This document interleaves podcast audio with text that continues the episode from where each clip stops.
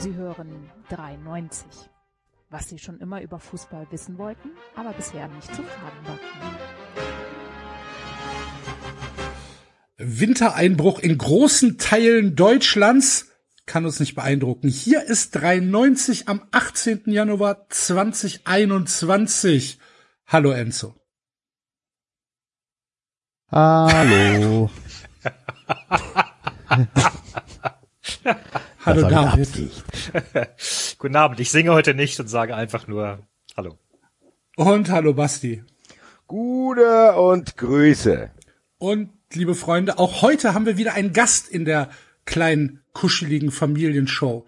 Seitdem wir über Corona reden, bekommen wir eigentlich jede Woche die Forderung, und anders kann man das bei unseren Hörern ja gar nicht nennen, mal einen Wissenschaftler oder Politiker einzuladen, der uns mal aus erster Hand erzählen kann, wie das denn so ist im Pandemiekontrollrat, in der Schallzentrale der Einschränkungsempfehlung. Und wie ihr euch denken könnt, ist uns Wissenschaft viel zu heikel. Ja, meistens Menschen mit abgeschlossenem Studium und allem drum und dran. Da könnte es schnell beleidigend werden. Aber in der Politik, da gibt's ja schon so ein, zwei Beispiele, die gut zu 93 passen und wie wir die Last tragen, die die Menschen tragen sollten, aber gar nicht wissen, dass sie da ist. Und unser Gast heute verkörpert Tragik im 93-Sinn schon ziemlich gut.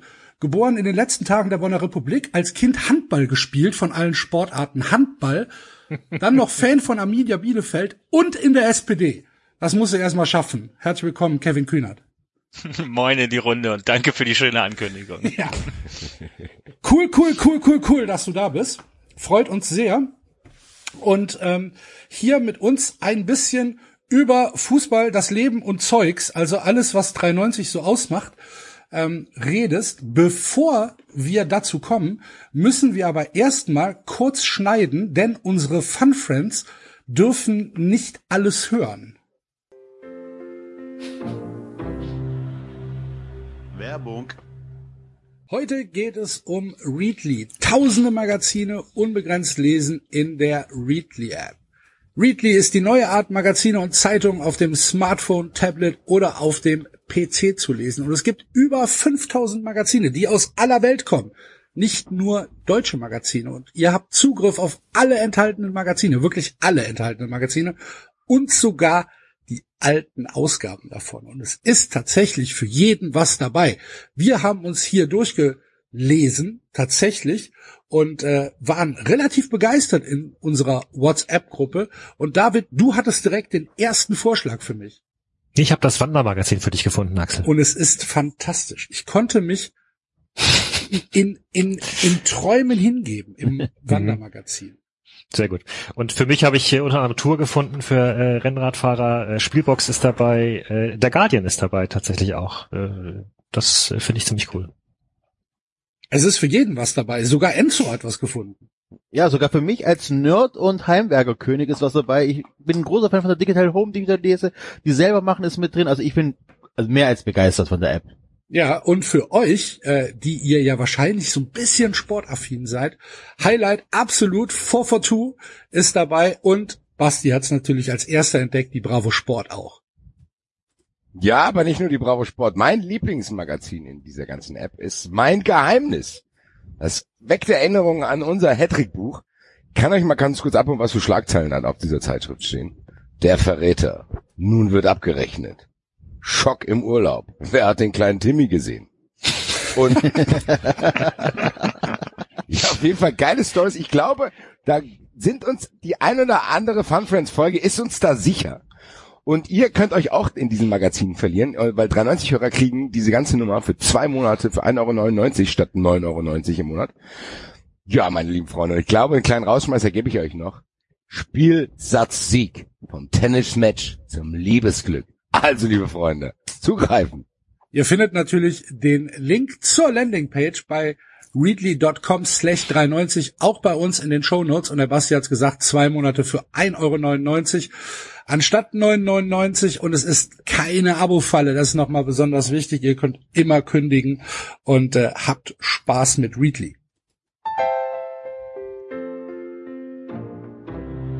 Werbung vorbei.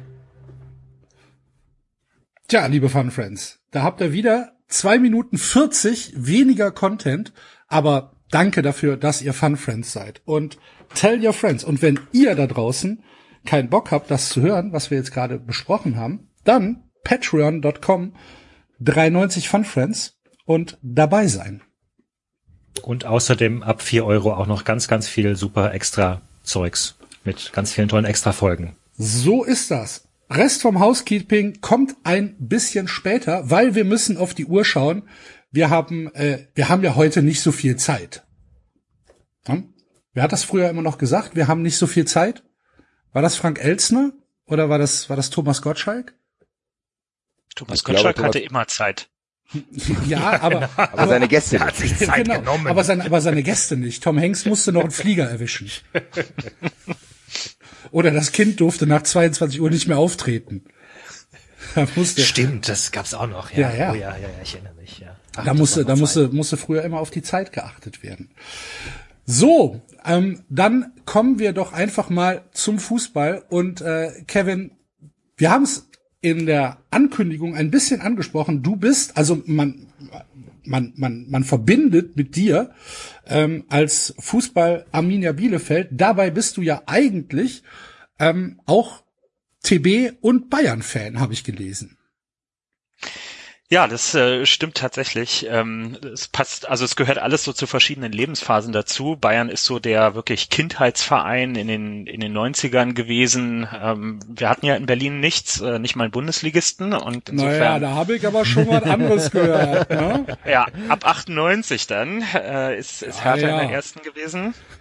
Nee, genau. Also das äh, Fußball-Bundesliga hat für mich im Fernsehen stattgefunden und da lief halt immer Bayern.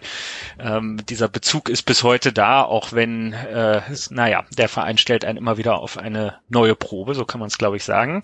Ähm, Tennis Borussia ist mein Berliner Verein, da bin ich ganz lange in der Fanszene sehr aktiv gewesen und äh, auch im Aufsichtsrat äh, zwischenzeitlich gewesen, ähm, weil Hertha und Union ist irgendwie beides nichts für mich und dann ist TB einfach die Adresse in Berlin, wo man hin muss und ähm, Arminia ist jetzt ganz lange schon ähm, mein, mein Guilty Pleasure quasi. Ähm, bin relativ kurz nach dem letzten Bundesliga-Abstieg, ähm, also auch vor über zehn Jahren schon dazugekommen und jetzt mittlerweile auch mit Dauerkarte und äh, während man jahrelang eigentlich immer bemitleidet wurde dafür, Arminia-Fan zu sein, geht's jetzt seit wenigen Jahren ganz gut, würde ich sagen. Bevor wir, bevor wir zu Arminia kommen, eine, eine Frage noch. Äh, TB war doch die Sache mit der Göttinger Gruppe damals, oder? Genau, TB war Göttinger Gruppe, genauso wie, Ja. wie der VfB Stuttgart auch. Ähm, Ende Ja, der und wir haben nur einen 90er. Trikotsponsor gehabt. Das war alles okay ja, bei genau. uns. Die, die Seku-Rente, genau. Ja. ähm, ja, genau. Das waren, das waren unsere Aufstiegsjahre von der dritten in die zweite Liga und dann die Zweitliga-Zeit 98 bis 2000. Ähm, da, die wollten mit uns in die Champions League damals. Äh, das war mittelmäßig lächerlich im Nachhinein natürlich. Winfried Schäfer war noch der Trainer und es endete dann. Schäfer war Ja, ja. Trainer bei euch.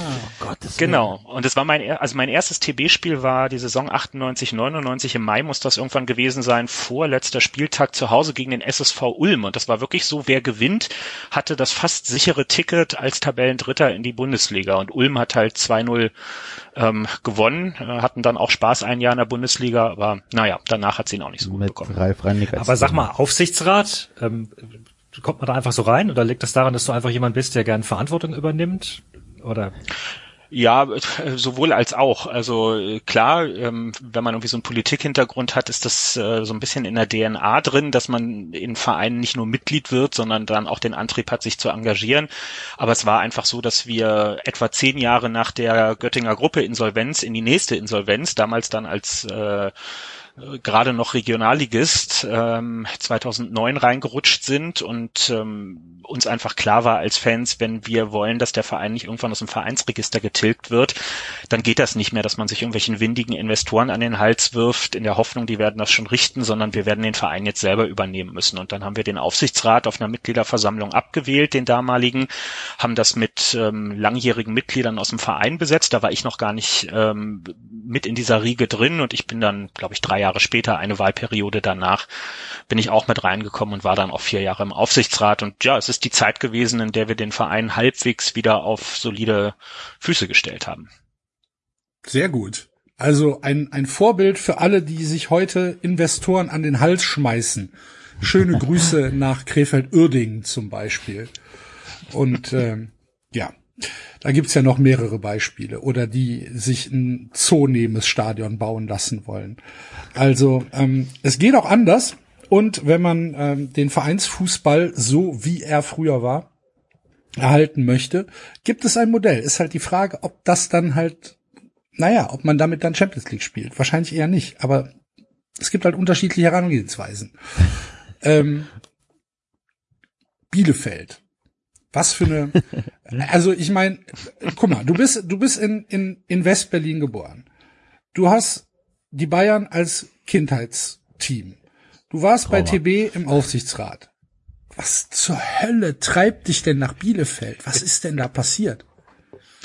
Die ganz korrekte Antwort ist, Hopping hat mich nach Bielefeld ähm, Okay. getrieben. Denn neben der Leidenschaft für die einzelnen Vereine ähm, bin ich eigentlich seit, naja, seit ich in so einem Alter bin, wo man dann auch alleine unterwegs ist, äh, würde ich schon sagen, dass ich immer Hopper auch gewesen bin. Jetzt nie mit diesem leistungssportlichen Anspruch, den da manche haben. Also ich führe da keine Tagebücher drüber. Hattest und, du denn äh, den Groundhopping Informer?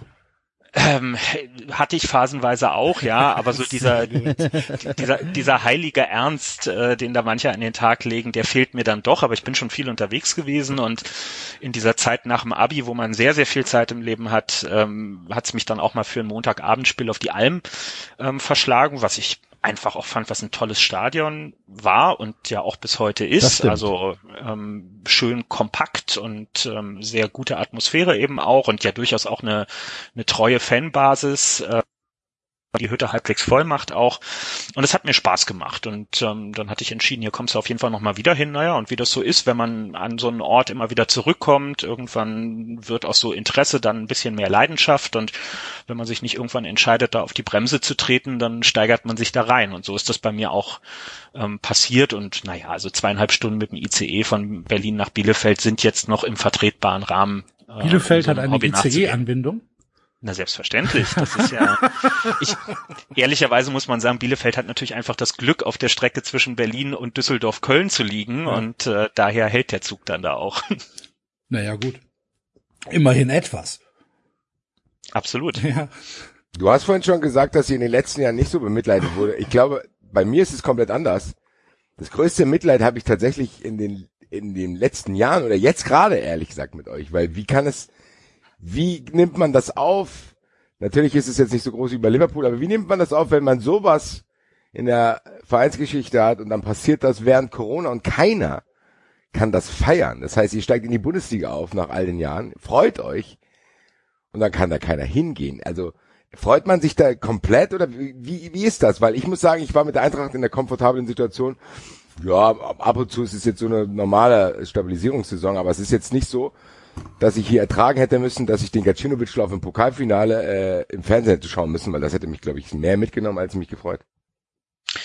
Das stimmt, aber meine Antwort von vorhin ist vielleicht schon ein Hinweis so auf die Gefühlslage äh, in Ostwestfalen. Die Tatsache, überhaupt nach elf Jahren wieder in der Bundesliga zurück zu sein, ist schon so ein überragendes Gefühl und ehrlicherweise auch gegen so viele Wahrscheinlichkeiten, wenn man uns vor ein paar Jahren gefragt hätte, dass das ganz vieles andere überstrahlt. Selbstverständlich ist das super hart gewesen, den, den obligatorischen Platzsturm nach dem Aufstieg nicht gehabt ähm, zu haben, nicht dabei gewesen zu sein, als Shiplock irgendwie in Kiel in der 94. Minute eigentlich den Aufstieg äh, per Kopfball klar macht. Das erste Bundesligaspiel, es war ja bei euch in Frankfurt dann äh, auch bei der Eintracht nicht dabei sein zu können, ähm, war, war ein schönes 1-1 übrigens.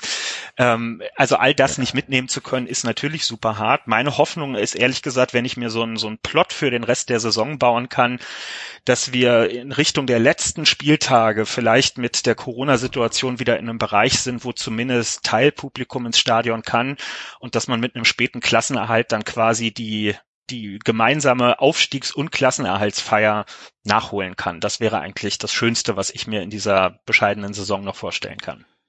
Gut, das war der Kevin Kühnert hier äh, bei 390. Vielen Dank für deinen Besuch. Ach Mensch. Mann! Nein, wir Ja, haben uns ihr seid schon direkte Konkurrenten. Ihr Köln, Ja, ja, Bielefeld. Eng. Ich, ich, Es bewerben sich ja einige mit Nachdruck darum, diese Saison nicht in der ersten Liga zu beenden. Also war, Also- glaube ich, selten so einfach drin zu bleiben. das, das Spiel, das Spiel vom, vom FC in Bielefeld, dieses 1 zu 0 mit dem wunderschönen äh, Fehler von Timo Horn, das war tatsächlich eins der schlechtesten Spiele, die ich die letzten fünf Jahre gesehen habe. Und ich meine, ich gucke den FC. Also, das ist schon hart. Aber mein Gott, so ist es halt. Ja, war ein, war ein schönes Tor aus einem Ja, Winkel ja, von nee, ungefähr das- fünf. Grad. Torwahrscheinlichkeit zwei Prozent. Ja, Ja. Muss absolut. Aber das ist ja, das ist, das ist ja gegen Bielefeld tatsächlich so ein bisschen das Muster in der ganzen Saison. Ne? Also man fängt sich selten gegen uns eins, aber man muss halt auch selber erstmal eins machen. Also mit mit 24 Gegentoren äh, sind wir wie so viele stehen wir da jetzt besser als der FC Bayern da im Moment. Und ähm, außer die Klatsche bei Union ähm, und das, ich glaube, 1 zu 4 gegen Bayern war es, ähm, ist das alles sehr im vertretbaren Rahmen, was die Ergebnisse angeht. Sind halt häufig knappe Spiele. Ja. Ja, also wenn ich jetzt, wenn ich jetzt normalerweise würde ich ja sagen, ich würde es der Arminia gönnen. Wenn ich jetzt sehe, okay, da ist, weiß ich nicht, Augsburg, Mainz und Hertha hinter dem FC, dann würde ich sagen, ja, von mir aus könnt ihr gerne den Klassenerhalt schaffen. Im Moment bin ich da eher zurückhaltend. Obwohl, ich habe heute eine Einladung vom, äh, vom äh, Aue Podcast äh, bekommen, die sich letzte Woche meine Trauerrede über den FC angehört haben und die haben gesagt, die freuen sich schon. Es könnte dann vielleicht auch wieder, auch wieder gut werden. Mal wieder ein Jahr zweite Liga. Hatten wir ja nicht so oft. Auswärts nach Aue, ein bisschen Nudeltopf, mit anderen Leuten reden und vielleicht mal ein paar mehr Spiele gewinnen als in der Liga. Ach, mal gucken. Wenn ich mich erinnere, wie du über die zweite Liga geschimpft hast. Das tue ich auch immer noch. Die zweite Liga ist halt auch immer noch so wie, also, trotzdem. Da gewinnen wir wenigstens, also hoffentlich mal wieder ein, paar mehr Spiele. Als, Ich muss sagen, ich muss sagen, ich, ich würde mir wünschen, dass Bielefeld drin bleibt, weil ich diese Auswärtsfahrt äh, nach Bielefeld endlich mal wieder machen will. Das ist schon sehr lange her, als wir mal da waren. Da hat ein gewisser Michael Fink noch bei der Eintracht gespielt. Das ist schon unglaublich lange her. Äh, wenn ich es mir aussuchen könnte, würde ich auch sagen, Mainz kann von mir aus weg, Augsburg kann weg und die Hertha soll Relegation spielen. Äh, weil Köln will ich dann halt auch nicht weg. Das wird langsam schwierig damit Schalke. Also ich habe wirklich immer noch dieses Horrorszenario im Kopf. Haben wir auch schon oft besprochen. Was ist denn, wenn, wenn, weiß ich nicht, Köln und Schalke absteigen und Fürth und Kiel steigen auf? Das ist immer Fan noch was, Kiel, was mich umtreibt. Sonst würde ich nicht jede Basti. Woche hier erwähnen. Ey. Basti, du bist doch jetzt ein Fan von Kiel. Ja, das war für den einen Abend. Das war ein One-Night-Stand damit. Hat auf jeden Fall Glück gebracht. Äh. Ja, aber ich muss sagen, Respekt an Bielefeld. Ich hätte tatsächlich äh, gedacht, dass Bielefeld Absteiger Nummer eins ist. Also ich hatte gedacht, Bielefeld ist dieses Braunschweig führt Paderborn-Team, was man drin hat. Aber ich sag mal so, ihr seid schon ekelhaft zu bespielen. Das musste ich ja am ersten Spieltag auch äh, erfahren. Und ich glaube, so ein bisschen ist diese Einladung auch zustande gekommen, weil ich einen kleinen Shitstorm durch dich bekommen habe, weil du meinen Tweet geteilt hast, der aus der Emotion heraus entstanden ist, als ich Bielefeld als Pisstruppe bezeichnet habe. Du damit deine Bielefeld-Fans auf mich gehetzt hast. Muss sagen, das ging auf jeden Fall twittermäßig in die Bremer Richtung. Liebe Grüße. Äh. Aber ich sag mal so, Pist, vom Gegner Pistruppe genannt zu werden, ist wahrscheinlich sogar ein Kompliment. Genau, ich glaube, das war auch der Tenor meines Tweets äh, damals zu sagen, das ist genau das, worauf ich mich in der Bundesliga gefreut habe. Und ähm, so ist es dann auch in vielen weiteren Spielen geblieben. Also ich treffe jetzt häufig, wenn wir Punkte gesammelt haben in der Saison, in den Tagen darauf, irgendwo auf Fans der gegnerischen Mannschaft, die mir immer die gleiche Geschichte erzählen. Es sei das schlechteste Spiel ihrer Mannschaft seit Anno dazu mal gewesen und glauben damit irgendwas entschuldigen zu können. Aber ähm, unterm Strich bleibt, äh, wir stehen nicht auf dem Abstiegsplatz und so darf es gerne bleiben, ja. Und ich glaube, was uns halt wirklich zugute kommt gegenüber so ein paar, also ich verstehe schon die Einordnung, dass es so der klassische äh, No-Name-Aufsteiger ist, wie man ihn häufig in den letzten Jahren hatte. Aber diese Mannschaft ist einfach brutal eingespielt und in ihrem Stamm seit ja mittlerweile drei Jahren sehr eng zusammen. Über Uwe Neuhaus brauchen wir nicht reden. Das ist einfach ein auch charakterlich super Trainer, der der Mannschaft sicherlich nicht nur fußballerisch, sondern auch was das Teambuilding angeht, äh, ganz viel mitgibt, auch ganz viel Erfahrung. Und ähm, ja, dieser Zusammenhalt, wenn man sich die die Saison-Doku jetzt der Aufstiegssaison anguckt, dann hab, ging es mir zumindest so, habe ich noch mal viel stärker diesen Drive einfach gespürt, der da, der da in der Truppe ähm, drin ist. Und wenn man dann so Leitwölfe wie ein Fabi Klos hat, der jetzt einfach bald zehn Jahre bei uns spielt und so einen unwahrscheinlichen Weg mit dem Verein zusammen gemacht hat, dann schweißt das schon extrem zusammen und dann gibt der Blick allein auf die Transferwerte-Tabelle vielleicht nicht ausreichend Auskunft darüber, was tatsächlich in dem Kader drin steckt. glaubst du, es könnte sogar für die Mannschaft gut sein, dass aktuell keine Zuschauer da sind?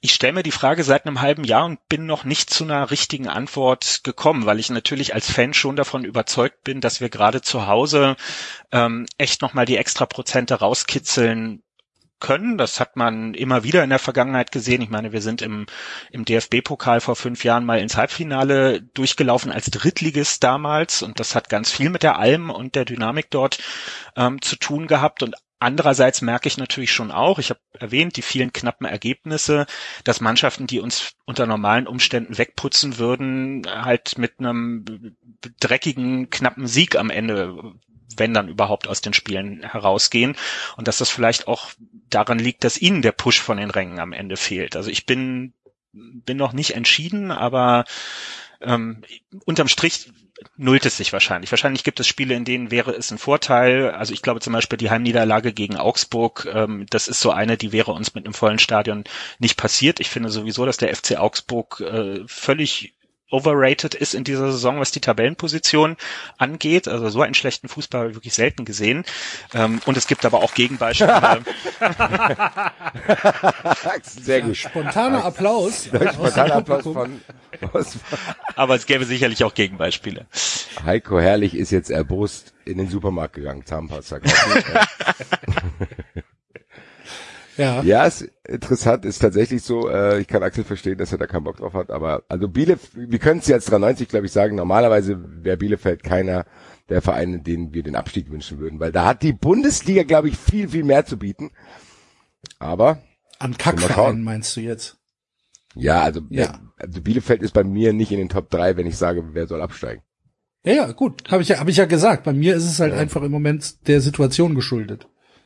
Aber nicht der, also es hat nichts mit damit zu tun, dass ich Bielefeld das generell nicht wünsche, in der Bundesliga zu spielen. So, Bist jetzt du haben wir denn jetzt den in der Pflichtteil. Ja. Bist du denn jetzt in der Fanszene da ähnlich involviert wie bei TB? Nee, nicht in der Tiefe, weil, also meine Erfahrung von TB ist schon, wenn du ja wirklich involviert sein willst in der Fanszene, dann reicht das oder dann besteht das ja nicht nur darin, am Spieltag da zu sein und ein bisschen vorher sich mit den Leuten zum Bierchen trinken zu treffen, sondern das ist ja, naja, das wisst ihr ja auch alle, das ist ja ganz viel drumherum. Fanarbeit findet ja irgendwie 24-7 ähm, statt, hat viel mit den Fanprojekten und so weiter zu tun und dafür bin ich einfach nicht nah genug dran. Ich bin Mitglied in diesem Berliner Exil-Bielefeld-Fanclub. Wir haben natürlich auch die obligatorische Kneipe, in der wir uns in der Stadt treffen, wenn man es selber nicht äh, ins Stadion reinschafft. Aber nee, so tief, ähm, so tief bin ich nicht drin. Ähm, aber ich versuche natürlich schon viel bei den Spielen zu sein. Also ich habe in der zweiten Liga, glaube ich, fast mehr Auswärts als Heimspiele gesehen, weil ich es mir mittlerweile so in den doch sehr stressigen Politikalltag einfach immer so hingebaut habe, dass mein Terminkalender sich sehr stark am Spielplan orientiert. Ja. Ich versuche Termine Dann in die sitzt du Nähe. irgend, vor irgendeiner Versammlung, zu äh, was geht's hier eigentlich? Äh, gestern. Wer seid ihr? Ah, ja, Schildkröten. Ja, ja, Schildkröten. Also, ein gutes Thema. Ja, man, hat, man hatte mal, in der Politik hat man mal ganz viele Anfragen rumliegen mit so unspezifischen Terminen. Ne? Also wenn du Sehr mal gut. in der Region bist, dann würden wir gerne mal was machen. Und naja, wenn das irgendwo eine Anfrage aus dem fränkischen Raum ist und ich weiß, dass am Samstagmittag äh, Arminia bei Greuther Fürth gespielt hat, dann habe ich mir halt den Politiktermin auf den Abend gelegt und bin vorher zum Spiel gegangen. Das ist ja eigentlich ziemlich optimal. Äh, Axel, ganz kurz, ich muss ja ein kurzes Gastornis hier in die Runde reinrufen. Enzo ist wieder da. Aha, hallo Enzo. Das hat gut geklappt. Äh, Der sagt, du sollst ihn anrufen. Hast du ihn angerufen? ach so, nee, das natürlich nicht. Woher soll ich das wissen? Ich habe gedacht, das Gastornis hat ausgereicht. Nee, äh, ja, aber das ist ja eigentlich schon geil, ey. Vielleicht sollten wir das auch so machen, Axel. Was in die Politik gehen und äh, Und dann einfach überall nur hinfahren, wo die Eintracht spielt. Ja, ja, ich komme. Äh, Das, hier. das, das wäre super für mich. Ja, ich glaube, Axel, du hättest auf jeden Fall die Nerven für die Politik, so schätze ich dich ein. Äh. Ich muss sagen, ich hätte es nicht, da äh, muss ich tatsächlich auch mal sagen, meine Mutter hat sich hier mal zumindest hier äh, im ganz kleinen Kreis politisch engagiert, da wäre ich schon safe sofort durchgedreht.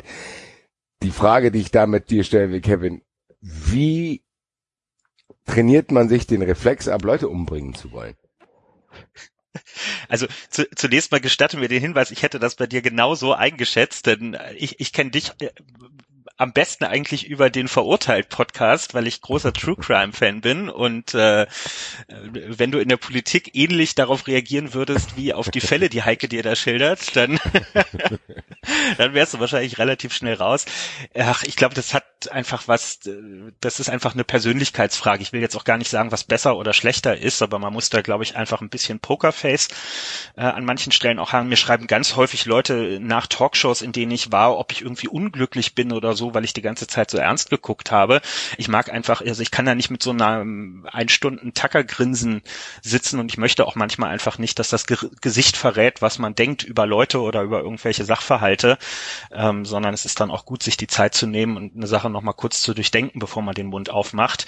Und ähm, ich will am Ende, dass die Leute sich mit dem, was ich sage, auseinandersetzen und nicht damit, wie ich es gesagt habe. Und da muss ich mich einfach ein bisschen zusammenreißen. Wir sind das, ja, wir, wir, wir sind ja hier unter uns. Hast Ja. du, hast du ein Tell? Was habe ich? Hast du ein Tell? Kratzt du dir am Ohr, wenn dir irgendwas auf den Sack geht oder so? Oder ähm, Nee, nicht wirklich. Nee? Nee, nee. Also es gibt so, manche machen das mit äh, ihren Pressesprechern oder so, dass sie was verabreden, wenn sie in irgendwelchen Gesprächen eins zu eins sind und aus den Gesprächen nicht rauskommen, dass sie dann anfangen, sich am Ohr zu kratzen, so als, als Hinweis, äh, hol mich hier raus. Ähm, Habe ich aber ehrlicherweise nicht, nee. da, die, die Queen wechselt die Taschenseite, ne? Mhm. Habe ich, glaube ich, mal. Echt? Ja. Ja. Wenn Ja. die, wenn die, wenn die Queen äh, sagt, hier mit dem, mit dem Charakter, der da gerade vor mir steht, möchte ich nicht weiter reden, dann äh, wechselt sie die Taschenseite und dann kommt ein, ein, ein Diener und äh, sagt der Person Queen, weg. sie haben jetzt den nächsten Termin und sie gehen bitte raus. Ähm, das macht die, ähm, ist glaube ich, ist glaube ich etabliert. Ja, gut, Also wenn ich demnächst mit Handtasche rumlaufe, weißt du Bescheid. Ja, weiß ich Bescheid. das sie hat er von mir. Und sie gibt Signale mit Kleidung, ne? Das ist ja auch Ja, ja, ein das, ja. Das ist selbstverständlich. Ja irgendwie, welche Hut sie aufzählt und welches. Ja, klar. Äh, das hat sie hat ja Das anscheinend Trump doch. ganz deutlich beleidigt und so. Ja. Ja, und bei der, bei dem, bei dem, bei dem Brexit-Ding da, als sie in dem blauen Kostüm mit dem äh, blauen Hut und den goldenen Applikationen aufgetaucht ist. Mhm. Die Queen. Aber zumindest, äh, Kevin, musst du dir nicht vorwerfen lassen mit Bielefeld, dass du nur deswegen Fußballfan bist, um irgendwie was so herzumachen oder weil man halt als Politiker Fußballfan ist. Das ist lieb formuliert, aber das ist wahrscheinlich äh, tatsächlich zutreffend, dass man mir das nicht unterstellen kann. Und ähm, es ist jetzt auch nicht so SPD und man sucht sich irgendeinen alten Arbeiterverein aus, um da so ein bisschen sich äh, Kohle ins Gesicht zu schmieren und einen auf alte Zeiten zu machen, ja. Ich habe jetzt auch ein Bild von Martin gibt's schon die Leute, ne? Also du, musst jetzt, du, du, du musst jetzt keine Namen nennen, aber die gibt's schon die Leute, so die, die das machen. Es gibt schon die Leute, mit denen existieren Fotos, wo sie so ziemlich jeden verfügbaren Schal schon mal um den Hals hatten. Gerhard Ähm, Schröder Gerhard Beispiel. Schröder. Gerhard Schröder hat das ja völlig Gerhard Schröder. perfektioniert. Absolut. Er ist ja, glaube ich, bis heute Ehrenmitglied bei Energie Cottbus auch. Ja. Ja. Das ist natürlich auch super. Äh, Gerade heute. Ähm, jetzt haben wir dich natürlich in die Sendung gelockt unter dem Deckmantel Fußball, aber eigentlich wollen wir dich wegen Corona grillen. So. Ich hab's befürchtet. Ja. Nee, tatsächlich äh, müssen wir sagen, wir waren immer ein Podcast, der ein bisschen abgeschweift ist, immer vom ein bisschen vom Fußball. Aber ich glaube, so krass wie es in letzter Zeit war, ist es bei uns lange nicht so. Also es gibt bei uns immer wieder diesen Blog, wo wir über unsere Vereine reden, aber der größte Blog tatsächlich in den letzten Monaten ist ta tatsächlich Corona auch außerhalb des Fußballs, weil uns das umtreibt. Ich gebe dir mal eine lockere Einstiegsfrage zu diesem harten Thema. Ähm, wie, wie, wie hast du das am Anfang wahrgenommen? Weil bei uns, die Story bei mir zum Beispiel war, ich war in Salzburg, die Eintracht spielt Europapokal. Das Spiel wird abgesagt wegen Wind und wir hatten damals schon vermutet, hm, ist es vielleicht doch schon wegen Corona. Und dann äh, dachte ich am Morgen noch, geil, ich gehe heute Abend ins Waldstadion, weil die Eintracht spielt gegen Basel und habe dann mittags erst erfahren, dass äh, keine Zuschauer erlaubt sind. Das heißt, fußballerisch hat mich das irgendwie ziemlich kalt getroffen und wir waren dann in den ersten Wochen hier in der Sendung auch einigermaßen weiß ich nicht, unsicher, fasziniert von der ganzen Situation. Wie, wie hat das bei dir, wie fängt das bei einem Politiker dann an? Gibt's, wo ist da die erste Meldung und wie, in, wann wusstest du, okay, scheiße, da steht uns eine längere Zeit bevor? Ja, ähm, ich habe auch gleich eine Fußballgeschichte dazu ähm, und ich glaube, die die ist ähnlich wie bei dir und die die ist auch sehr vielsagend. Ähm, der Zeitpunkt, wo ich mich richtig angefangen habe, damit auseinanderzusetzen, ist ein bisschen früher gewesen. Das weiß ich noch sehr genau. Das war, als in Berlin die internationale Tourismusbörse, die ITB, abgesagt worden ist, weil das natürlich nur mit viel internationalem Publikum auch aus dem asiatischen Raum funktioniert und damals war das ja noch, gab es noch keine Fälle äh, in Europa und ähm, dementsprechend ist das dann abgesagt gesagt worden mit dem Hinweis, wir wollen uns das Virus nicht nach Europa holen. Und es war schon der Moment, wo es bei uns angefangen hat, eine größere Rolle ähm, einzunehmen. Aber trotzdem habe ich in den Wochen danach auch bei mir selbst ge etwas gemerkt, was wir in Teilen ja bis heute merken, nämlich so eine so eine leichte Verdrängungsstrategie, würde ich sagen. Also immer zu hoffen, dass es, ähm, dass es schon noch irgendwie gehen wird. Und das war im Fußball ganz konkret ähm, eben der Fall, ich hatte Karten für Stuttgart gegen Bielefeld, das war ja absolutes Topspiel äh, letzte Saison, zweiter gegen erster damals, äh, 9. März, ähm, Montagabend Auswärtsspiel äh, im, im Daimler-Stadion. Und ähm, es war total fraglich, ob das noch stattfindet, weil das Wochenende davor war das, wo Jens Spahn empfohlen hat, den Bundesländern Veranstaltungen über 1000 Personen abzusagen. Das wären wir natürlich bei Weitem gewesen.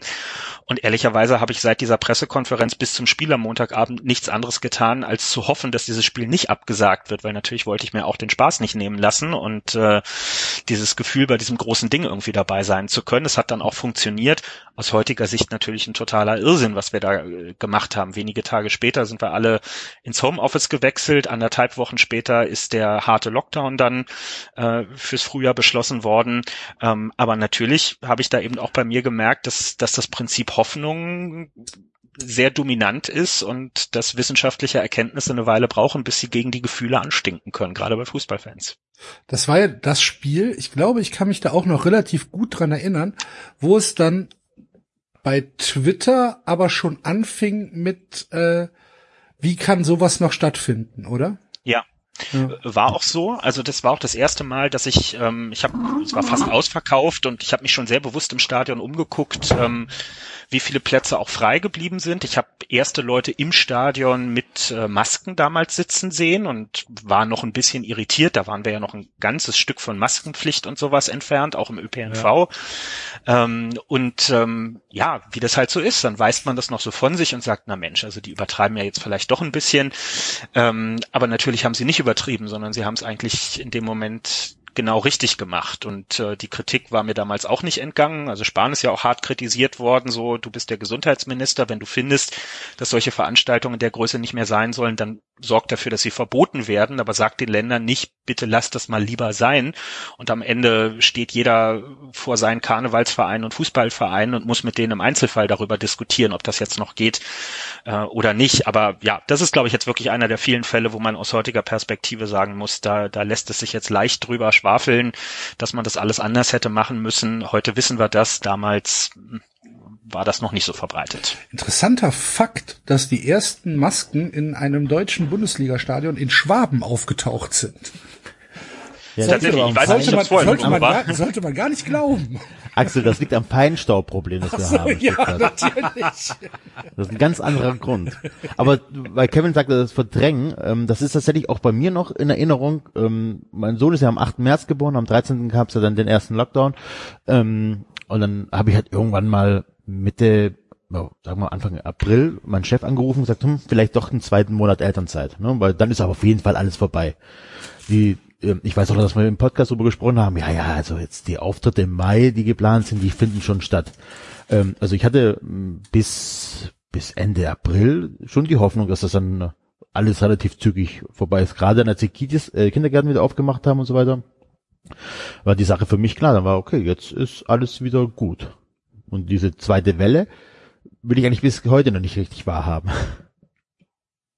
Ja, ich, also genau deswegen war mir das wichtig auch zu sagen, dass, dass ich glaube, dass da ein Mechanismus dahinter steht. Ne? Also so wie wir jetzt im Winter, wo wir mitten in der wirklich starken zweiten Welle drin sind, über Corona sprechen, denken sich ja manche, meine Güte, wie konnten alle so doof sein, im Oktober sich nicht schon für die entsprechenden Maßnahmen zu entscheiden. Aber ich glaube, wenn wir jetzt eine Zeitmaschine hätten, uns nochmal in den Oktober, so den auslaufenden Spätsommer, man konnte zum Teil noch in Kneipen draußen sitzen und so, wenn man sich zurückfühlt in diese Zeit, ich glaube nicht, dass wir damals eine Mehrheit in der Gesellschaft gehabt hätten für so harte Maßnahmen, weil die Zahlen ah. waren immer noch total niedrig und die Leute hatten das waren geprägt von dem Gefühl von vier, fünf Monaten Sommer, in denen eigentlich im weitesten Sinne alles relativ soft gelaufen ist und haben überhaupt nicht eingesehen, warum man jetzt in Vorausahnung einer zweiten Welle, von der ja keiner wusste, ob sie dann wirklich kommt, schon alles wieder runterfahren soll. Und ähm, ja, manchmal muss der Mensch sozusagen das erst spüren, bevor er bereit ist, Konsequenzen zu ziehen. Aber, aber ist, nicht genau, ist nicht genau das der Punkt, wo wir, wo, wo es eigentlich dann darauf ankommt, dass eine Führung, eine Regierung, eine, eine wie auch immer geartete Gruppe an Leuten sagt, so passt auf, ihr, ihr spürt's noch nicht, aber wir spüren es schon längst, weil wir haben die Wissenschaftler um uns herum und wir haben auch die Zeit,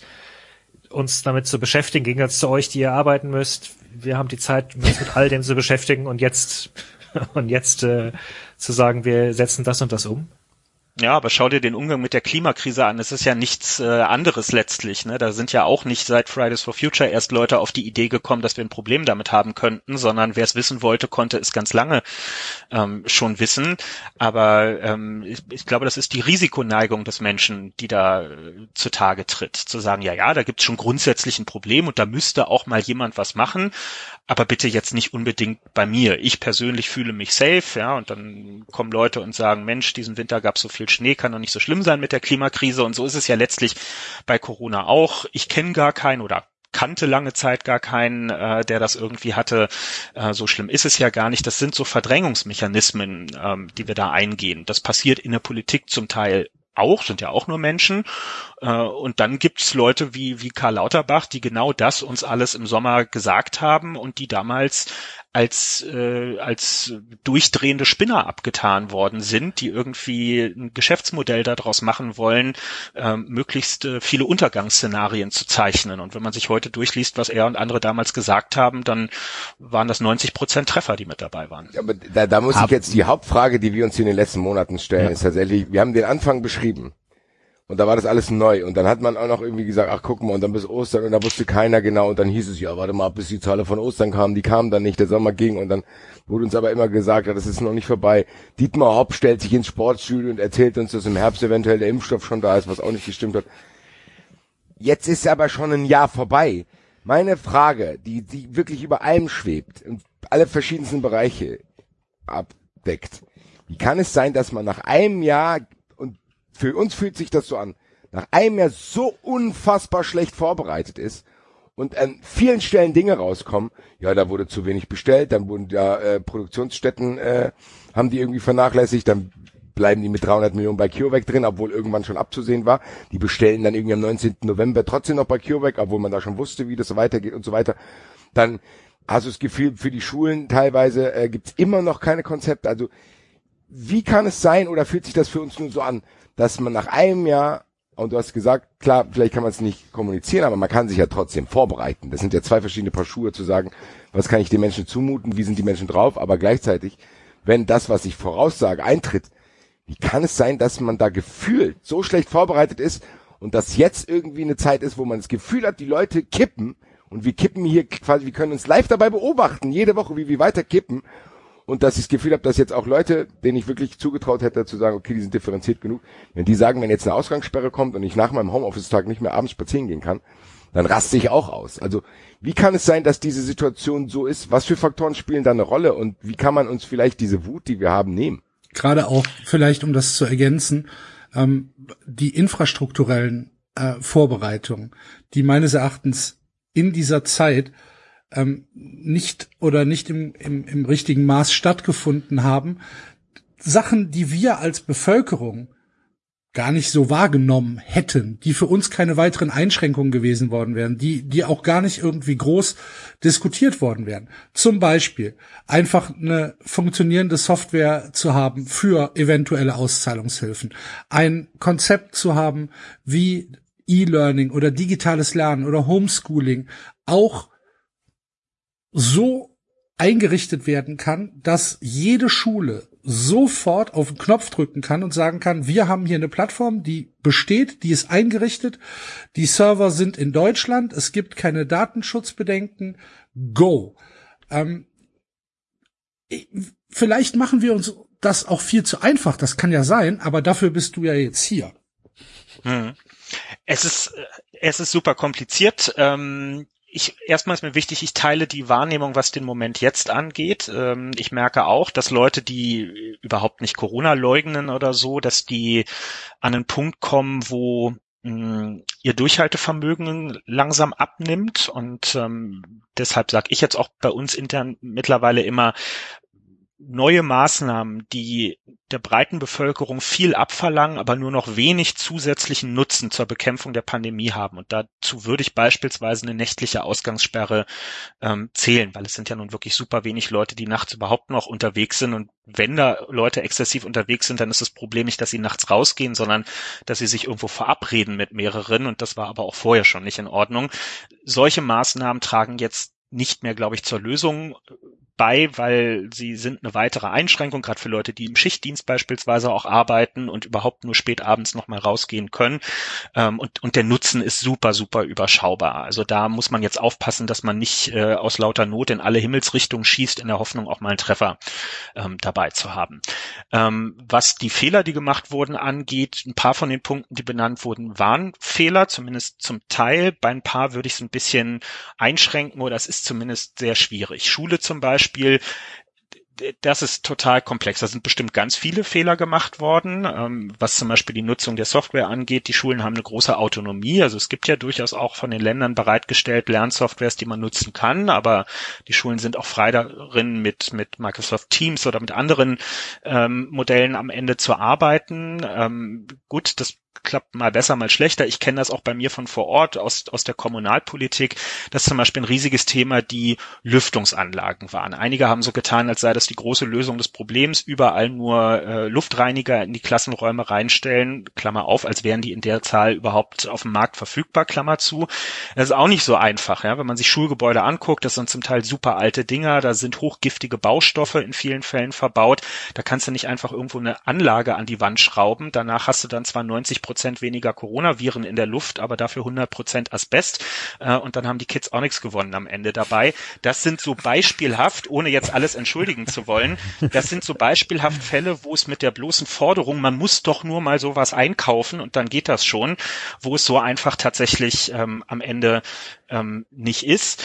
Was die Impfstoffbeschaffung angeht, da ist uns ja jetzt auch in der SPD Anfang des Jahres vorgeworfen worden, wir würden irgendwie frühzeitig den Wahlkampf äh, eröffnen und so. Darum, darum geht's gar nicht.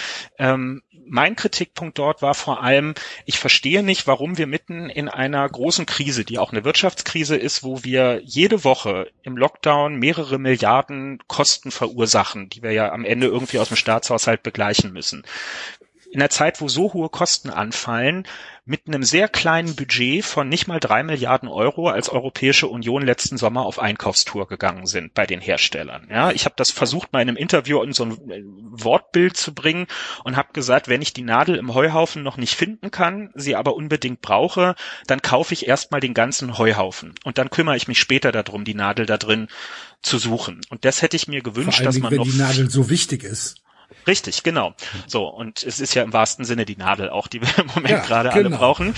ähm, und, und insofern, also da hätte ich mir gewünscht, dass einfach alles gekauft wird, was irgendwie geht, nicht für Deutschland. Das war eine Ablenkungsdiskussion. Irgendjemand würde fordern, Impfstoff nur für Deutsche, so ein Blödsinn. Das bringt uns ja bei der Lösung einer Pandemie, die nun mal global ist, auch überhaupt gar nicht weiter. Das, das, das, Ja. das klingt nach einem Impfstoff Aufkleber. nur für Deutsche. Ja, ich, ich verrate nicht zu viel, wenn ich sage, eine Partei hat es gegeben, die in die Ja. Richtung argumentiert hat, aber na gut, das ist Die es kommt, nicht wert, uns, weiter. die kommt bei uns auch regelmäßig richtig gut weg. Das dachte ich mir schon. Ja, ja. Nein, aber ich hätte mir wirklich gewünscht, dass einfach alles, was geht, gekauft wird. Äh, übrigens Weil es auch äh, doch eine wirtschaftliche Rechnung auch ist, oder nicht? Das Ja, richtig, gen-.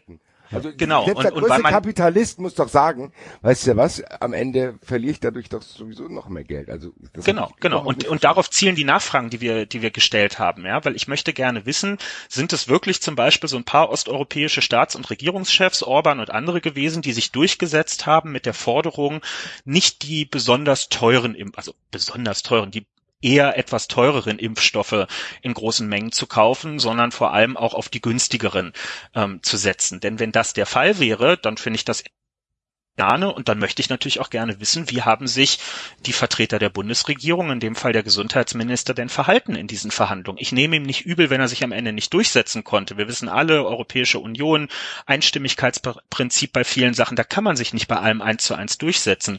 Aber ich möchte schon wissen, hat denn Jens Spahn dafür plädiert, dass wir richtig viel Geld in die Hand nehmen, um auch in einer Phase, wo wir noch nicht wussten, äh, dass äh, BioNTech zum Beispiel als erster auf den Markt geht, einfach mal alles ranzuholen, was irgendwie geht. Und das finde ich ist auch keine Majestätsbeleidigung, heute solche Fragen ähm, zu stellen, weil das hat auch ganz viel mit Vertrauen der Bevölkerung am Ende zu tun, dass auch kritisch über solche Vorgänge diskutiert werden kann. Okay. Aber jetzt nochmal, ich möchte auch mal was dazu sagen, unser, unabhängig von Planungsfehler, dies, das. Morgen trifft sich die Regierung wieder oder die Ministerpräsidenten und so weiter und die planen wieder neue Maßnahmen. Aber wäre das nicht schon, also das, das verstehe ich wirklich nicht. Warum sind die Maßnahmen denn nicht schon längst klar definiert, zu sagen, okay, wir haben die und die Kennzahlen, sobald wir die erreichen, passiert das. Sobald wir da irgendwas haben, also das ist doch, was mich ja wirklich stört, ist tatsächlich, dass ich den Eindruck habe, man ist total planlos. Man hat keine Ahnung, was man macht und es ist wie wenn ich früher auf Prüfungen gelernt habe. Dann mache ich halt irgendwas und das kommt doch nicht mal an. Also das verstehe ich nicht. Ja, ich also verstehe das Gefühl. Das Problem ist, dass wir seit der zweiten Welle mit den sehr stark gestiegenen Zahlen alle miteinander, Gesellschaft, Politik, Wissenschaft, ähm, einen großen blinden Fleck haben. Nämlich durch die super hohen Zahlen funktioniert ja die Nachverfolgung der Fälle nicht mehr. Also die Gesundheitsämter kommen mit dem Telefonieren nicht mehr hinterher. Und das heißt im Gegenzug auch, wir wissen eigentlich seit drei Monaten nicht mehr exakt, wo die großen Infektionsherde ähm, sind. Das verleitet ja, sehe ich auch in den sozialen Netzwerken im Moment auch viele zu der Frage, ey Leute, ich hock den ganzen Tag zu Hause, meine, mein Umfeld hockt zu Hause, wo infizieren sich denn eigentlich im Moment gerade noch ähm, Leute? Und das ist nicht so einfach ähm, zu beantworten. Eine Vermutung ist, dass es zum Teil im Arbeitsumfeld ist, weil es gibt leider immer noch auch Großraumbüros und ähnliches, äh, was immer noch geöffnet ist und wo Leute nicht aus dem Homeoffice arbeiten, obwohl es ähm, eigentlich gehen könnte. Es ja. ist natürlich der öffentliche Nahverkehr, insbesondere weil Leute eben morgens noch zur Arbeit und äh, abends wieder zurückfahren. Ähm, aber ansonsten sind wir ein bisschen blank bei der Einschätzung, wo das jetzt eigentlich genau herkommt. Und deswegen ist es eben so schwierig, die richtigen Maßnahmen ähm, zu finden, weil man immer nur Vermutungen anstellen kann, ob man mit der Maßnahme eigentlich einen wirklichen Infektionsherd ausschaltet oder ob es nur eine Placebo-Maßnahme ist, so wie ich es jetzt zum Beispiel bei den nächtlichen Ausgangssperren vermuten würde, weil ich nicht sehe, dass das äh, ein Zeitraum und eine Gelegenheit ist, bei der besonders viele soziale Kontakte noch stattfinden. Aber schießen denn dann nicht Maßnahmen, die bereits jetzt umgesetzt werden sollen, in Anführungsstrichen, schießen die denn dann nicht auch oft übers Ziel hinaus? Wenn man sich anschaut, dass, weiß ich nicht, die Polizei Streife läuft, ob irgendwelche Pens, also Kinder, ähm, sich vielleicht zum Fußballspielen treffen und die dann nach Hause bringt und, und, und die Eltern einen Anschiss kriegen. Ähm, ob weiß ich nicht, äh, Leute durch die Straßen gehen und äh, aufschreiben, wenn sich fünf Leute vielleicht vor einem Kiosk treffen. Ähm, das sind, das sind ja, das sind ja Sachen, die jetzt so umgesetzt werden sollen, weil wir halt irgendwie Kontraktbeschränkungen haben und weil wir halt sagen, wir müssen halt gucken, dass äh, sich so wenig Leute wie möglich treffen. Und im Endeffekt wissen wir aber gar nicht, wo die Infektionsherde sind. Wir können, wir, wir können es gar nicht sagen. Und deswegen machen wir halt alles zu. Das ist doch schwierig. Ja, also es ist ja nicht so, dass wir, dass wir gar nichts wissen. Also man muss es ja immer wieder auf die, auf den Kern zurückführen. Was wir wissen ist, ähm, es ist eine einfache mathematische Rechnung. Je mehr Kontakte bei welcher Gelegenheit auch immer insgesamt entstehen, desto größer die Wahrscheinlichkeit von Übertragungen. So, mhm. deswegen ist, man kann es ja nicht genug wiederholen, das Ziel äh, eben einfach die Gesamtzahl an Kontakten zu reduzieren, äh, weil eben das Virus kein eigenständiges Wesen ist, was mit der S-Bahn fährt, sondern es fährt mit uns. Ja, wir transportieren es, wir übergeben es sozusagen, ähm, und und das ist der Kern des ganzen Geheimnisses, äh, um das es eigentlich geht. Und ähm, deswegen wird natürlich versucht, bei möglichst vielen Gelegenheiten diese Kontakte einzuschränken. Deswegen verstehe ich zum Beispiel auch, wenn Leute in der Gastronomie oder in Kinos oder so sagen, Mensch, äh, wir haben doch tolle Konzepte im letzten Sommer entwickelt, wir haben ja alle diese Plexiglas-Trennwände und so weiter angeschafft. Ähm, warum können wir damit nicht an den Start gehen? Und die Antwort ist, weil es nicht nur um den Restaurantbesuch selbst geht, äh, denn ich beame mich ja nicht von zu Hause ins Restaurant und wieder zurück, sondern weil das eben häufig auch mit Hinwegen und Rückwegen und allem möglichen anderen ähm, noch verbunden ist. Und das ist eben genau das Ziel, keine Wege außer zum Supermarkt oder so bestreiten zu müssen, die nicht zwingend notwendig sind äh, in der jetzigen Phase. Und deswegen ist es eben für die politischen Entscheidungen im Moment nicht wichtig, ob nachweisbar ist, dass Kinos im letzten Sommer große äh, Infektionstreiber oder so gewesen sind, so wie das bei Fußballstadien ja genauso entschieden wurde, ohne dass es dafür eine Studie ähm, gebraucht hätte. Einfach weil offensichtlich ist, das sind zu viele Bewegungen von Einzelpersonen, die nicht zwingend sein müssen, weil man eben auch zu Hause Sky anmachen kann. Aber dann müsste konsequent sein, oder? Dann müsste auch wirklich sagen, dann müssen wir den Pendelverkehr einstellen, soweit es geht. Dann, ja, genau. Dann müssen wir die Homeoffice-Pflicht oder wie auch immer man das nennen möchte, eingeführt werden.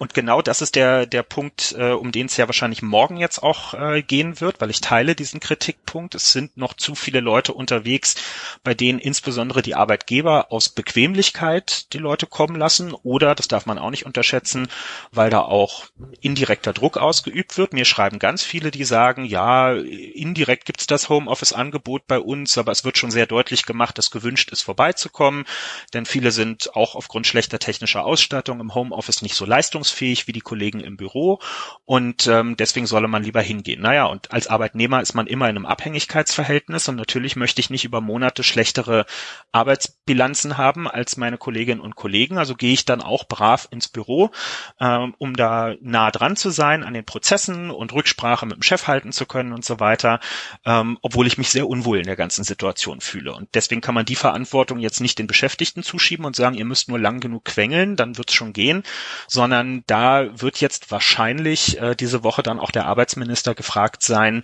ähm, einen entsprechenden Paragraphen im Arbeitsschutzgesetz zu ziehen und ähm, deutlicher bei den Unternehmen die Daumenschrauben anzulegen. Was ÖPNV angeht, Pendelverkehr und so, ähm, ist es halt schwierig, weil es gibt ja ein paar, die müssen auf jeden Fall, das wollen wir ja sogar, dass die auch äh, direkt zur Arbeit gehen, die Leute im medizinischen Personal beispielsweise, die Leute, die in Supermärkten arbeiten, Polizei, Feuerwehr, also alles, was zwingend gebraucht wird und was auch nicht von zu Hause arbeiten kann.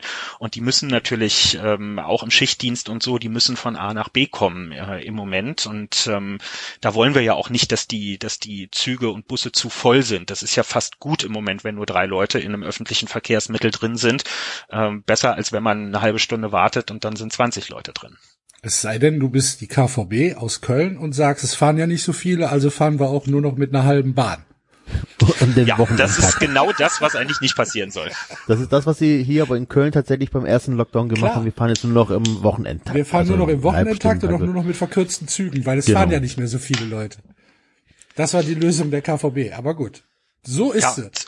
Dafür muss man Zumal das ja zum Beispiel auch erstattet wird. Ne? Also die Ausfälle der von Einnahmen bei den Ach, kommunalen was? Verkehrsverbünden, das wird auch von der Bundesregierung äh, zu ganz, ganz großen Teilen ähm, ersetzt. Ne? Also Ach, wir haben jetzt, wir haben jetzt zu Recht über viele Probleme gesprochen, aber ich finde, man muss schon auch sagen, ein paar Sachen sind auch sehr gut gelaufen. Also gerade diese Unterstützung für die Kommunen, da ist ja auch viel Gewerbesteuer und sowas weggebrochen.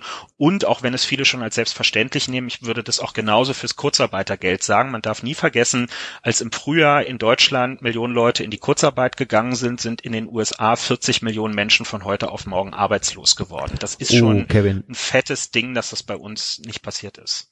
Kevin, zum Kurzarbeitergeld kann ich dir nachher off-air ähm, erzählen, wie man das auch, wie man dann wirklich, ähm, wie man auch wirklich äh, das so Ungunsten der Arbeitnehmer auslegen kann. Erzähle ich das jetzt nicht öffentlich, erzähle ich danach. Ähm, Alles klar ja, eine Riesenunverschämtheit, aber erzähle ich irgendwann mal so. Egal. genau. Aber warum darf ich denn nicht ins Restaurant, wenn ich geimpft bin? Das ist ja noch gar nicht entschieden. Ähm, die Debatte hat. Wollte ich mir. naja, also das, die Debatte hat, hat ja jetzt ähm, der, der Außenminister ähm, gerade gestern, glaube ich, eröffnet. Heiko, also Heiko Maas, Maas heißt er. Falls. Hat, genau, ja, ja, das, das weiß ich schon noch ähm, hat es eröffnet. Außenminister, ähm, ja. Ja, Genscher. Ne, ich, ich hatte nur überlegt, wie ich es bewerte, weil ich äh, so ein bisschen den Eindruck hatte, dass sich da weniger der Außenminister als mehr der ehemalige Justizminister zu Wort gemeldet hatte in dieser Diskussion. Ich, ich war über den Zeitpunkt nicht ganz glücklich, ähm, weil ich glaube, die Debatte bringt uns jetzt gerade in diesen Tagen nicht weiter. Ja, weil, das wäre jetzt ganz im Ernst, das hätte ich jetzt am liebsten hier reingeschrien. Ja. ja. Impft doch erstmal die Leute, bevor wir scheint ja auch nicht so reibungslos zu laufen, wenn in Bayern irgendwelche Bierdosenhalter dafür verwendet werden, diesen Kühl-Dings zu kühlen, Alter. Kann nicht wahr sein, ja. Alter. Ja, absolut. Nee, also ich, das, das wird jetzt noch ein paar Wochen dauern, bis wir an den Punkt kommen. Trotzdem ist es richtig, sich frühzeitig vorzubereiten. Und meine Einschätzung ähm, und auch das, was ich, was ich da von den entsprechenden Fachleuten höre, ist eigentlich relativ klar. Ähm, es ist ja so, es geht ja nicht darum, Leuten neue Rechte zu geben, wenn sie sich äh, geimpft haben, sondern es geht darum, ihnen die grundgesetzlich verbrieften Grundrechte ähm, wiederzugeben. Die können nur unter sehr engen Voraussetzungen in Deutschland eingeschränkt werden, wenn ein anderes wichtiges Gut, in dem Fall Gesundheit und Leben, bedroht sind. Das ist die Grundlage, auf der die ganzen Infektionsschutzverordnungen gemacht sind.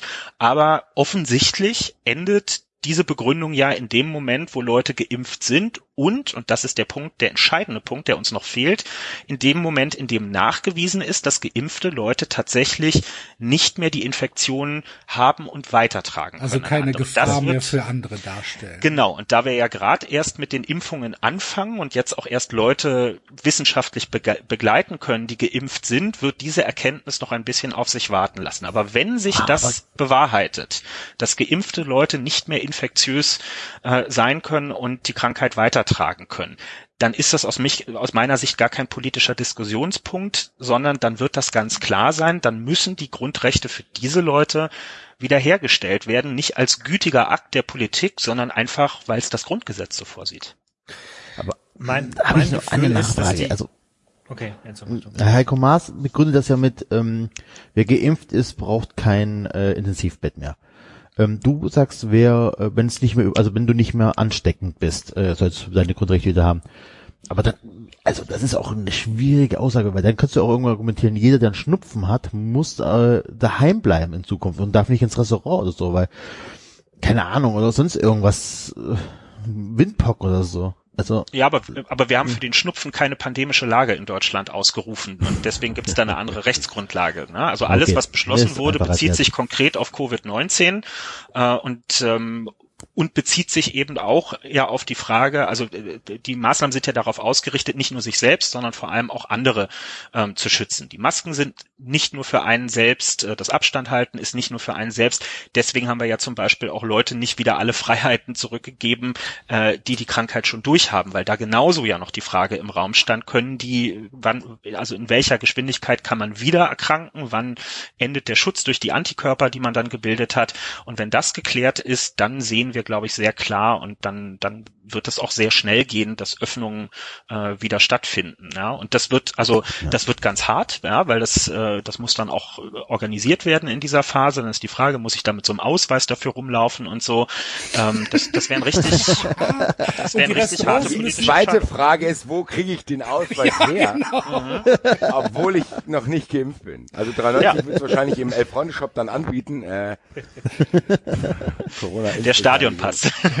Genau, den werden wir safe geben. Mit diesem Ausweis kommt man überall rein.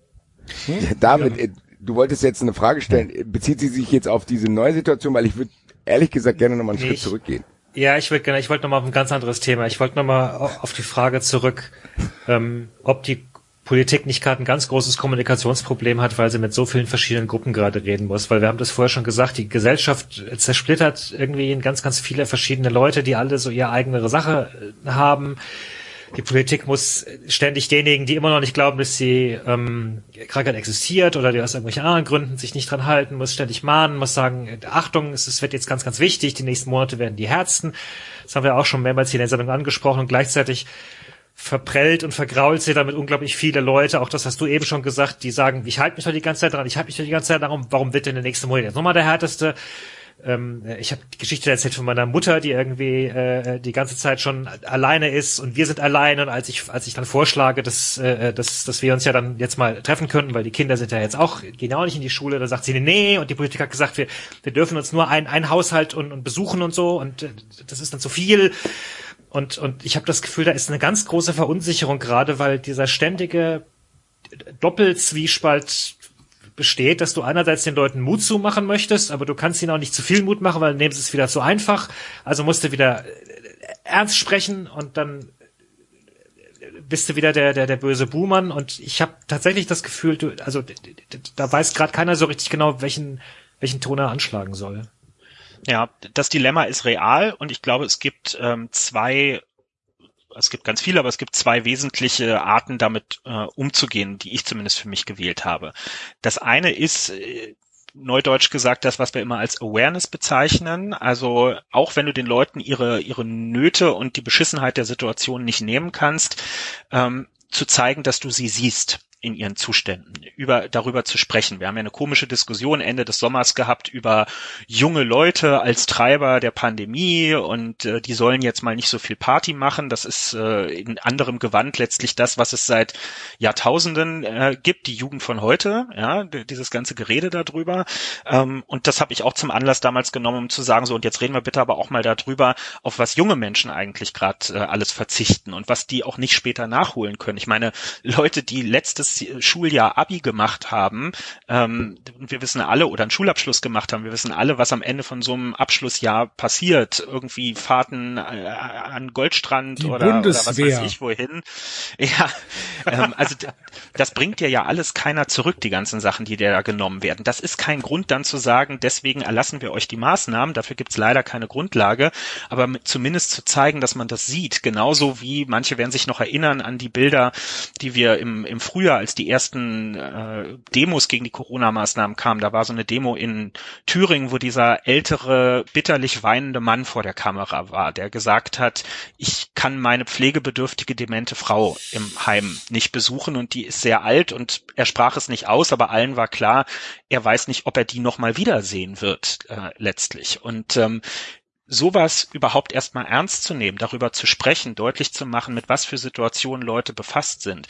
Auch der gerade im Netz sehr verbreiteten eher wohlhabenden Bubble, die in ihren Vierzimmer Altbauwohnung, ich überspitze jetzt bewusst, ähm, sitzt und fordert äh, jetzt hier Zero Covid und äh, drei Wochen einfach alle gar nicht mehr aus dem Haus raus und so weiter. Und natürlich äh, Homeschooling bis in alle Ewigkeit, bis das Virus ausgerottet ist, dem auch mal entgegenzusetzen und zu sagen, Entschuldigung, auch im Deutschland des Jahres 2021 leben fünfköpfige Familien äh, auf 50 bis 60 Quadratmetern, die Eltern schlafen im Wohnzimmer und die Kinder teilen sich ein Zimmer. Das mag es nicht mehr so viel geben wie in den 50er Jahren, aber das gibt es immer noch. Und für diese Leute bedeutet das was ganz ganz anderes, was ihr da fordert, äh, als für euren Gutverdiener Doppeleinkommenhaushalt mit einem Kind und einem Klavier in der Ecke so. Und das ist einfach wichtig, sowas in den Mittelpunkt der Kommunikation auch zu stellen, gerade für die Leute, die sich selber nicht so öffentlich artikulieren können. Und das zweite ist radikale Ehrlichkeit. Das finde ich bietet sich sowieso in der Politik immer an. Nichts versprechen, was man nicht halten kann und auch klar machen, wenn uns Erkenntnisse fehlen, ähm, die man bräuchte, um langfristige Entscheidungen zu treffen. Ich war zum Beispiel sehr unglücklich, als Jens Spahn gesagt hat, wir können im zweiten Quartal diesen Jahres jedem Menschen in Deutschland zumindest eine Impfung anbieten. Drei Tage später sprach er dann nicht mehr vom zweiten Quartal, sondern vom Sommer. Und kein Mensch weiß, auch er nicht, ob dieses Versprechen einzuhalten sein wird. Was er da beschreibt, sind Logistikpläne der Bundesregierung. Das ist super, dass es die gibt, aber die setzen zum Beispiel darauf, dass weitere Zulassungen von Impfstoffen erfolgen werden. Aber wir haben alle keine Glaskugel, um zu wissen, ob das alles genauso passiert, ob die alle durch die letzten Prüfungsphasen kommen, ob die die Freigabe von der Ständigen Impfkommission bekommen. Und wenn das nicht passiert, dann steht man im Sommer da und muss den Leuten wieder eine Enttäuschung mitteilen. Und deswegen finde ich, verbieten sich im Moment alle hoffnungsgeleiteten Prognosen, die nicht durch tatsächliche Fakten untersetzt sind. Das ist etwas, wo ich gerade ganz kurz einhaken möchte. Ich gebe dir zu 99 Prozent recht. Eine Einschränkung, du hast es eben schon gesagt. Die radikale Ehrlichkeit, die zum Beispiel Herr Lauterbach an den Tag legt, ist für mich unglücklich. Für mich ist für mich ist es ein ähm, tatsächlich ein eine eine Müh eine äh, ist es mühsam jeden Tag zu lesen wir müssen das machen, wir fordern jetzt das oder ich fordere das und äh, das muss gemacht werden und das muss gemacht werden und die nächsten sechs Monate werden die schlimmsten. Warum gibt es keinen Gegenpart in der Politik, der sagt, hör mal Karl, ein bisschen mehr Hoffnung für die Menschen, ein bisschen positiver, anstatt immer nur jeden Tag zu sagen, es ist alles noch viel, viel schlimmer. Ja. Ähm, ich, es, es, es zermürbt mich, Kevin. Ich kann es nicht mehr lesen. Karl Lauterbach fordert die Ausgangssperre. Ja, aber warum fordert er das? Hm. Weiß ich nicht. Hab ich keine. Wir haben es eben schon gesagt. Eigentlich ist da kein Nutzen dran, aber er fordert's. Morgen, jetzt hat er, heute hat er gesagt, die Handball-WM darf nicht stattfinden. Ist ja in Ordnung, kann ja sein. Hat er wahrscheinlich auch recht. Und nichts interessiert mich weniger als die Handball-WM. Aber, das stimmt. Ne, außer der Kongo-Koloss, zu dem kommen wir vielleicht gleich noch. Aber sonst interessiert mich da gar nichts dran. Aber gibt es nicht irgendwie eine Möglichkeit, ihm mal einzuflüstern, zu sagen, du magst ja in allem immer nur das Gute im Sinn haben. Das streite ich auch gar nicht ab, das glaube ich ihm sogar auch.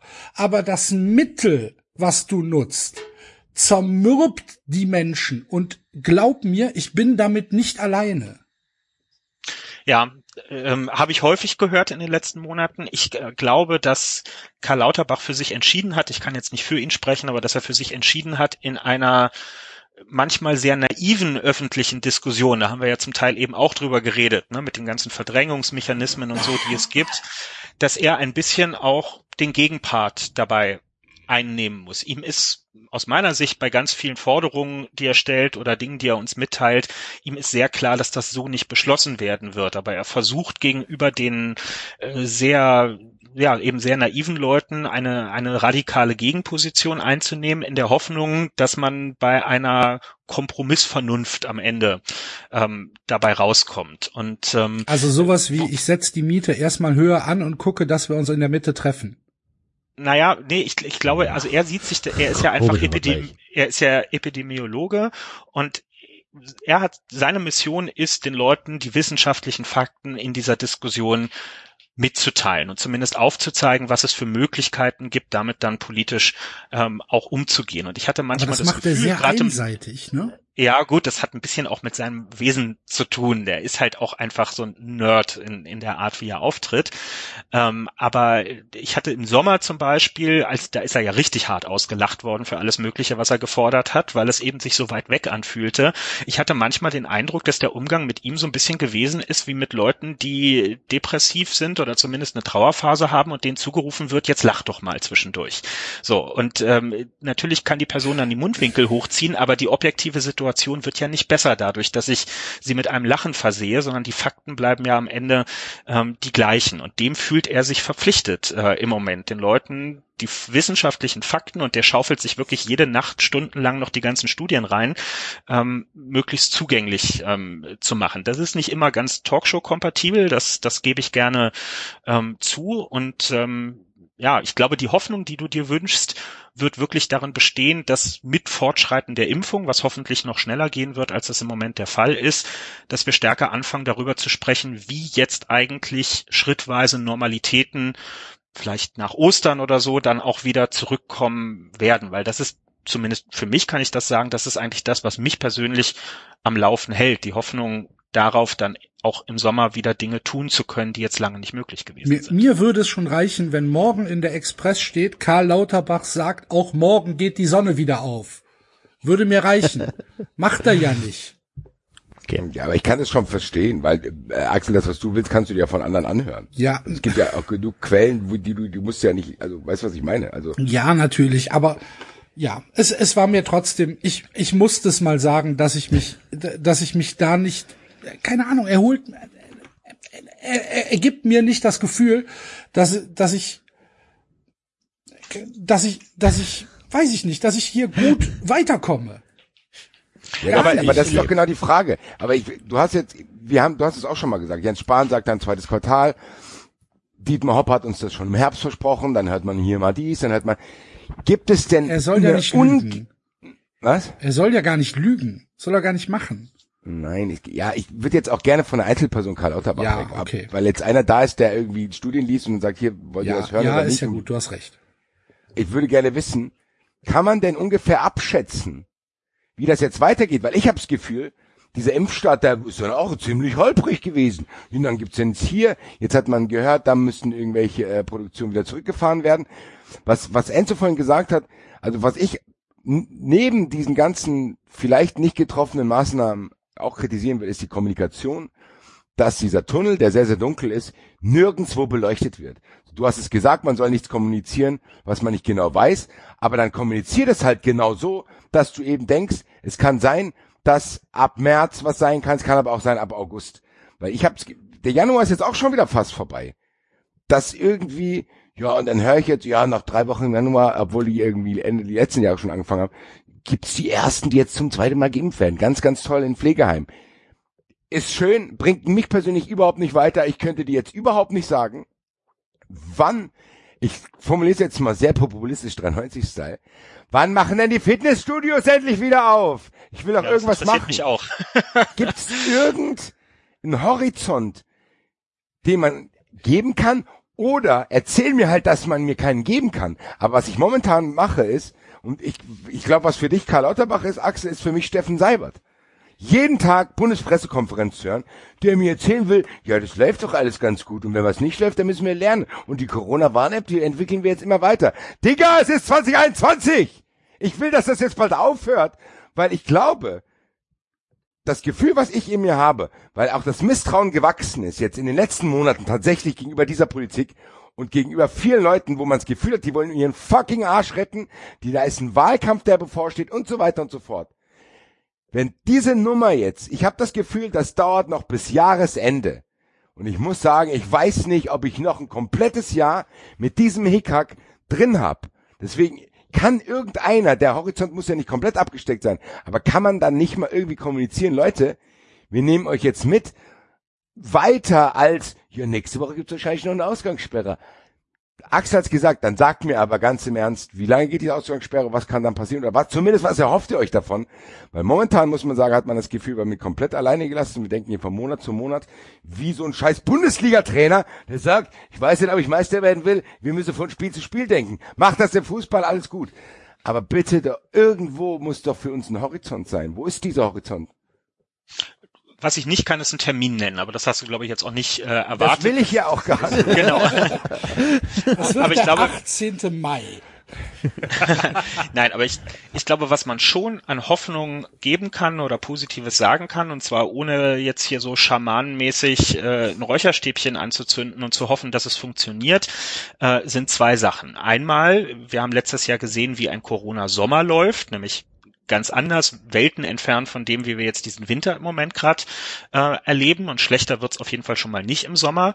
Und was man, glaube ich, beim Impfen sagen muss, wo wir definitiv beim Tempo noch, noch hoch müssen, aber jetzt im Februar geht ja zum Beispiel der neue Produktionsstandort von, von BioNTech in Marburg ähm, dann auch an den Start ähm, und auch, äh, dass jetzt zum Beispiel in Belgien wir gehört haben in den letzten Tagen, dass weniger produziert wurde, muss man immer gucken, was ist die Meldung hinter der Meldung. Das ist nämlich, dass es dort betriebsintern Umbauten gibt, äh, um kurzfristig die Kapazitäten zu erhöhen. Also auch das ist eigentlich eine positive Nachricht, die von dort kommt, dass mehr Impfstoff ähm, jetzt dann auch produziert werden kann.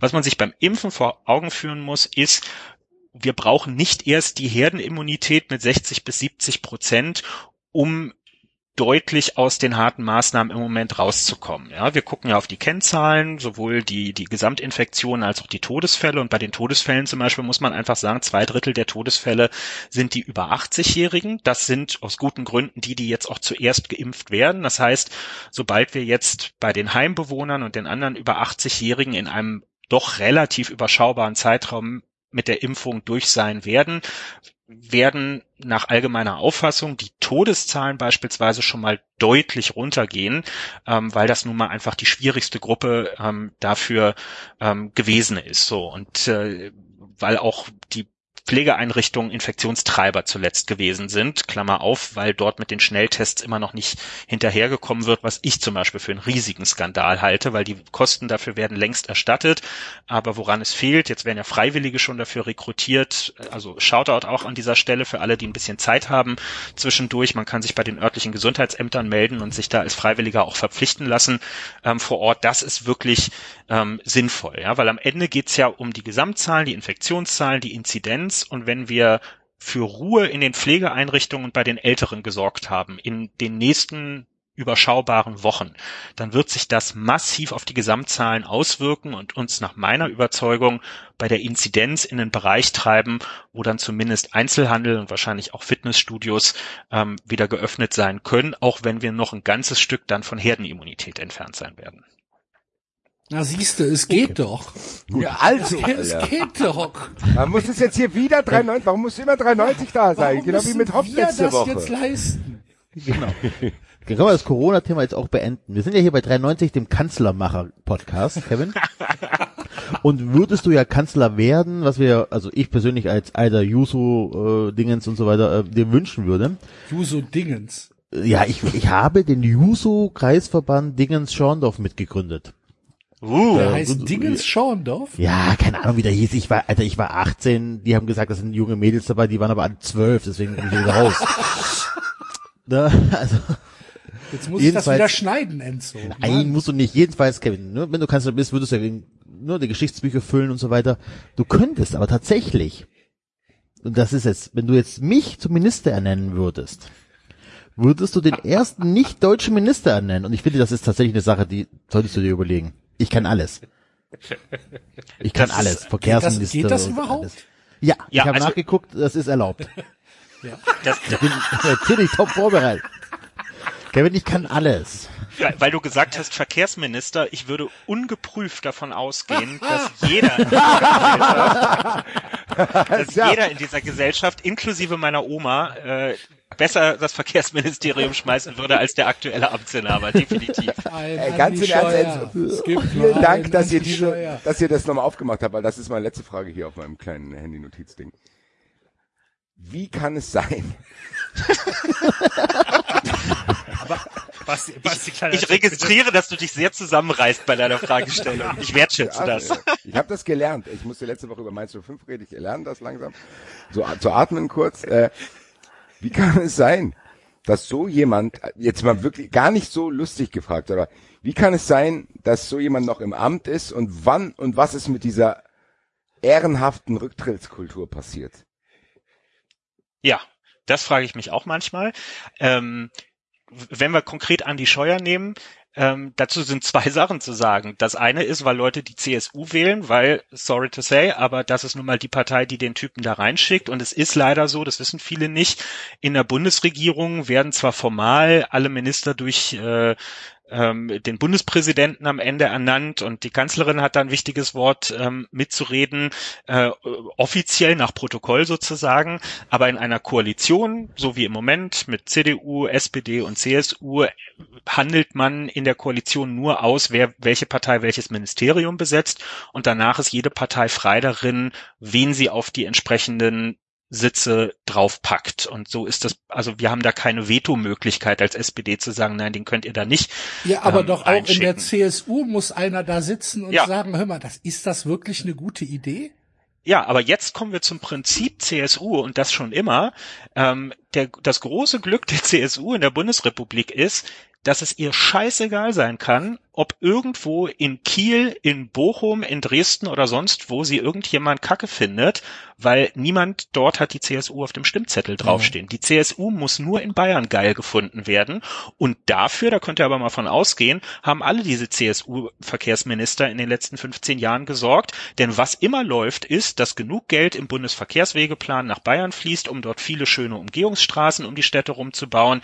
Dort werden jede Woche zwei Schecks an irgendeine Kommune übergeben für hunderttausende Euro für den Glasfaserausbau oder so. Das läuft. Ja, aber mit Mautsystem. Der Axel und muss so, wieder Sky abonnieren. am Ende. Und ich muss wieder Sky abonnieren, genau. Weil Aber Kevin, Kevin, Kevin, wenn du sagtest, äh, die Parteien bestimmen dann, wer welches Ministerium bekommt, das stimmt so ja nicht. Gerade erst vor kurzem hat Frau Merkel gesagt, dass sie einen bestimmten Minister nicht haben möchte.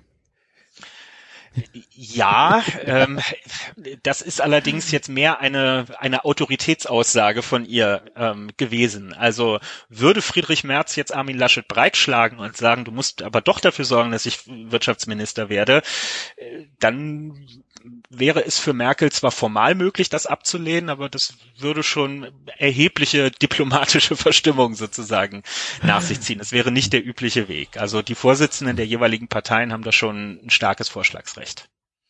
Und insofern, also wenn, wenn man, wenn Markus Söder jetzt von allen so geliebt und gefeiert wird, er ist der Vorsitzende der CSU. Er kann diese Leute jederzeit ähm, abberufen aus diesen Ämtern. Und dass er es nicht tut, ist dann eben auch Teil seiner Bilanz.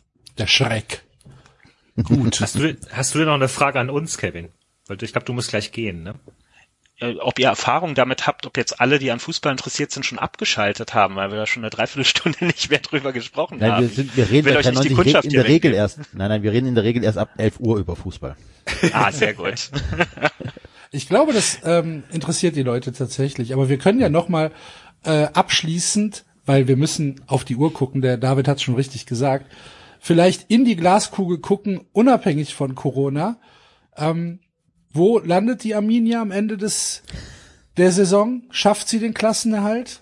Und wo landet die SPD? Schafft Und- sie auch den Klassenerhalt?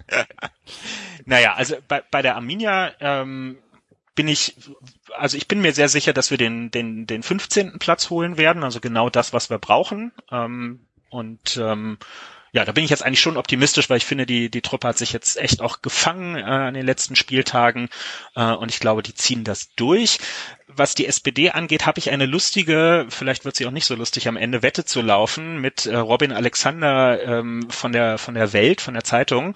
Ähm, wir haben nämlich vor zwei Wochen etwa über Twitter uns auf eine Wette vereinbart. Er ist Schalke-Fan und er hat da mit mir gewettet, äh, zum damaligen Zeitpunkt, der FC Schalke würde bis zum Saisonende noch mehr Punkte sammeln, als die SPD Prozent bei der Bundestagswahl holt.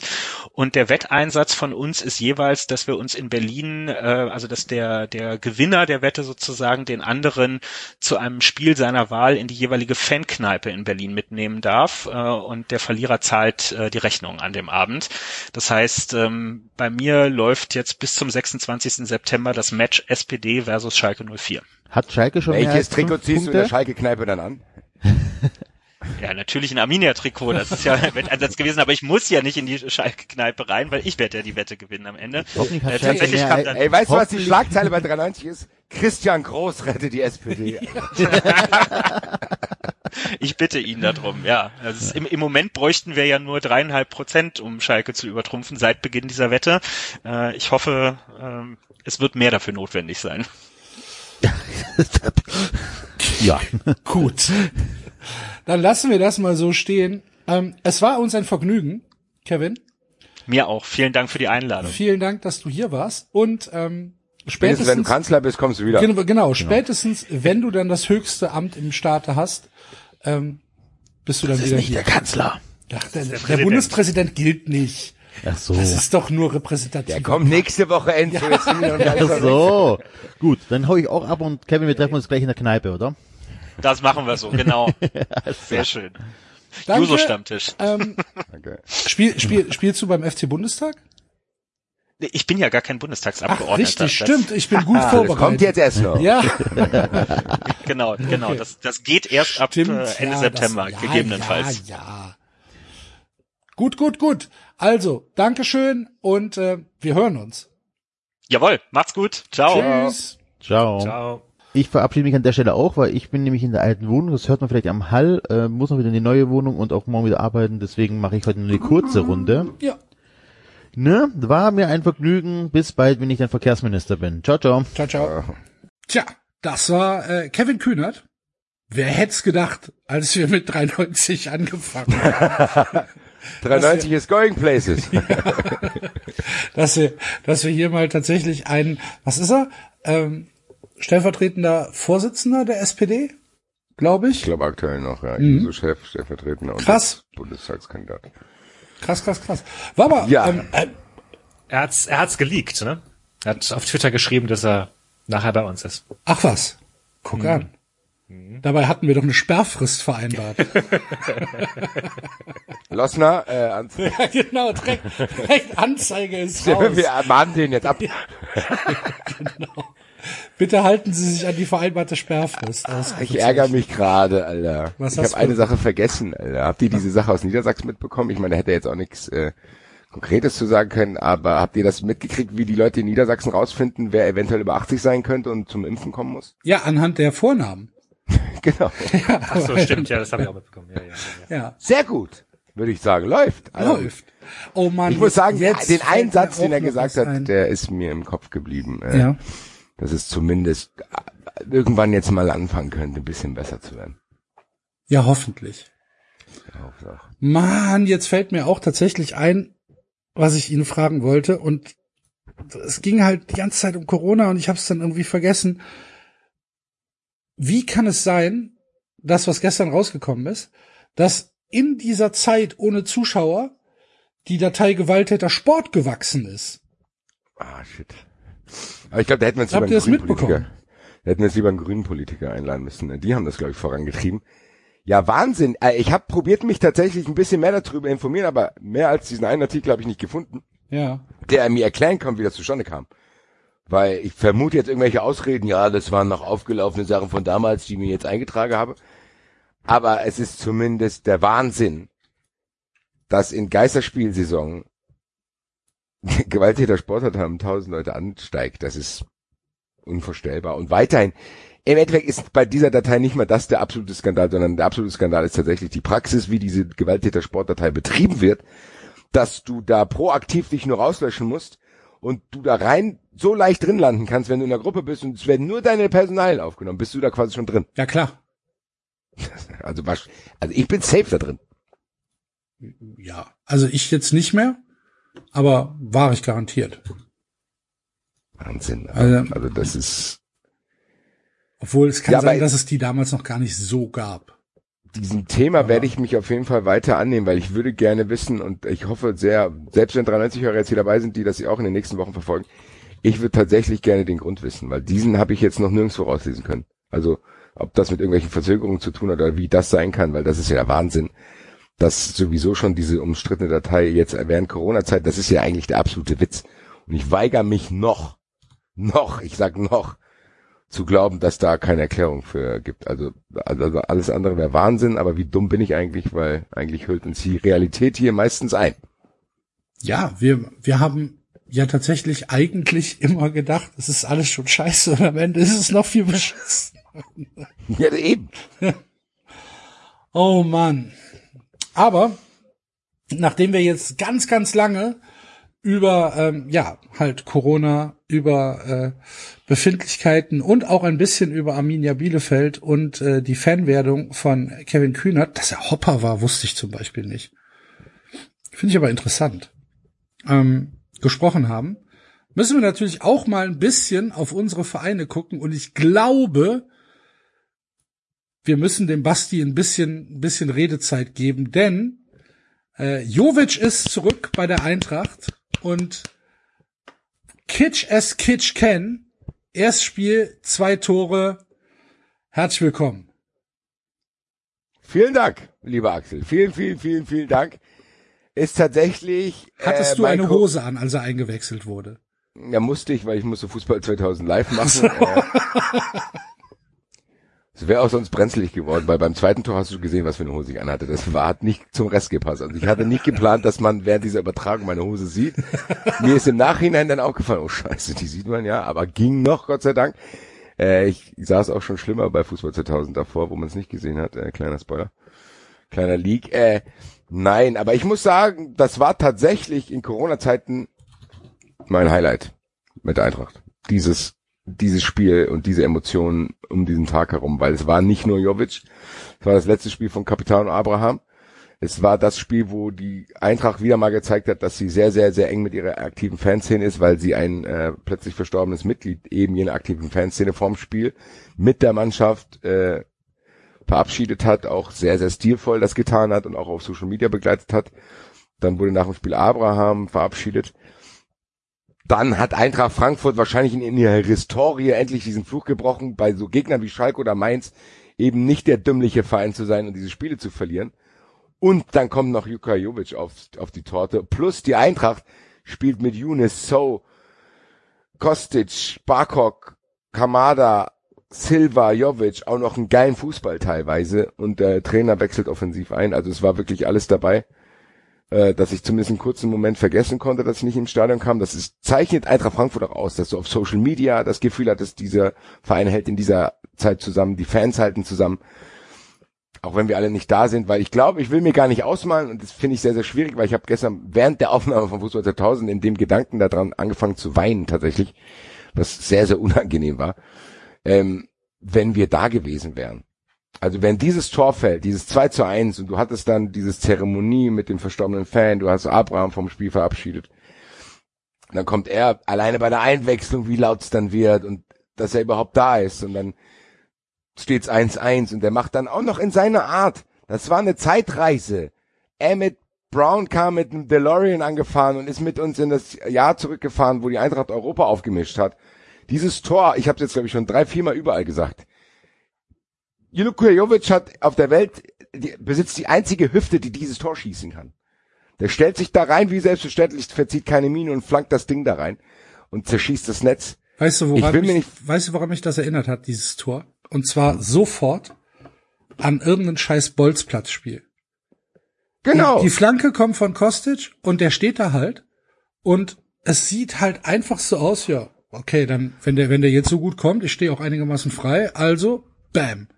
Ja, aber auch gar nicht aufgeregt, ja, so. Nee, der hat sich nicht, so, sondern der, der steht dann und denkt, ah, ja gut. Dann. So, ja, dann, dann, dann, dann hau ich den jetzt, hau ich den jetzt rein, ist gut. So, und weiter geht's. Genau. Weißt du, als wäre es irgendwie das 21 genau. zu 18 für genau. irgendeine Bolzplatzmannschaft. Genau äh, diese Selbstverständlichkeit, mit der der dieses Tor da reinwächst, weißt du, ja, nachdem mir, auch ganz ehrlich, ja. nachdem auch, es gab wirklich auch Diskussionen. Äh, wie kann man den zurückholen? Der ist gescheitert, der hat nur zwei Tore gemacht, der hat keine Spielpraxis.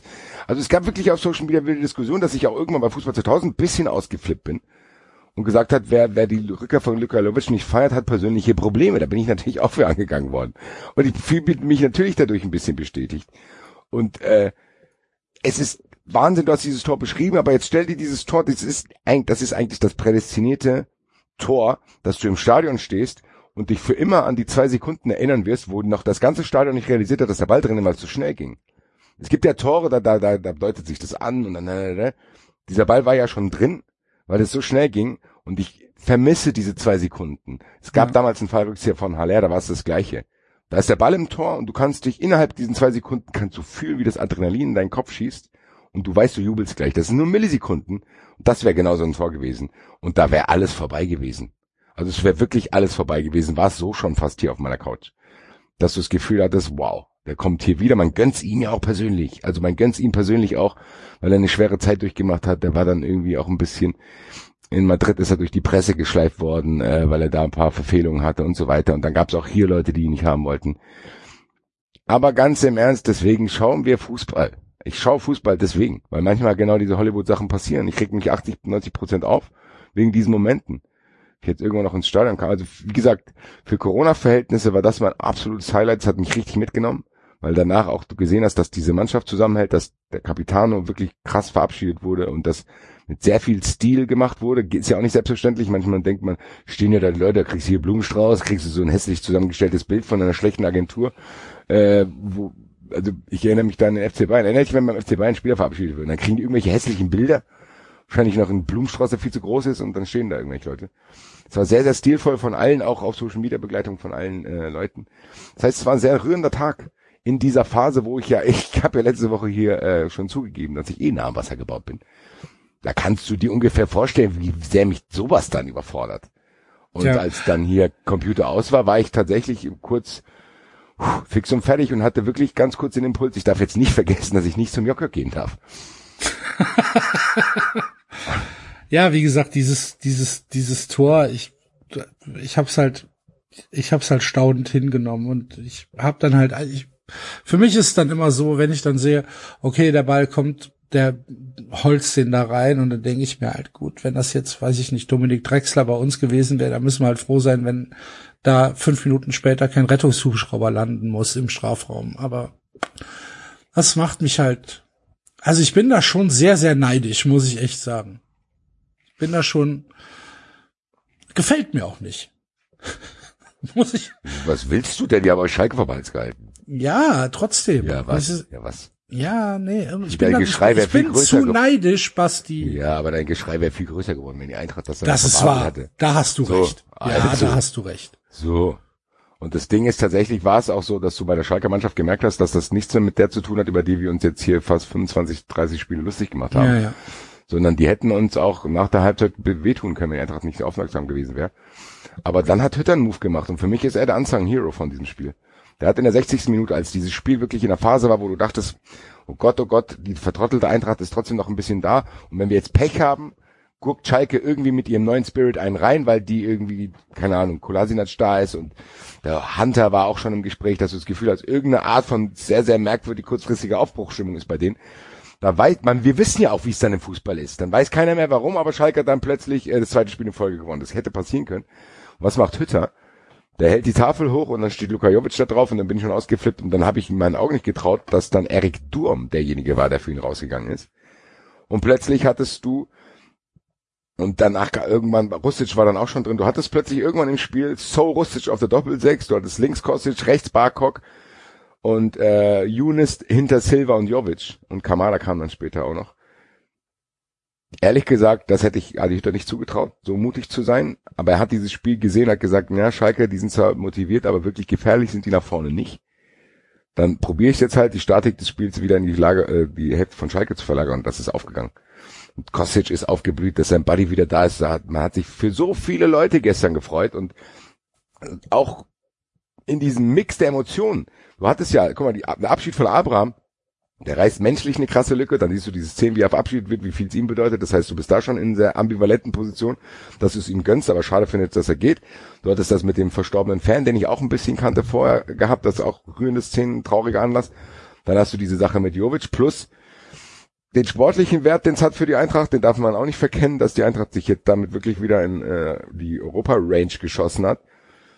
Und du hast dann diese Gedanken, dass du das gerne mit deinen Freunden erlebt hättest. Das heißt, alle Emotionen, die ich beschreibe, schlagen in alle möglichen 360-Grad-Richtungen aus, dass eine Situation entstanden ist, die mich dann am Abend, bevor ich pennen gegangen bin, echt überfordert hat, die aber heute hauptsächlich schön ist, so zu denken, ach geil, ich freue mich, ich gucke bei Instagram, wie sehr das auch feiert, er teilt jeden Beitrag von jedem Fan, du merkst auch, wie viel ihm das bedeutet, plus jetzt steht ein Spiel bevor, wo ich wirklich auch gespannt drauf bin, weil die Eintracht hat zwei, zwei Siege im Rücken, selbst wenn die Eintracht jetzt in Freiburg verliert oder unentschieden spielt, ist es jetzt nicht so, dass hier Krisenstimmung ausbricht, sondern die Eintracht ist gefestigt, die Eintracht spielt einen guten Ball.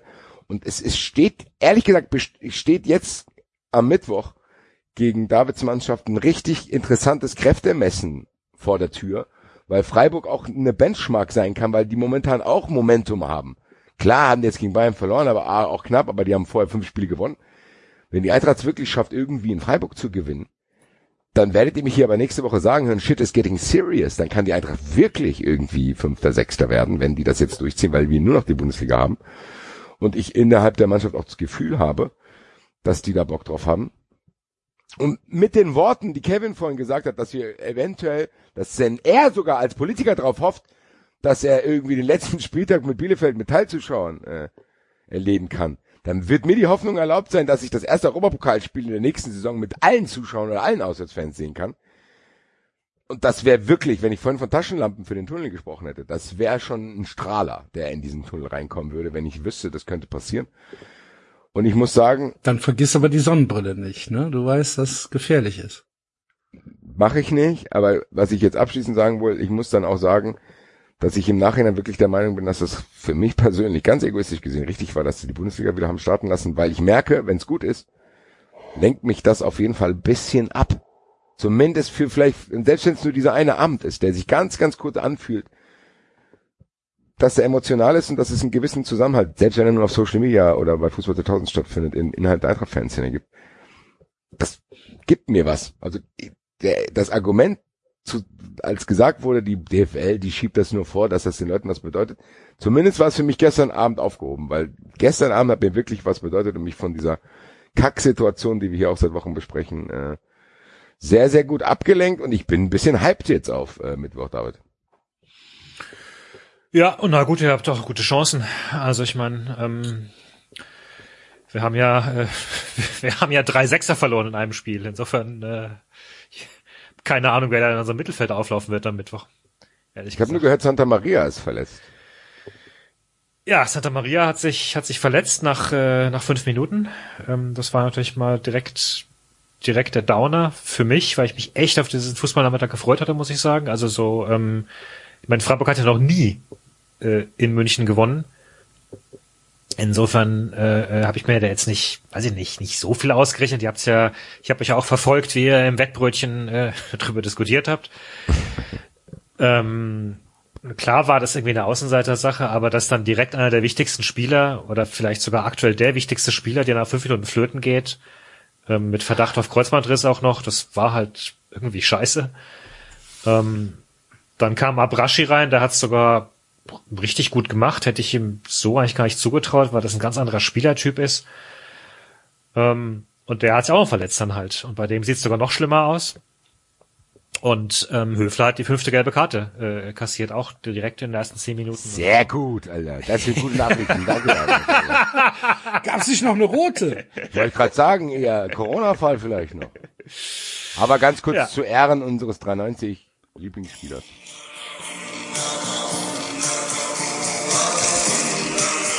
Ein sehr langes Intro. Ich habe das sogar schon vorgespult, als ich mich mute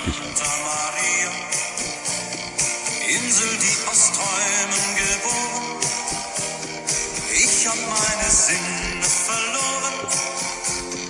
In dem Fieber, das wie Feuer. Haben wir lange nicht gehört. Haben wir lange nicht gehört. Ich habe, ich habe bei dem Spiel gelernt, dass Santa Maria Franzose ist.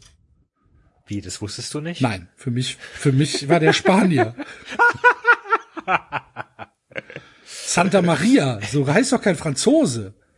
Ja, aber Baptiste heißt doch kein Ja, das, das war das, was mich stutzig gemacht hat. Ich habe gedacht, der kommt aus Bermay. Gibt's jetzt einen Twitter-Account mit noch viel zu wenig Followern? Tatsächlich. Die offizielle ja. Vertretung der Inselgruppe Bermay. Alter, ihr seid so geil, Alter. 93 Army tatsächlich. Drei, drei Follower tatsächlich nur. Drei Follower. Okay. Ja, Sergej, dann Sergej Zirkis, ich und Basti. ja, das, aber ganz ehrlich, das sollte fast schon so bleiben. Also, wie, was für drei Premium-Follower willst du sonst noch haben? David, Basti und Sergej Zirkis.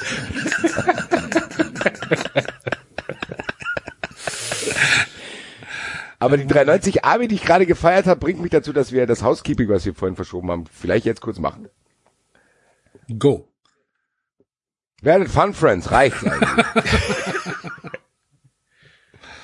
wir ja, haben am, unterstützt äh, uns. Wir haben am, am Mittwoch wieder eine neue Fun Friends Folge für euch, ähm, wo es, so viel können wir schon verraten, um unseren äh, Medienkonsum geht. Äh, ja. Haben schon ein paar Mal angeteasert, dass wir das ja gerne mal machen würden. Wir erzählen euch, was wir lesen. und wie wir das machen und was wir im Bett so machen. Genau. genau. Alter, das muss reichen. Das ist ja tatsächlich hoch unterhaltsam. Ist tatsächlich so und ich kann euch jetzt schon mal äh, noch was weiter anteasern. Die Folge nächste Woche dann. Also diesen Mittwoch kommt die Mediennutzung und nächsten Mittwoch könnte eventuell äh, eine Fun Friends Folge erscheinen, die den Namen Hashtag RedXDopart Part 2 heißen könnte, weil ich bin diesen Sonntag im Doppelpass zu Gast, meine lieben Freunde. Schon wieder? Mhm. Wahnsinn. Wow. Heute Morgen klingelt das Telefon. ich gehe dran. Hallo, wer ist da? Hier ist der Pitt. Hast du Sonntag Zeit? Ich sagte, ja, habe ich. Wer kommt noch? Sagt er, bis jetzt habe ich dich als erstes angerufen. Es kann sein, dass Kali noch kommt. Da freue ich mich aber, Alter. Kali? Kali ist du da. Bist also unbestätigt. Du bist einer, der macht, der kann das. Also geil. ich hoffe, dass ihr mich rettet, wenn ich nächsten Montag in die Sendung komme und plötzlich euch Eismann-Sachen verkaufen geil, will, dass ihr mich geil. davon abhaltet. Super, Be beste Grüße. Wenn du, wenn du bitte versuch irgendwie, ich schieb dir 80 Euro einzubauen. Nee, du bist einer, der kann das. Ja, oder, so, ja. Mach, ich gebe dir 80 Euro, ist auch nicht schlecht. dann hat Schalke schon wieder verloren, da denken sie sich doch auch, ich mach und tu und ich kommt nichts mehr rum. Ja, cool. Auftrag angenommen. Das wird, das wird, äh, das wird tatsächlich wieder cool. Bin ich fest von überzeugt. Ja, ist doch geil. 93, Also, wenn ist, go Friends, äh, liebe 93 Freunde. ist Going Places. Das ist schon richtig. Das 93 ist Going Places, äh, könnte man die Sendungstitel auch sagen. Nee. Aber werdet Fun Friends tatsächlich, David hat's gesagt, weil ihr habt äh, nicht nur äh, Zugriff auf die aktuellen Folgen ab 4 Euro, 5 Euro oder 10 Euro, sondern auch auf alle, die wir schon rausgebracht haben. Und da sind geile Dinge dabei. Da gucken wir Hasen dabei zu, wie sie nicht über Hindernisse springen. Diskutieren merkwürdige Wikipedia-Einträge. Ihr könnt nachhören, wie der Fesei-Gürsei-Preis entstanden ist und so weiter und so fort. Ja, richtig. Und äh, Leute, die äh, sich jetzt beschwert haben, äh, 93 ist Going Places und macht jetzt auch Werbung. Digga, wenn du das nicht hören willst, zahl wenigstens einen Euro im Monat, wenn du hier die Woche vier Stunden zuhörst. Weil Leute, die einen Euro im Monat zahlen, kriegen zwar keinen Bonus-Content, sondern äh, die Werbung aber erspart, die wir in unregelmäßigen Abständen hier einspielen. Äh, also, meine lieben Freunde, werdet Fun Friends äh, and Tell Your Friends lohnt sich, glaube ich, weil ihr dann bessere Menschen seid. Weil ist so. Ja, weil ist so, eben. Genau. Ist ist gut. Ja. Und des Weiteren, ja, äh, unser Merchandising-Shop, äh, habt ihr ja in der Vergangenheit jetzt auch schon gesehen, wird äh, in schöner Regelmäßigkeit weiter, weiter aufgestockt. Die Mützen und die Schals und Feuerzeuge, Tassen habt ihr alle schon gesehen. Unser neuer Hoodie, den ich letztens auch bei der Sportschau anhatte, als ich Kiel gegen Bayern kommentiert habe, der ist auch erhältlich. Die Kappe, die ich jeden Tag eigentlich anziehe, das ist quasi meine Fackelmann-Kappe, die 93 Kappe.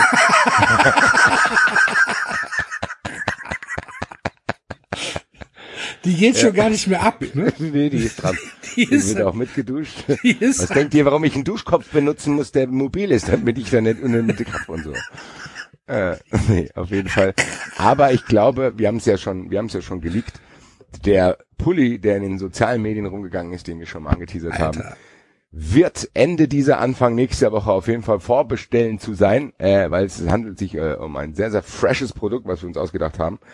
Aufschrift, liebe Grüße an Christian Helms, kein Gott, kein Staat 93. Ich glaube, das fasst unsere Sendung ganz gut zusammen. absolut. Ja, Freunde der Sonne. Ansonsten Live-Shows müssen wir, glaube ich, euch darauf verweisen, dass wir es alles noch nicht wissen. Äh, es gibt Ersatztermine, die äh, kriegt ihr auch von denjenigen äh, mitgeteilt, bei denen ihr eure Karten gekauft habt. Ich muss sagen, wenn der, der neue Berlin-Termin, der im Januar 2022 ist, wenn der nicht stattfinden sollte, wegen Corona, könnt ihr davon ausgehen, dass 93, glaube ich, dann gar nicht mehr stattfindet. Weil wir uns alle umgebracht haben, Alter. Ja, mein Gott, Ja, wir hätten ja tatsächlich, wir, also wir hätten ja echt im Frühling das jetzt auch alles nicht, also hättest du uns im Frühling gesagt, wir, wir wären hier, es ist mir vorhin nochmal aufgefallen, diese ganzen Maßnahmen, die wir letzten Frühling gemacht haben, die haben ja sogar gewirkt oder teilweise waren sie ja unnötig, weil das Virus war ja noch gar nicht da. Also es war ja, wir waren ja echt eine Insel der Glückseligen, weil es war gar kein Virus da, so, es hat sich auch nicht groß verbreitet und wir sind einmal in, in in, mit, durch ein paar relativ strenge Wochen durch und dann war es irgendwie alles wieder gut und dann kam der Sommer und äh, mein, wenn du dir das anschaust jetzt wieder, das ist ja, also hättest du uns das damals gesagt, auch wenn wir alle schon gesagt haben, oh, zweite Welle kann kommen, etc., etc., das ist ja alles schon irgendwie krass. Sorry. Also. Ja gut, du hast schon recht. Ich meine, wir sind ja auch lange, lange davon ausgegangen, ja gut, der letzte Batsch Cup Termin im Dezember, das wird dann dann bestimmt schon klappen. Also I feel you, Ja. aber äh, trotzdem muss ich Stand heute sagen, dass ich äh, sehr hoffe, dass die äh, Termine stattfinden jetzt irgendwann mal bald, weil auf 93 Live habe ich auch wieder Bock. Letztens habe ich Ja. irgendwo ein Video gesehen, weil ich das irgendwo geteilt habe und dann wirst du ja dran erinnert. Ja, hätte ich auch schon Bock drauf. Krass eigentlich, wie sehr ich das verdrängt habe, weil ich nicht daran denken will. Aber 93 Live-Shows stehen irgendwann auch wieder an und da haben wir richtig Bock und ihr könnt euch vorstellen, dass das nochmal potenziert ist. Wenn ihr wieder Bock habt, unter Leute zu gehen, wir Bock haben, mit euch das zu machen, verzeiht uns jetzt schon, wenn wir zu laut Santa Maria auf der Bühne singen und dabei irgendwie wieder runterfallen. Und jeder vor allen Dingen mit einem anderen Text. genau. Ja. Ich dachte, der wäre Spanier. Und wird zur Musik von äh, Herr Tinho genau. auf die Bühne kommen. Santa Maria. ja. So, Ja. Housekeeping haben wir, glaube ich, beendet. Also, was unterm Strich stehen bleibt, freut euch auf die Live-Shows, kauft euch Merch und werdet Fun Friends. So schwer ist es nicht. Ja. Wir müssen noch mal kurz über Bayern Kiel reden, ne? Oder Kiel Bayern? Kiel Bayern. Wollte noch mal kurz auf das äh, ihr habt's ja, hab, das ihr habt's ja im Wettbrötchen schon mal kurz angesprochen. Ich wollte noch mal kurz auf dieses Müller-Dings raus. Oder willst du noch irgendwas sagen, Basti, jetzt so, ähm, wie es so war als Sportschau YouTube-Star? Ja gut, ich habe mich über die Anfrage natürlich gewundert, wie jeder von euch. Wirklich. Ich habe ja schon vorgeschlagen, dass wir das, äh, falls die Sportschau das Spiel Kiel-Darmstadt äh, jetzt äh, überträgt, äh, dass wir uns beide nochmal einladen dann. Ja gut, jetzt bin ich informiert auf jeden Fall. Und du als Kiel-Fan und ich als Darmstadt-Fan? Äh, tatsächlich war es so, dass äh, ja die scheinbar die Couchgruppe gesehen haben und gesehen haben, gut, dass ich nicht der allergrößte Bayern-Fan bin und die niemanden aus Kiel gefunden haben und dann gefragt haben, ob ich den Gegenpart für Bayern übernehmen will. Da habe ich natürlich nicht Nein gesagt, fand ich eine lustige Aktion, weil mir auch tatsächlich, ich hätte alles sagen dürfen, und äh, liebe Grüße an, ich weiß nicht, aber auch 93 hörer ist wahrscheinlich schon, aber auch Wettbrötchenhörer Anton Axel. Erinnerst du dich an den Anton, der Selbstverständlich. immer die äh, Tipprunde bei Bundesliga 6 auch angeführt hat? Ja, ja, klar. Äh, Kiel-Fan. Ähm, der hat, ist tatsächlich Kiel-Fan und vielen, vielen Dank auch nochmal hier. Der hat mich tatsächlich sehr, sehr, sehr, sehr gut vorbereitet, äh, dass ich zumindest eine Idee hatte, für die Kürze der Zeit, was in Kiel so abgeht. Muss sagen, dadurch, dass ich mich darüber informiert habe, hat sich mein Bild von Kiel auch ein bisschen geändert. Also ich habe sehr, sehr, ich bin sehr beeindruckt, was dort gemacht wird. Und ich war auch an dem Tag sehr beeindruckt, wie die Fußball gespielt haben. Das war kein Pokalfight von einem Zweitligisten, sondern ja. die haben einfach da mitgekickt. So, ja, also die haben hab, einfach ich, mitgespielt. Ich, ich wiederum war sehr beeindruckt, dass du sie zweimal mit Freiburg verglichen hast. ja, nee, aber so fand ich es auch. Also das, das sah aus wie ein Spiel Freiburg gegen Bayern. So, also das war jetzt nicht so, dass ich dachte, da guck mal, da kommt die begrenzte Mannschaft die den großen FC Bayern niederkämpfen will. Nee, die haben da mitgespielt, die haben auch einzige interessante Spieler. Ähm, muss ich sagen, fand ich äh, beeindruckend. Er hat mir da sehr, sehr geholfen, weil die Sportschau wollte mir auch helfen, aber die haben mir zwei PDFs geschickt. Die eine war 150 Seiten lang, die andere 80 Seiten. Okay. Ja, Krass. am Mittwoch reden wir über unseren Medienkonsum. Das war mit der Visite. So viel, das alles zu Was war denn da drin? Einfach, einfach eine Presseschau oder was? Statistiken, genau. Also diese Kommentatorenvorbereitung, die ja auch haben mit allen möglichen. Der hat da, wenn der gespielt hat, haben die sieben Spiele nicht mehr äh, Pizza gegessen. Wenn der andere bei Regen gegen Pfosten gelaufen ist, hat man einen neuen Geburtstag. Also sehr, sehr ausführlich.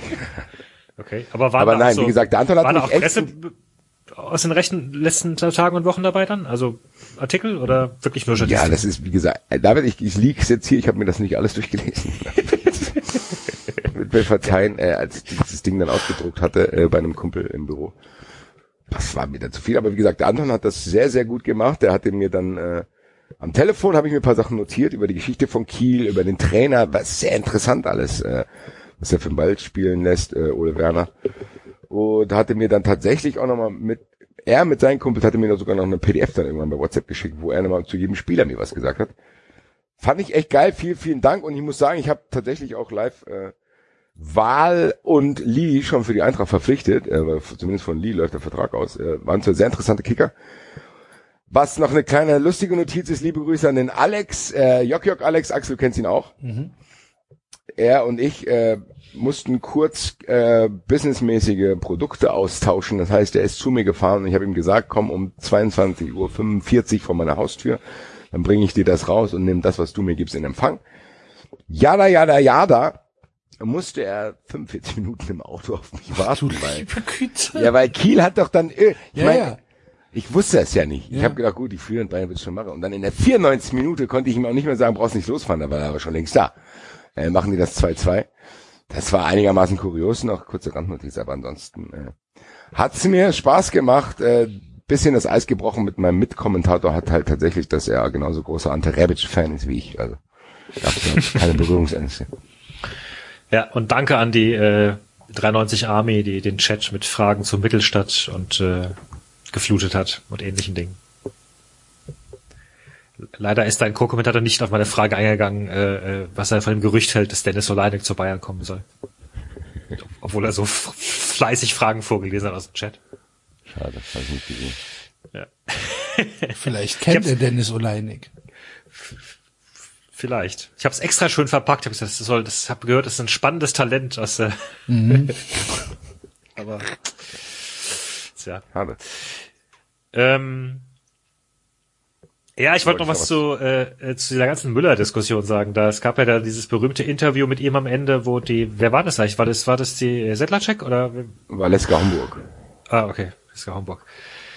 Ähm, die hat ihn ja dann gefragt, er stand da ja so im Schneeregen dann da rum und sie hat ihn dann gefragt, äh, wie die Stimmung in der Kabine sei. Ähm, und dann, dann setzt er so ein bisschen genervt an. Und ich muss schon sagen, in dem, in der Situation, ich meine, die Frage ist auch schon blöd, oder? Ich, ich weiß, ihr seid keine Müller-Fans und so und ihr habt, ihr habt ihn Nee, da auch im, wir, David, also wenn du uns jetzt hier mal kennengelernt hast bei 93, sind wir durchaus in der Lage, da auch äh, zu differenzieren. Und ich muss sagen, ich fand die Frage eine Katastrophe, aber was soll das für eine Frage sein? Ja, also, weil, weil mal ganz Ja, ehrlich, was genau, jetzt. was, was soll er antworten, ne? Also äh, äh, die die einzigen sinnvollen Antworten sind irgendwie entweder wir sind betrübt oder oder wir sind verärgert oder vielleicht Ja, noch irgendwas wie ah, wir greifen nächstes Mal wieder an. Oder? Nee, Keine aber der nee. Moment, aber natürlich kann er sagen, ja, natürlich ist es äh, ein, ein Scheißergebnis oder äh, ja, natürlich äh, können wir nicht zufrieden sein, dass wir heute rausgef rausgeflogen sind. Was ist das denn für eine Frage? Aber ähm, die dann die zu sagen, ja, sie lassen, sie Ja, lachen ja, Moment, jetzt hier. ja, Moment, Moment, Moment, Moment, Moment, Boah. Moment. Also, Moment, genau. Stimme ich euch zu. Ähm, aber ich finde trotzdem auch, ich finde auch irgendwie, ich weiß nicht, diese, warum stellen so Leute Fragen, von denen du eigentlich weißt, die Antwort bringt dich kein ja, Stück weil sie weiter, schlecht so. sind, David. Ja, gut, okay. Weil die So. Qualität nicht da ist. Und dann fängt er ja, dann fängt er ja so an, irgendwie zu drucksen und dann stößt sie ja wirklich diesen Lacher aus in diesem Moment. Und ähm, was mir ein bisschen in dieser Debatte gefehlt hat, also ne, er, er regt sich dann auf und sagt, äh, was, was lachen Sie? Und sie sagt, ich habe nicht gelacht. Und natürlich haben Sie gelacht. Was ja, was ja wirklich so ein bisschen wie dieser Wutbürger klang, so, Sie haben mich ins Gesicht Zweimal hast du es gemacht. Zweimal hast du es gemacht. ähm, und was, äh, was ich echt das Gefühl habe, ist, dass teilweise die Deutschen ähm, oder was, was mir auch im, im, im Alltag auffällt, ist, dass wir, wir, wir alle ein bisschen zu wenig Ahnung davon haben, wie Menschen Lachen benutzen. Nämlich so, also es gibt ganz viele Arten und Weisen, warum Menschen lachen. Dieses Verlegenheitslachen, dieses Lachen, um, um für eine gute Stimmung zu sorgen. Ähm, und das ist in anderen Kulturen teilweise anders. Es ist mir tatsächlich auch krass in, in Vietnam damals aufgefallen, wo es relativ üblich ist, dass du lachst, um Entschuldigung zu sagen sogar, was für uns krass fremd ist äh, und wo du dich da richtig veräppelt fühlst, weil du sagst jetzt äh, äh, hier irgendwie ist, also keine Ahnung, du hast irgendwie einen Konflikt mit einer Supermarktkasse, keine Ahnung, und dann lacht jemand los. Ähm, und das ist eigentlich von der von der Seite ein ein respektvolles, so äh, äh, gesichtswahrendes Entschuldigung teilweise. Und äh, ich glaube, die Deutschen machen das sogar. Ich glaube, das war genau das in dieser Situation. Sie hat da so, sie hat da so einen Lacher aufgestoßen, um so so, ja, ja, ich hab's ja nicht so gemeint und und das Ich muss sagen, ich interpretiere den Lacher so, dass sie genau auch gemerkt hat, was für eine Kackfrage es war. Oder sowas, ja, kann auch sein. Aber das ist ja, das geht ja in dieselbe Richtung dann. Ne? Sie Also wollte es ist eher, ich glaube, sie, sie wollte ihm damit zu verstehen geben, ja, ja, ich weiß, äh, Genau. scheinbar muss ich diese Fragen hier stellen und ich glaube, in der Geschichte der Field-Interviews hat es auch noch nie wirklich viele geile Fragen gegeben, so. Also, Ja. was soll, das ist ja, ich meine, darüber regen wir uns ja schon seit Jahren auf. Also, dass die Spieler dazu gezwungen werden, uns zu erzählen, wir waren nicht eng genug bei den Männern, wir müssen nächste Woche das anders machen. Und der Trainer sagt, ja, ich kann mich damit jetzt nicht beschäftigen, dass ich in der Diskussion stehe. Also ich erinnere mich an kein Feldinterview äh, nach dem Spiel, wo ich denke, oh geil, Alter, das war eine super Frage. Man wundert sich eher, und da muss ich auch sagen, ist bei mir jetzt diese Ambivalenz in dieser Geschichte, äh, dass Ecki Häuser noch von niemandem umgebracht wurde zum Beispiel, da pff, das bewundere ich sehr. Also du darfst nicht Vielleicht vergessen, gibt's die da bald eine Netflix-Serie drüber. ja, wahrscheinlich. Die ja. 15 Leben des Ecki Häuser. Ja, und uh, auch ein guter. Äh, auf jeden Fall äh, muss ich sagen, dass ich in dem Moment dann eher bei Thomas Müller war. Aber diese Ambivalenz in mir trotzdem drin ist, zu denken, das ist jetzt aber auch kein junger Spieler, der da jetzt das an der auslassen muss. Also von Thomas Müller erwarte ich eigentlich in seinem fortgeschrittenen Erfahrungsschatz, den er da mit sich trägt, äh, dass er das hinkriegt. Hat er aber nicht geschafft und für mich bleibt, ist und bleibt Thomas Müller ein Arschloch. Das ist aber nicht nur wegen dieser Szene, die ich jetzt da, die, diese Szene würde mir, wenn es eine Gerichtsverhandlung geben würde, warum ist Thomas Müller ein Arschloch? Wäre das für mich ein Beweisstück 36.000 C und von mir aus kann das Gericht das auch ablehnen, weil ich viele, viele andere hab und das erste, was ich im Kopf hab, als man gemerkt hat, dass das ein Wichser ist. als er da diese brasilianische Reporterin war es, glaube ich, äh, die ihn auf Englisch befragt hat zum Weltmeistertitel und er sie angeschrien hat, was wollen Sie mit Englisch? Weltmeister Sommer und dann einfach abgehauen ist. Das hat für mich das Bild verfestigt von Thomas Müller, der wirklich respektlos gegenüber manchen Leuten ist, der auch unglaublich unlustig ist. Es ging ja jetzt unter der Woche auch dieser Rosinenwitz da um. Ich mag ihn einfach nicht, das wird er akzeptieren, das muss ich akzeptieren, ist alles gut. Bei dem Interview war ich aber hin und her gerissen, weil David, ich habe auch den Impuls gehabt zu denken, was ist das für eine beschissene Frage? Der Typ kommt von diesem Spiel, da schneit's, der ist jetzt gegen Kiel ausgeschieden, was soll der da jetzt sagen? Äh, und du fängst auch noch an zu lachen, was der in dem Moment dann wahrscheinlich auch nicht perfekt interpretieren kann. Der steht ja nicht da und redet so wie wir darüber, sondern der ist halt sauer. Und ich bin, glaube ich, der Letzte, der Leuten Sachen vorwerfen kann, die sie irgendwie aus der Emotion heraus tun. Von daher äh, habe ich hier Thomas Müller einfach mal ignoriert, aber ich kann auch beide Seiten in der Diskussion verstehen. Ja. Gut. Hamas. Hamas. Hamas schon, was? Hamas schon. Nein, nee. Nein. Ich habe noch Frankreich was zu Axel. vermelden. Noch ein bisschen Housekeeping machen. Äh, äh, Wir müssen auch noch hier live in der Sendung einen Wikipedia-Eintrag von Herrn Curtius hier äh, auffrischen, Alter. Okay.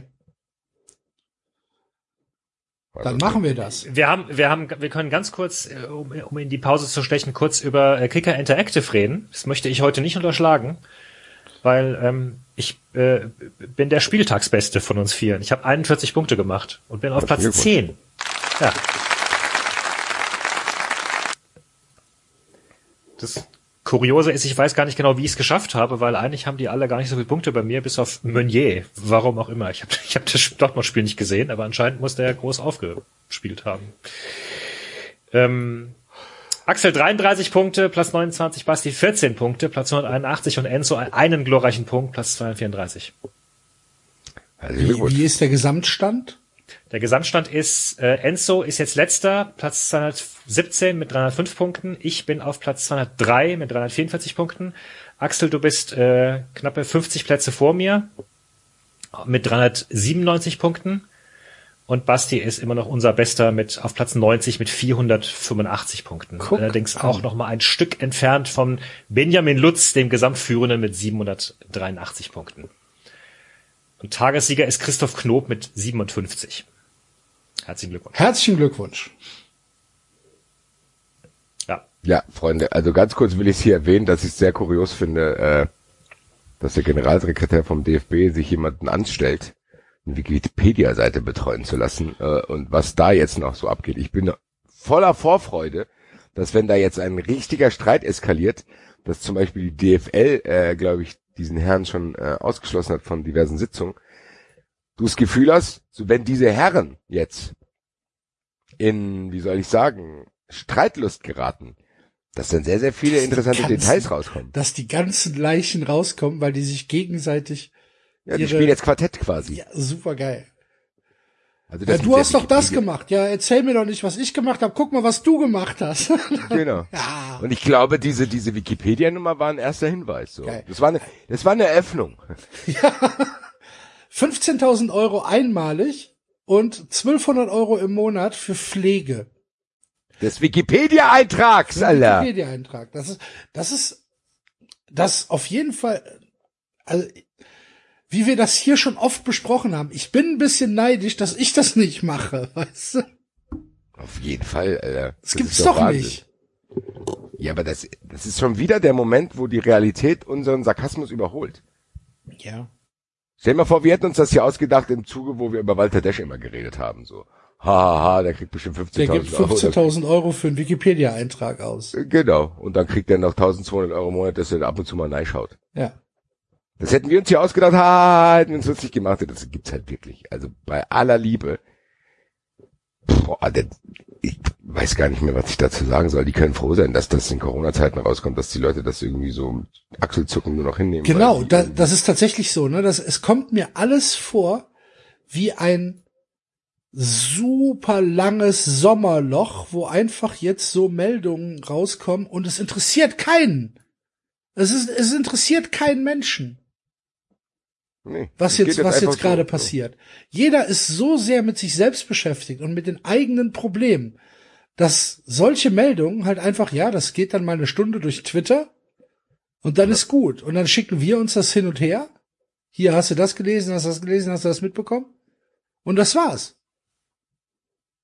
Ende. Wahnsinn, ich hätte schon wieder vergessen, Basti, wenn du es jetzt eben nicht gesagt hättest. Das wäre normalerweise das Hauptthema bei 93 in einer normalen so. Sendung. Ja, Ist so. Ich hab's Das vergessen. das ist wäre das das wäre tatsächlich Sendungstitel, Hauptthema und alles mögliche gewesen, wenn in der normalen Zeit, wo nicht viel passiert. Dieses DFB Ding, dass wir, wie wir uns immer vorgestellt haben, wie die da rummachen und Digitalisierung und Walter Desch und wie die da Sachen in den Papierkorb verschieben und da und ja, keine Ahnung, da Frauensweise auch nichts. Dass solche Vorgänge dort möglich sind, äh, und dass die trotzdem da du das Gefühl hast, die kommen da unbeschadet raus. Also du hast das Gefühl, weißt du, was ich beim DFB das Gefühl habe? Da ist eine Gruppe von Leuten, die machen nur Scheißdreck. Und wenn die sich anfangen zu streiten, liegen die, um den einen loszuwerden, nur den kleinsten Scheißdreck. Wahrscheinlich. Dann ist Reinhard Grindel da und dann ist irgendjemand da, der keinen Bock mehr auf den hat. Dann liegt der nicht den ganzen Bullshit, den Reinhard Grindel gemacht hat, sondern er sagt, hier, aber du hast doch mal da und da eine Uhr irgendwie nicht angegeben oder irgendwie da angenommen, so. Dann muss der weg. Keiner weiß aber, was Reinhard Grindel sonst noch verbrochen hat. Wenn der Generalsekretär, wie heißt der, Curtius? Heißt er so? Ja, ja. Wenn der jetzt auch aus dem Amt scheiden muss, dann werden alle Leute denken, der ist über diese Wikipedia-Scheiße gestolpert. Dann wird keiner mehr darüber sprechen, was der wahrscheinlich wirklich für einen Bullshit gemacht hat, wenn die DFL schon sagt, dass da Indiskretionen sind, wenn DFL und DFB gemeinsame Sitzungen haben, dass sie ihn davon ausschließen. Krass, dass ich bei mir selber merke, dass mich das nicht mehr so umtreibt, wie es sollte und bei euch sowieso euch das fast gar nicht interessiert. Das stellt schon, beschreibt die aktuelle Situation, glaube ich, sehr gut. Ja, wahrscheinlich. Ja. Sehr gut. Aber krass, ey, das, ich, ich, ja, ich mache mir da tatsächlich Gedanken drüber, dass ich das Original schon wieder vergessen habe. Ja, ich glaube, momentan ist auch viel. Auch dieses, also auch diese ganzen Berichte, die jetzt im Nachhinein, ich glaube, Axel, du hattest das schon angesprochen mit den Fischen in Großbritannien. Es sind absurde Zeiten. Die Fische in Großbritannien, die jetzt glücklicher sind, weil sie wieder von, von den Engländern gefischt werden. Ja, genau. Nein, weil sie auch selber wieder, ja, nee, weil sie selber wieder Engländer sind. Ja, ja. Britische Fische, ja, ja. Ja. Englisch, also die Fische haben wieder die englische Nationalität. Das freut die Fische, hat er gesagt. Hat er, Ja, ja. Leute, das ist Chief of the House da gewesen. Ja. Der, ist, der sagt solche Dinge. Was ist denn mit uns passiert, dass wir das einfach akzeptieren, Alter? Was ist denn los, Alter?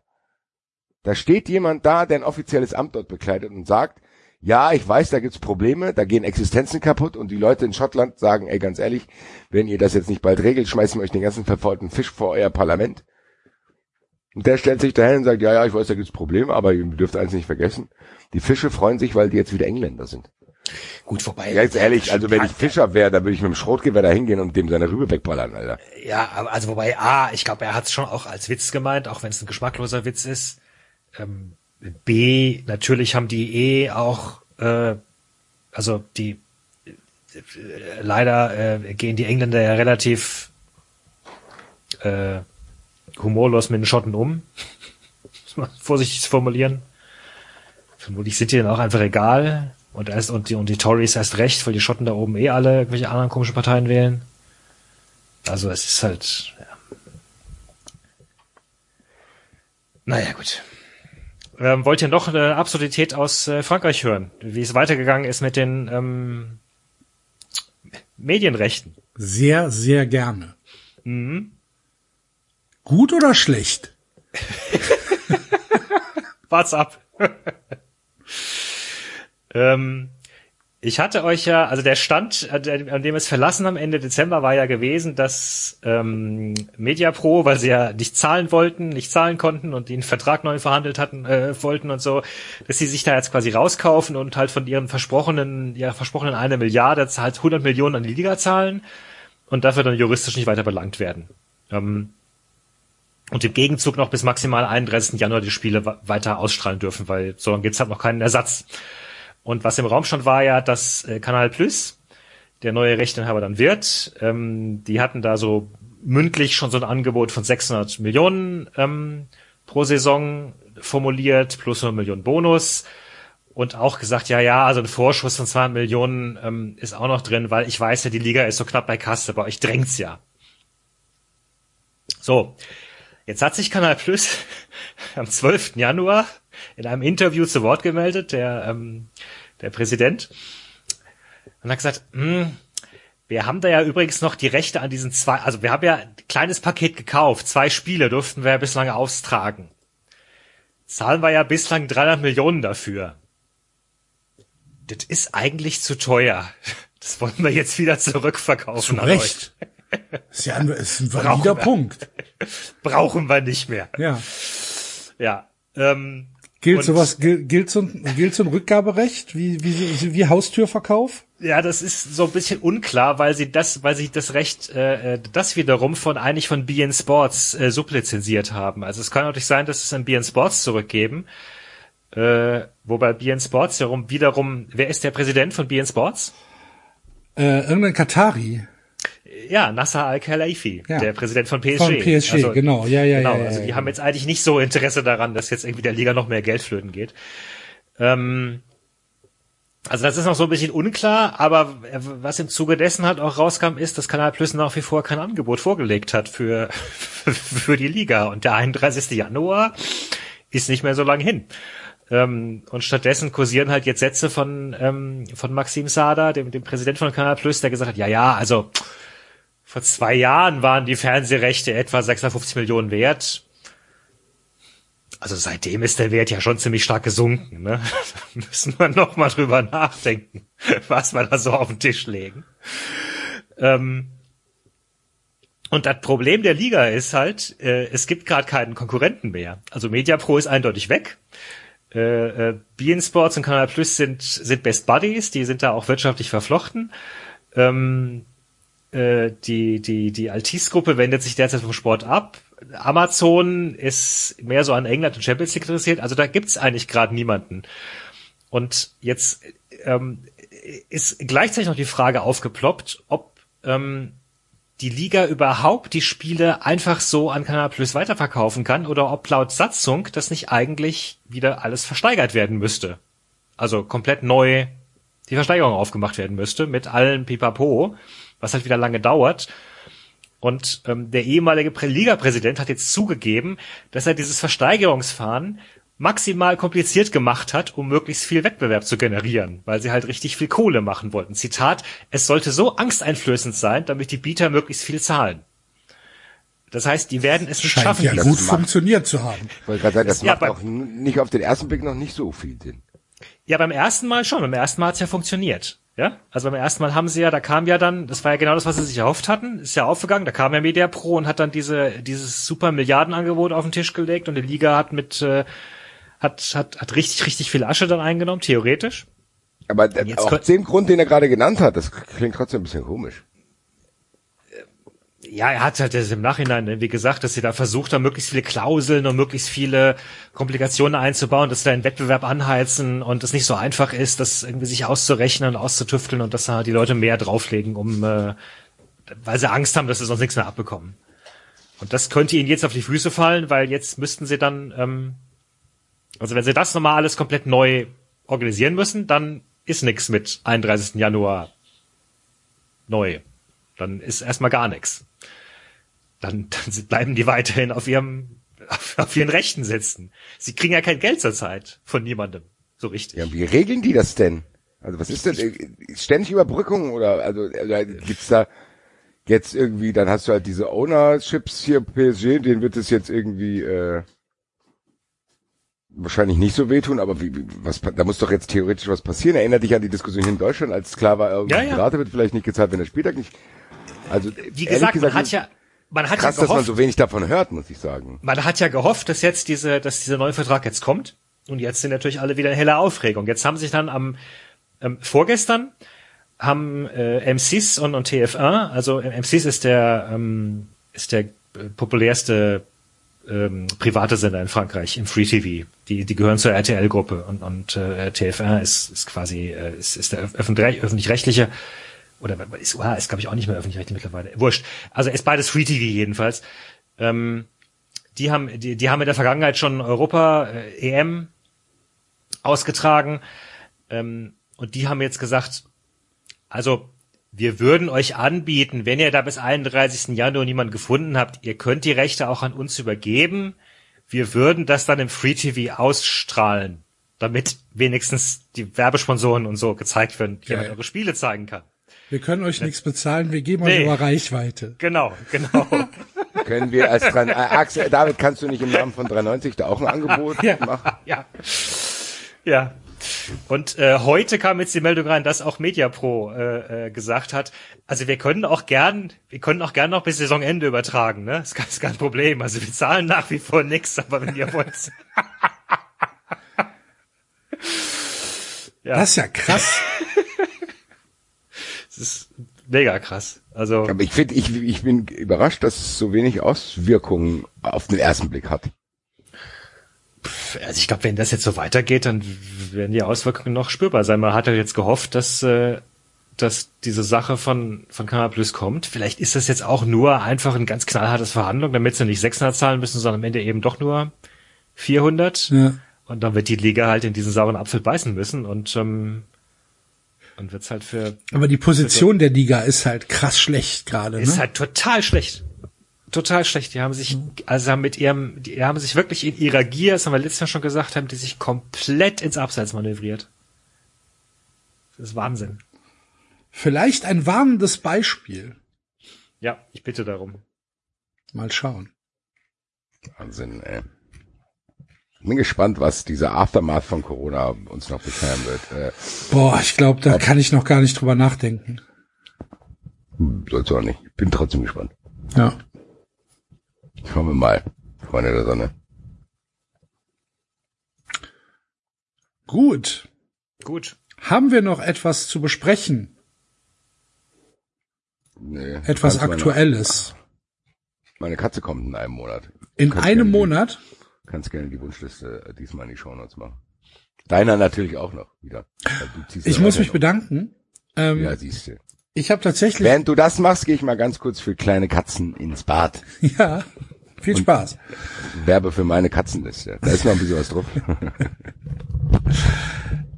Hoffentlich hat der Basti die die extra äh, feuchtigkeitsaufnehmenden Streuklumpen.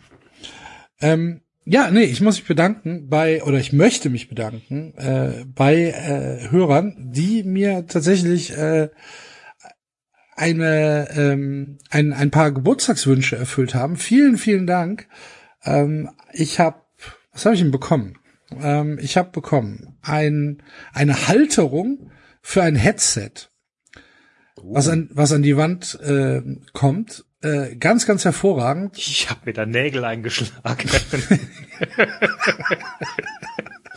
ich habe hab hier drei, drei Headsets und Kopfhörer rumhängen, die hängen alle an Nägeln. Ja, siehst du. Und ich habe mir, ja. ich habe mir, ich habe mir eins gewünscht und ähm, das, äh, das habe ich bekommen. Dann ein, äh, ein Pizzaschneider ähm, äh, habe ich bekommen. Eine, äh, eine Nachttischlampe, hervorragend, weil ich brauchte eine neue Nachttischlampe. Ähm, und drei Bücher. Und die drei Bücher sind mega geil. Ähm, alles in Anführungsstrichen Kochbücher.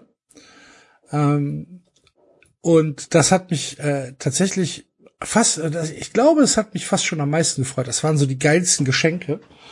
Ähm, einmal ein, das ist jetzt nicht unbedingt ein Kochbuch, aber es ist ein Buch über ähm, über die regionalen Unterschiede der äh, Burger in, in, in den USA von George Motz. Äh, vielleicht dem einen oder anderen bekannt aus der Burger Show äh, auf äh, YouTube. Super, super cooler Typ. Ähm, der hat ein Buch geschrieben, äh, wo er 200 regionale Unterschiede von Burgern vorstellt. Und das fand ich sehr, sehr faszinierend. Hamburger America heißt das, das habe ich bekommen. Und äh, dann zwei äh, tatsächlich Rezeptbücher. Einmal das Munchies Buch äh, für, also das Hangover Munchies Buch, ähm, Late Night Drunken Food äh, Zeugs. Sehr cool. Was und Rezepte für ja, so halt Comfort Food, wenn du halt, was weiß ich, äh, Tacos, äh, äh, Sandwiches, äh, Eier, keine Ahnung, sowas halt. Okay. Okay. Das, was in, in Deutschland sagt man halt, ja, ich gehe mir einen Döner holen. So, in Amerika hast du halt ein paar mehr, mehr Möglichkeiten. Ähm, und in äh, und und als drittes äh, Guerilla äh, Tacos, äh, ein ein Buch äh, tatsächlich über über Tacos ähm, und Quesadillas und Mexican Food, was ich ja jeden Tag fressen könnte, ne? Ich finde Mexican Food so mit das leckerste, was es gibt und ähm, ja, auf jeden Fall super, super cool. Hat mich sehr, sehr gefreut. Vielen, vielen Dank, liebe Hörer. Und ähm, ja, die Wunschliste ist natürlich auch weiterhin noch offen. Ich bin gerade im Umzug, ne? vielen Dank. Ja, nee. Ich habe Also- tatsächlich auch an Weihnachten von einem Hörer ähm, ein Buch von der Wunschliste bekommen und ähm, ich, wir hatten die ja abgeschaltet damals aus gutem Grund, weil wir gesagt Ja. haben, Leute, ähm, finanziert uns lieber und so weiter. Ähm, das heißt, ich habe die gar nicht mehr wirklich groß gepflegt, habe sie aber zum Glück benutzt äh, in den letzten äh, Wochen so ein bisschen als meine persönliche äh, Gedankenliste für Bücher, Ja. die ich mir nicht sofort kaufen wollte, aber mal kurz auf die Warteliste für mich packe eigentlich, weil ich gar nicht mehr damit gedacht habe, dass da jemand anderes drauf schaut. Das heißt, zum Glück, zum Glück stand da was Aktuelles drauf, äh, worüber ich mich auch gefreut habe. Ähm, äh, genau, insofern nochmal vielen, vielen Dank. Ähm, aber der weiß schon Bescheid, ich habe schon ähm, persönlich mich ausgetauscht kurz mit ihm. Also super, super nett. Ja. Gut. Das war das. Und ähm, ich würde sagen, wir ähm, gucken in unser Tippspiel rein, oder? So machen wir das. Ja, Dann kommt jetzt, ich hoffe, das Richtige.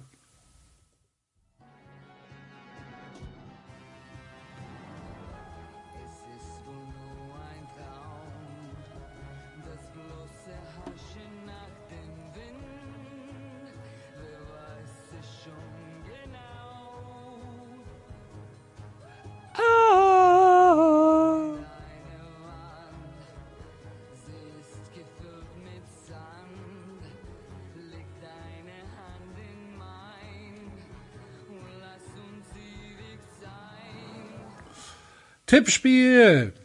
Wir haben ja verlegt ähm, von letzter Woche auf diese Woche. nee, haben wir gar nicht. Hattest Doch. du gesagt, aber stimmt gar nicht. Nee, nach, nach, wäre doch auch regulär, dran gewesen, oder? Jetzt, äh, Ich dachte, letzte Woche wäre reguläres Letzte Tippspiel Woche. dran gewesen und diese nee, nee, Woche das Tippspiel Lesen. ist immer das, Tippspiel ist immer das erste, dann kommt, ähm, Nee, nee. dann kommt Listing und dann kommt Lesen. Ja, Echt? Ist ja auch Also egal. Wir, wir werden das safe irgendwann mal aus Versehen falsch gemacht haben. Natürlich. Anscheinend haben wir das Kapitel auch doppelt gelesen letzte Woche. Ja, ich habe mich sehr amüsiert, ja. Aha. Aber ihr habt ja dann noch den Rest äh, neu gelesen. Aber es war kurz, waren nur noch zehn Minuten dann. Ja, du warst, du warst ja nicht da. Ja, das stimmt. Ne? Insofern bin ich euch ganz dankbar. Siehst du? Haben wir aus Rücksicht auf dich gemacht. Wir können auch heute noch mal weiterlesen, so ist nicht. Also Geil, Alter. Ja, können wir von mir aus machen. Wie, da, da, doch kein Tippspiel. oder? Ja, genau. Mir ist egal, wie ihr das möchtet. Und dann nächste Woche Tippspiel. Und dann nächste Woche Tippspiel. Enzo mag eh nicht lesen, ne? Nee. Tut mir einen Gefallen damit, oder? Ah, ja. Das ist, das ist Live-Podcast hier. Ich, hab, ich muss sagen, was für ein Tippspiel haben wir uns eigentlich jetzt? Ich wollte jetzt eigentlich überleiten mit Basti, was haben wir uns denn diese Woche ausgedacht? und da hätte ich dich, da hätte ich eine Rückfrage gestellt. äh. Weil dann könnten wir es ja zumindest für nächste Woche schon mal anteasern, äh, was wir dann nächste Woche in kompletter Montur für ein Tippspiel machen wollten. Das Der, war der beste Torschütze, Torschütze, der beste Torschütze gründet ein Start-up. genau, der beste Torschütze äh, gründet ein Start-up. Was ist das für ein Start-up? Wie viel Kohle wird eingesammelt? Wann ist das Start-up pleite? Und wie sowas. Ja, sehr gut. Dann haben die, die, die, die Bundesligaspieler jetzt noch mal zwei Spiele Zeit. Äh, sich da in ihren internen Torschützenlisten nach vorne zu ballern, wenn sie hier unbedingt dabei sein wollen. Das ist ja auch nur fair von uns. Geil, beim FC wäre es du- du- Giri gewesen. Keine Ahnung. Du, du hoffst doch nur darauf, dass Jovic jetzt noch zehn Tore gegen den SC spiel- schießt. Soll der denn ein Startup machen? Das geht aber ziemlich schnell platt. Naja. Dann lieber die andere Silver Model Agency. Naja, ähm, aber ich bin auch fein mit dem Vorschlag. Ja, okay. Gut. Dann äh, muss ich aber natürlich hier noch mal was anderes spielen. Oh, doch, richtig. Ja. Wir lieben den SS Feuer. Ging allein durch diese Stadt, die allerhand zu bieten hat. Da sah ich dich vorübergehen und sagte Bonjour. Ich ging mit dir in ein Café, wo ich erfuhr, du heißt René. Wenn ich an diese Stunde denke, singe ich nun. Oh, Champs-Élysées. Oh, Champs-Élysées. Sonne scheint, Regen regnet, ganz egal, beide sind so froh, wenn wir uns wiedersehen. Habt ihr gehört, dass die Champs-Élysées ähm, gesperrt werden sollen für Autos unter so Ja, einem Grünstreifen ja, ja, und ja, ja, ja. Großartig. Super.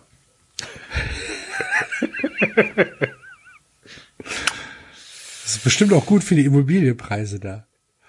Guten Tag, Sie möchten hier wohnen? Ein kleines Königreich, bitte. Es ist ja jetzt schon. Ich will ja gar nicht Wie wissen, viel was- Land besitzen Sie denn in Afrika?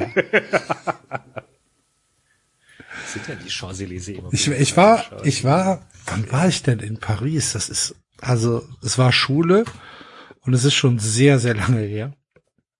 Aber ich glaube, ich habe damals 10 Mark oder sogar noch mehr für eine, für eine Cola aus, ähm, ausgegeben. Ich meine, 10 Mark wären es gewesen. Da, in der Champs-Élysées. In einem pittoresken Bistro. Ja, ja. Es, Auf der Straße. Es Mit einem sehr, da, sehr unfreundlichen Garçon. normalerweise gehen da nur Touristen hin eigentlich. Also Wir waren Touristen, David. Gelebt habe ich Ja, da ja. nicht. ich weiß. Also als als Bewohner geht man da vielleicht ins Fnack oder sowas, aber nicht Ins Fnack? Was ist denn Fnack? Das ist äh, es ist ein, so ein so ein, so ein Elektronik äh, Supermarkt. Ach so. Genau. Ähm, so, Ist Basti noch da? Ja, ich höre euch zu. Ach so. wie wir über die Champs-Élysées philosophieren. Also ich habe hier nur einen Eintrag gefunden, dass irgendjemand hier äh, 600 Millionen Euro für irgendwas, für, für einen, ja weiß ich was denn, ein Haus, ein Apartment auf den Champs-Élysées bezahlt hat. 600 Millionen Euro? Hm. Boah, werd mir nicht wert. Vor allen Dingen, wenn ich nicht mit dem Auto dahin fahren kann. Stell dir erst mal vor. Hast noch nicht mal einen Parkplatz. Wie scheiße ist das denn? Ja, ich glaube, da hast du mal einen Helikopter. Oder die, Ich glaubst du, du kannst einfach so durch, durch Paris helikoptern? Ja, bald kommen ja die äh, Drohnen. Ja, die, äh, die Drohne, die mich irgendwo hinfliegt, die muss aber auch erst noch gebaut werden. die werden schon gebaut gerade, die ganzen äh, Transportdrohnen. Ja, die Lufttaxis für Passagiere. Geil, Das, dann krieg äh, ich, krieg ich so einen Rucksack auf und dann hab, fliegt mir eine Drohne überm Kopf rum oder Nee, was? Und, so- und zieht so- mich irgendwo hin. Nee, das sind so, das sind so Minikopter. Also das ist, äh, da passen dann zwei Personen rein oder drei, je nach. Ja, im, im, im Idealfall vielleicht.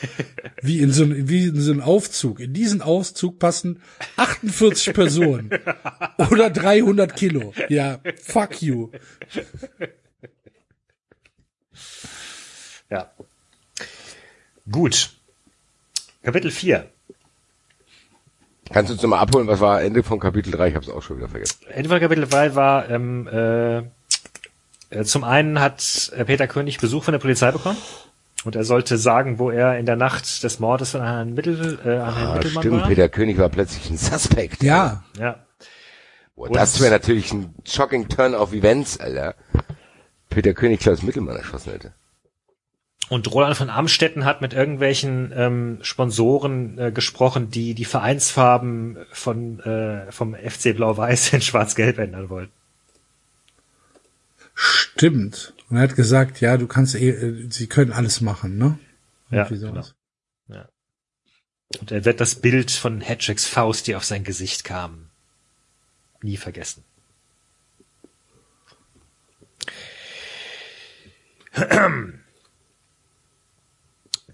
Können Sie Ihre Anwesenheit im Stadion irgendwie belegen, Herr König? Langsam wurde Peter wütend. Gegenfrage, meine Herren. Haben Sie einen Nachweis für meine Anwesenheit im Firmensitz von Klaus Mittelmann in der besagten Nacht? Ach stimmt, das war ja noch das, mit wo er gesagt hat, ich fahr, fahren Sie schon mal vor, ich fahr, ich fahr Ihnen hinterher. Ja, stimmt. Richtig. Aber ich kann doch bitte mit meinem eigenen Auto Also, fahren. kommen Sie ne? bitte mit, sofort mit zu Maria. Alles klar. Wir fahren schon getrennte Autos. Also, Geben Sie mir Ich mal hab- Ihre Nummer. ja, ich, wir fahren Kolonne. Bei Kolonne fahren darf er letzte über Rot, ne? ähm, noch vor nicht allzu langer Zeit war Peter König selbst das Ziel eines Mordanschlags gewesen und die damaligen Ermittlungen brachten ihm dem BKA-Ermittler Paul Grün näher. War das eigentlich eine reale Person oder war das eine, einer von den Twitter, Wer Paul von Grün? Twitter-Menschen? Ja, Paul Grün. Ich erinnere mich noch an den Kommissar Renard aus Paris. Ich weiß Es gab auf jeden Fall zwei deutsche Polizisten, die hießen auch irgendwie Karl-Heinz und Werner oder so, die da auch mal auf irgendeinem vor der Tür standen. Aber ob die Paul Grün? Ich vermute leider ja. Hm. Paul Grün. Paul Grün klingt, klingt nach Heiko Lukas, ne? Aber es ist auch Props an den Autor, dass wir es halt nicht mehr wissen Ja. oder auch nicht unterscheiden können. ja. Sollte er entsprechend seine Beziehung spielen lassen? Er hatte ein Ansehen in der Stadt zu verlieren. Nicht auszudenken, wenn die Presse Wind davon bekäme, dass der große Macher von der Polizei festgehalten würde. Und wo blieb überhaupt Ecki Goldmann, sein Anwalt mit den unkonventionellen Methoden? Nun, Herr König, die Stimme des Kommissars riss ihn aus seinen Gedanken. Es gibt keine Videoaufzeichnungen aus dem Mittelstädter Stadion und auch die Videoanlage in Mittelmanns Firma wurde offenbar manipuliert. Hier versteht scheinbar jemand sein, sein Werk und somit steht aktuell Aussage gegen Aussage. Ehrlich gesagt glaube ich Ihnen nicht, dass Mittelmann, was? Ehrlich gesagt glaube ich Ihnen nicht, dass Mittelmann nicht beim FC Blau-Weiß aussteigen wollte und angeblich sogar noch mehr investieren wollte. Ach so. Dennoch haben wir nun Ihre Fingerabdrücke und ich muss Sie bitten, sich zu unserer Verfügung bereitzuhalten. Für den Moment dürfen Sie erst einmal nach Hause. Das war aber eine, das war ist tatsächlich sehr realitätsfern, weil ich habe es jetzt schon wieder verloren. Ich hab's auch. Also, das war, Was ist, hat er dem jetzt unterstellt, dass der also lässt also den das mal Aussage gegen vor. Aussage. Er glaubt Das ihm ist- eigentlich nicht. Glaubt ihm Aber das mit dem, wir glauben ihm nicht, dass er nicht den Sponsorenvertrag zurückziehen wollte, aber wollte noch mehr zahlen, das habe ich überhaupt nicht verstanden. Ne, der, der Mittelmann wollte doch, wollte doch, hatte doch, hatte doch gedroht auszusteigen und ich glaube, König hatte doch ihn dann noch überredet. Lest den Satz nochmal bitte vor.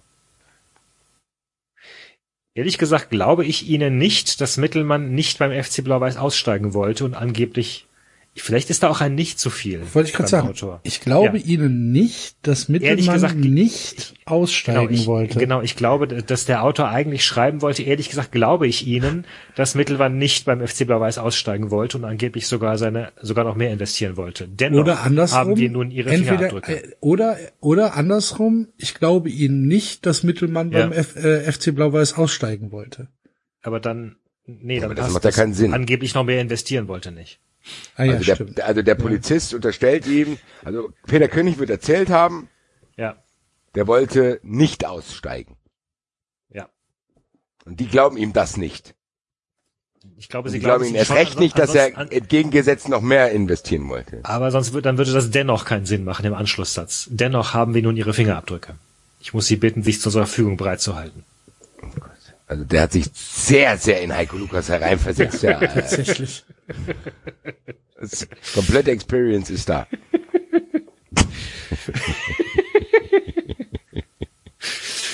Peter verkniff sich einen weiteren Kommentar, griff sein Sakko und verließ schnellstmöglich das Polizeipräsidium. Sofort rief er seinen Vizepräsidenten Magnus Brandt an. damit er ihn dort abholen würde. Ich dachte, er ist mit seinem eigenen Auto gefahren. Habt ihr das Magnus- eigentlich, Entschuldigung, ich muss mal ganz kurz hier einen Exkurs reinhauen. Habt ihr das eigentlich von Brel Embolo mitbekommen? Ich habe nur Darf du mich dazu nicht äußern? Ich war auch dort.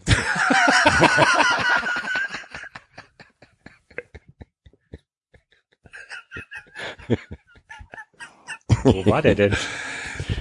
Ja, der war unterwegs, sagen wir mal so. Der hat gefeiert. Der hat gefeiert und Okay. hat anscheinend da auch, also es war nicht Corona-konform. Sagen wir es mal so. Muss, aber also das, was ich gelesen habe, muss ziemlich gut gewesen sein. War's auch. Ja.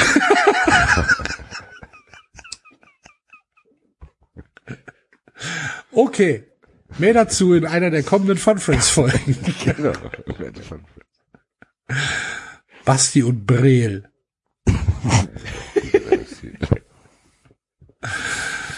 Gut, Entschuldigung, musste ich nee, ganz kurz. Problem. nur- Nein, nein. Das, äh, auch das gehört zur Experience dazu. Ja, ja, das stimmt.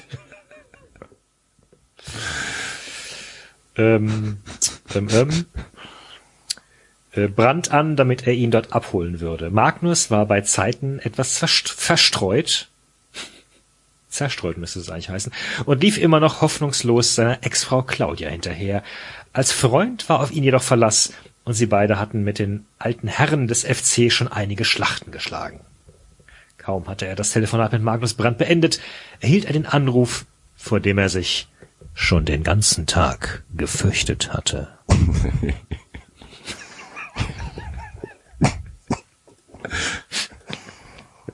Sehr gut.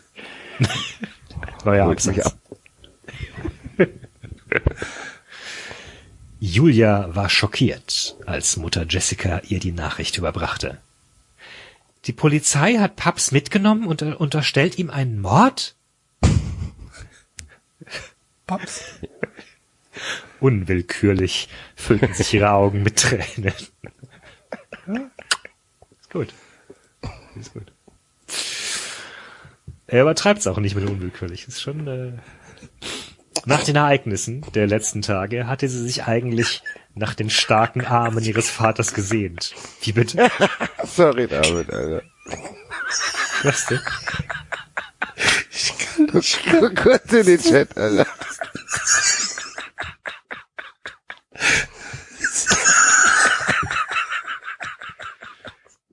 Gastornis? Ja. Das toll ist, aber richtiger Riesengastor ist, Alter.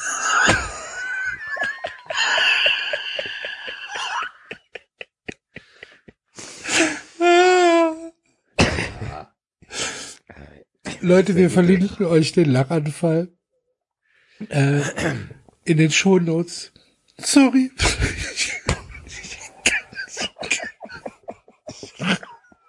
Ich kann nicht.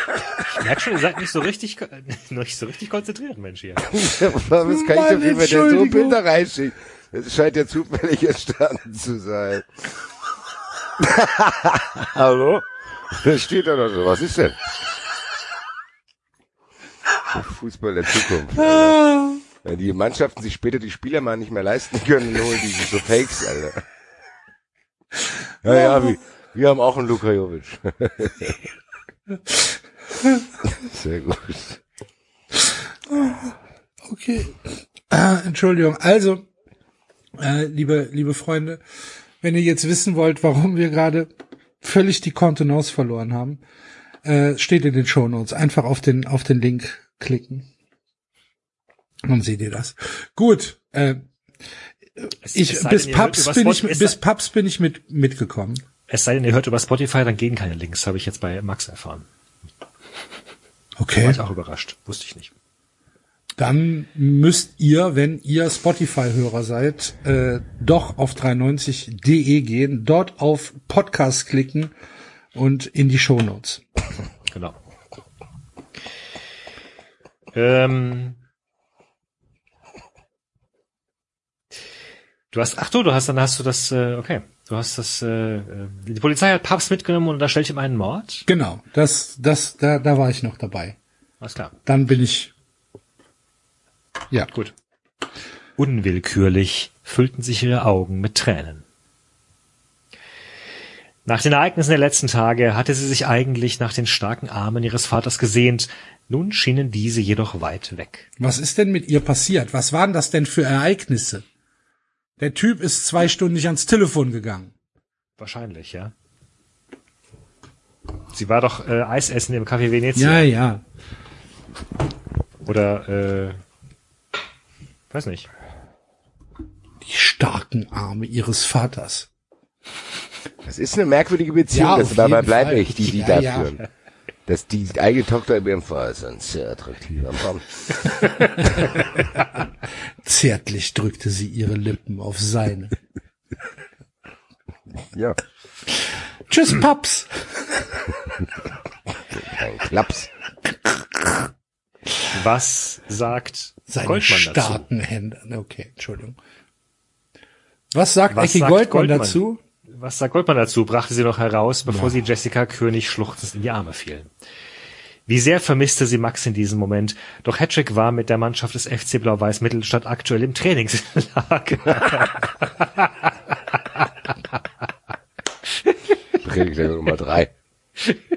um sich auf das nächste Spiel vorzubereiten. Hatte sich denn alles gegen sie verschworen. Neuer Absatz. Ich frage mich, ob wir nicht vielleicht einen Schritt zu weit gegangen sind.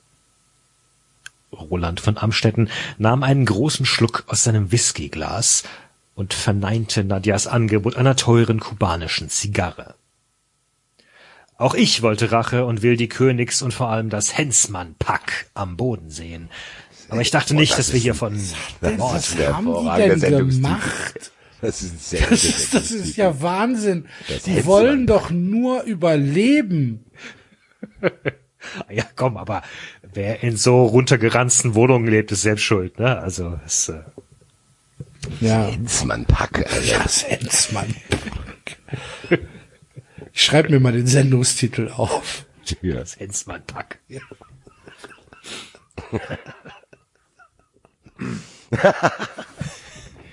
Weil eben, was hat die Familie denn getan? Nur weil der Sohn, dann soll er sich halt auf den konzentrieren, Alter. Und der hat ja auch nichts gemacht, außer ihm einmal aufs Maul zu hauen. Meine Fresse. Was man halt so macht. Nadja Pries Wird Hensmann mit. S oder mit Z geschrieben? Mit S. Und mit E oder mit Ä? Axel! Ich bin, ich bin, ich bin entsetzt. Warum? Welcher mit E, Mama? Mit E. Mit E. Mit E. Das Hensmann. Pack. Okay, gut. Hab's. Pries schnaufte verächtlich nach den Ausführungen ihres Gegenübers. Roland, mein Bester, es ist wie in der Tierwelt. Fressen oder gefressen werden. Ich dachte, wir wären uns einig. Ehe von Amstetten weitere Zweifel äußern konnte, sah er nur, wie ihr langes schwarzes Abendkleid auf den Boden fiel What? Aus dem Nichts, Alter. Hallo? Was ist nu, Alter? und sie, und sie ihn mit einem Fingerschnipsen in ihr Schlafzimmer befahl. Hoch. Ja, ja, ja, ja. Da will einer über Peter König hinwegkommen. Worauf habe ich mich hier eingelassen? Und wieso kann ich hier nicht widerstehen, dachte er noch, bevor sein Verstand komplett aussetzte. Okay. Okay. Der Kapitel Autor dieses Buches will es auf jeden Fall in eine gewisse Richtung jetzt äh, Ja. werden lassen. Ja. 5. Kapitel 5. Na, Peter, hattest du einen schönen Tagesausflug? Ich hoffe, die Polizisten waren nett zu dir. Zögerlich hatte Peter König den grünen Knopf an seinem Telefon gedrückt, als Nadjas Nummer im Display angezeigt wurde. Schon mit den ersten zwei Sätzen hatte sich sein Verdacht bestätigt. In ihm stieg Unbehagen auf. Aber jetzt spielen wir nach meinen Regeln. Ich hoffe, du hast verstanden, dass ich dich in der Hand habe. Ein Telefonat von mir und du sitzt wieder hinter schwedischen Gardinen. Peter wurde die Ausweglosigkeit seiner Situation mehr und mehr bewusst. Aber das verstehe ich nicht. Ich auch nicht. Aber es ist Also- ein großartiger Heiko Lukas-Stil. Also, ähm, sie erzählt ihm jetzt quasi, dass sie auch die Polizei in der Hand hat, oder was? Mm, Ja, oder dass, äh, oder dass sie irgendwelche Indizien Platziert. platzieren kann. Ja. Das heißt, im Endeffekt können wir, können wir jetzt sicher sein, dass Nadja Pries den Auftrag für den Mord an Klaus Mittelmann gegeben hat, um diesen Verein da in Schwierigkeiten zu bringen, damit sie zusammen mit Roland van Amstetten Ja. die finanzielle Ausweglosigkeit ausnutzen kann. Ja. Hat aber gleichzeitig bei diesem Mord, den sie beauftragt hat, auch noch dafür gesorgt, dass sie dafür sorgen könnte, dass man das Peter König unterschieben kann. Also doppelt quasi. Ja. Respekt. Wollte ich gerade sagen. Das ist aber, also für, für die Protagonisten, die sonst in diesem Buch auftreten, Ist Ist sie das meilenweit überlegen. Alter. außergewöhnlich gut organisiert. ja. Wir wissen ja, dass sie über Leichen geht. Ja, ja. Dass sie die Prieswerke führt. Also, ja, Dass sie die Briefswerke führt, ja, wir wissen. Dabei dachten wir noch am Ende des letzten Buches, äh, sie sei quasi überführt. Weil doch jemand, wie war das? Jemand hat im Rewe Das ist doch das, und- ja. ja. So schnell drehen sich die Sachen hier. Schlimm, schlimm. ja, ja, wir werden es beobachten. Wir werden es im Hinterkopf behalten. Die letzten 20 Jahre liefen an seinem inneren Auge vorbei und er wünschte sich, dass er Nadja Pries niemals kennengelernt hätte.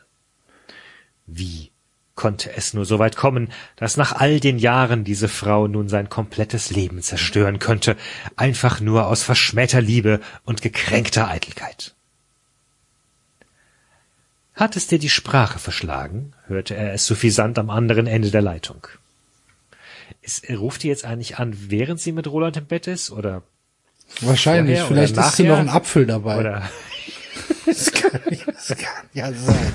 Das, Apfel anstatt? das, was weiß ich. Kann ja anscheinend viele Dinge Weil- gleichzeitig. Die Frau. Weil, weil, weil, weil das muss ja jetzt das Telefonat gewesen sein, mit dem äh, die, das, der, der letzte ähm, Königabsatz geendet hat, ne? ja, Erhielt er den Anruf, vor dem er sich schon den ganzen Tag gefürchtet stimmt, hatte. stimmt, stimmt, ja. Also das war ja zeitlich jetzt vor Amstetten. Ja, obwohl bei Zeitsprüngen möchte ich Heiko Lukas und auch ist schwierig. Ja.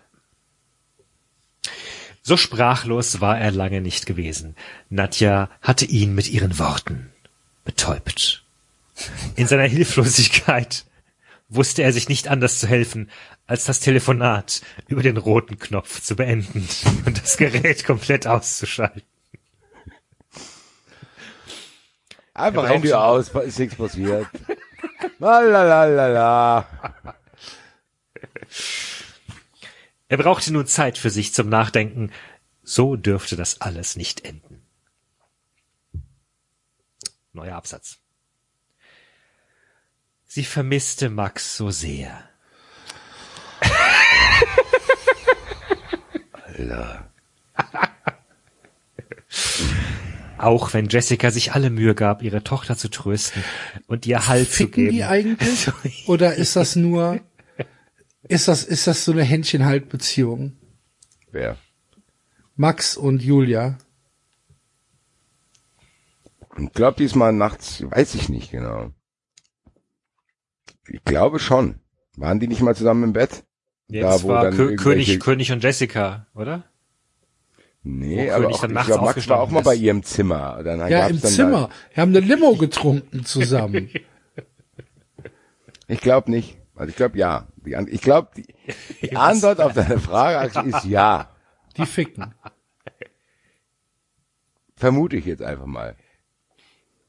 Können natürlich auch noch Wäre mal, denn, äh, wür- würde denn dann nicht Julia, wenn sie mit ihrer Freundin redet, komplett anders re- reden?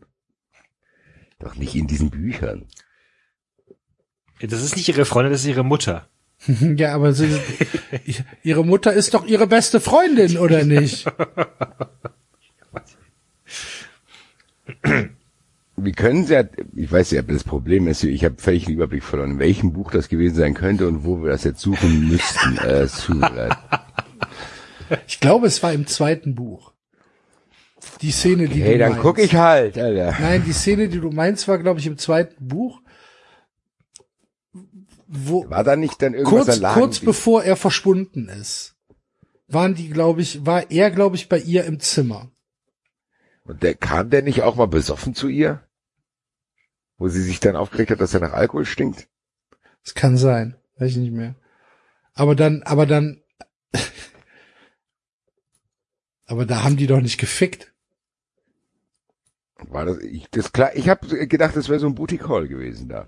Hallo, Ja, ich habe gesagt, Ja. ja. daheim, ich komm, ich komme vorbei. soll's geben. Ja. No shit. Wo ist denn jetzt mein Kindle hier? Alter, da oben ist er. Ja, so wichtig ist es nicht, Entschuldigung. Ja, ich hab Mir da, schon. Ich, ich habe da einmal eine, eine Szene gesucht in, in diesem einen Buch und äh, habe mich tot gesucht, weiß ich noch. Ähm, ja.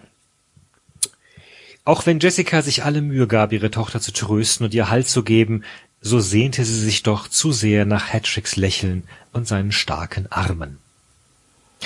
Also, Als sie will die starken Arme erst von ihrem Vater und jetzt will sie die starken Arme von Hedrick. Ja, ich sehe. Die ist aber, die steht aber auf starke Arme, wa? Als er gestern in Rudi Obermanns Bus gestiegen war, um ins Trainingslager aufzubrechen, hatte Julia keine Ahnung, was in den nächsten 24 Stunden alles passieren würde. Ja, hatte niemand von uns. Sicherlich hätte sie ihm dann mehr als nur einen flüchtigen Abschiedskuss gegeben. Aber warum? Was ist denn passiert? ähm, äh, ja, ihr Vater ist verhaftet worden. Nee, der Vater ist mit seinem eigenen Auto zur Polizei gefahren und kommt jetzt gleich wieder.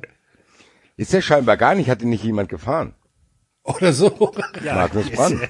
Er muss ja abgeholt werden jetzt von Herrn Brandt. Ja, okay. Was ist denn das für ein mysteriös. Tohuwabohu da? Was ist ein Aufriss? Komm, stell mal vor, die Situation ist, die Polizei sagt zu dir, kommen Sie bitte mit.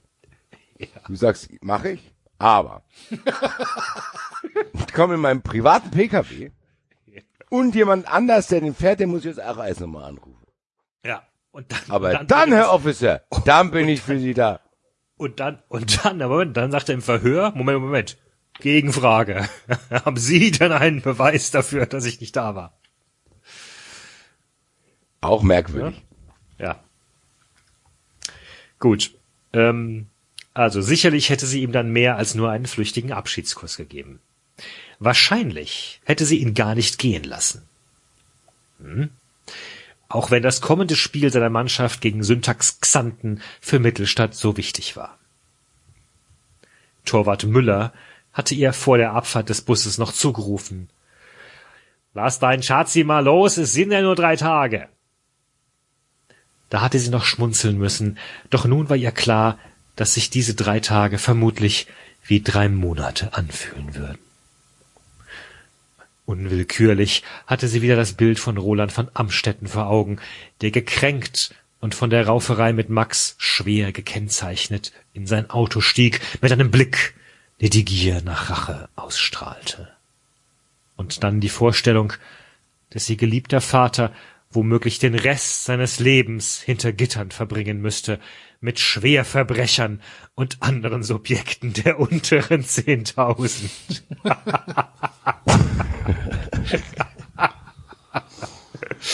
Das ist sehr schön um die Ecke gedacht. Ich, ich muss sagen, ich schwanke zu, ich habe dieses Buch begleite ich mit stiller Bewunderung, weil ich alles aufsauge und überlege, äh, da muss schon, da muss man sich schon sehr in diese Bücher hineinversetzen. Ja. Julia biss sich auf die Unterlippe. Das würde sie nicht verkraften. Und wo verdammt nochmal war eigentlich Ecki, wenn man ihn mal brauchte? Neuer Absatz. Um sich auf das wichtige Spiel gegen Xanten vorzubereiten, hatte der wiedergenesene Coach Nils Uhlich ein absolutes Handyverbot im Trainingslager ausgesprochen. Nichts sollte seine Mannen vom anstehenden Duell abhalten. Als Kapitän, Libero und bester Torschütze hatte Max Hensmann hier natürlich eine Vorbildfunktion. Hattrick, wie ihn seine Mannschaftskameraden nannten, widerstand der Versuchung, mit seiner Jul in Kontakt zu bleiben. Ich bin Was enttäuscht, dass nicht erklärt wurde, wo der Spitzname kam. Ich bin Also, enttäuscht, dass der Typ nicht einfach mal irgendeinem äh, von irgendeinem aufs Maul kriegt. Ich hoffe, dass wir noch Hattrick Fußball. Ich hoffe, dass mit wir noch seiner ein, Jule. Alter. ich hoffe, ich hoffe, dass wir noch ein Fußballspiel sehen werden hier in diesem Buch. Ja, ich bin auch hoff, ich bin froher Hoffnung, dass da auf jeden Fall noch Spielszenen kommen. Ja. Ich hoffe, dass 93, wir haben gesagt, 93 ist Going Places, haben wir ja festgestellt. Es kann Nächste nicht Woche mehr so übrigens weit. Angela Merkel. Kann, Getroffen den, habe ich getroffen den Hanoi. Angela Merkel? siehst du. Mhm. Was hat sie gesagt? Wer sind Sie? Nee, ich war ja der, ich war ja Nehmen Sie bitte Ihre Finger weg. Wer sind Sie? Ich habe mit Angela Merkel gesprochen.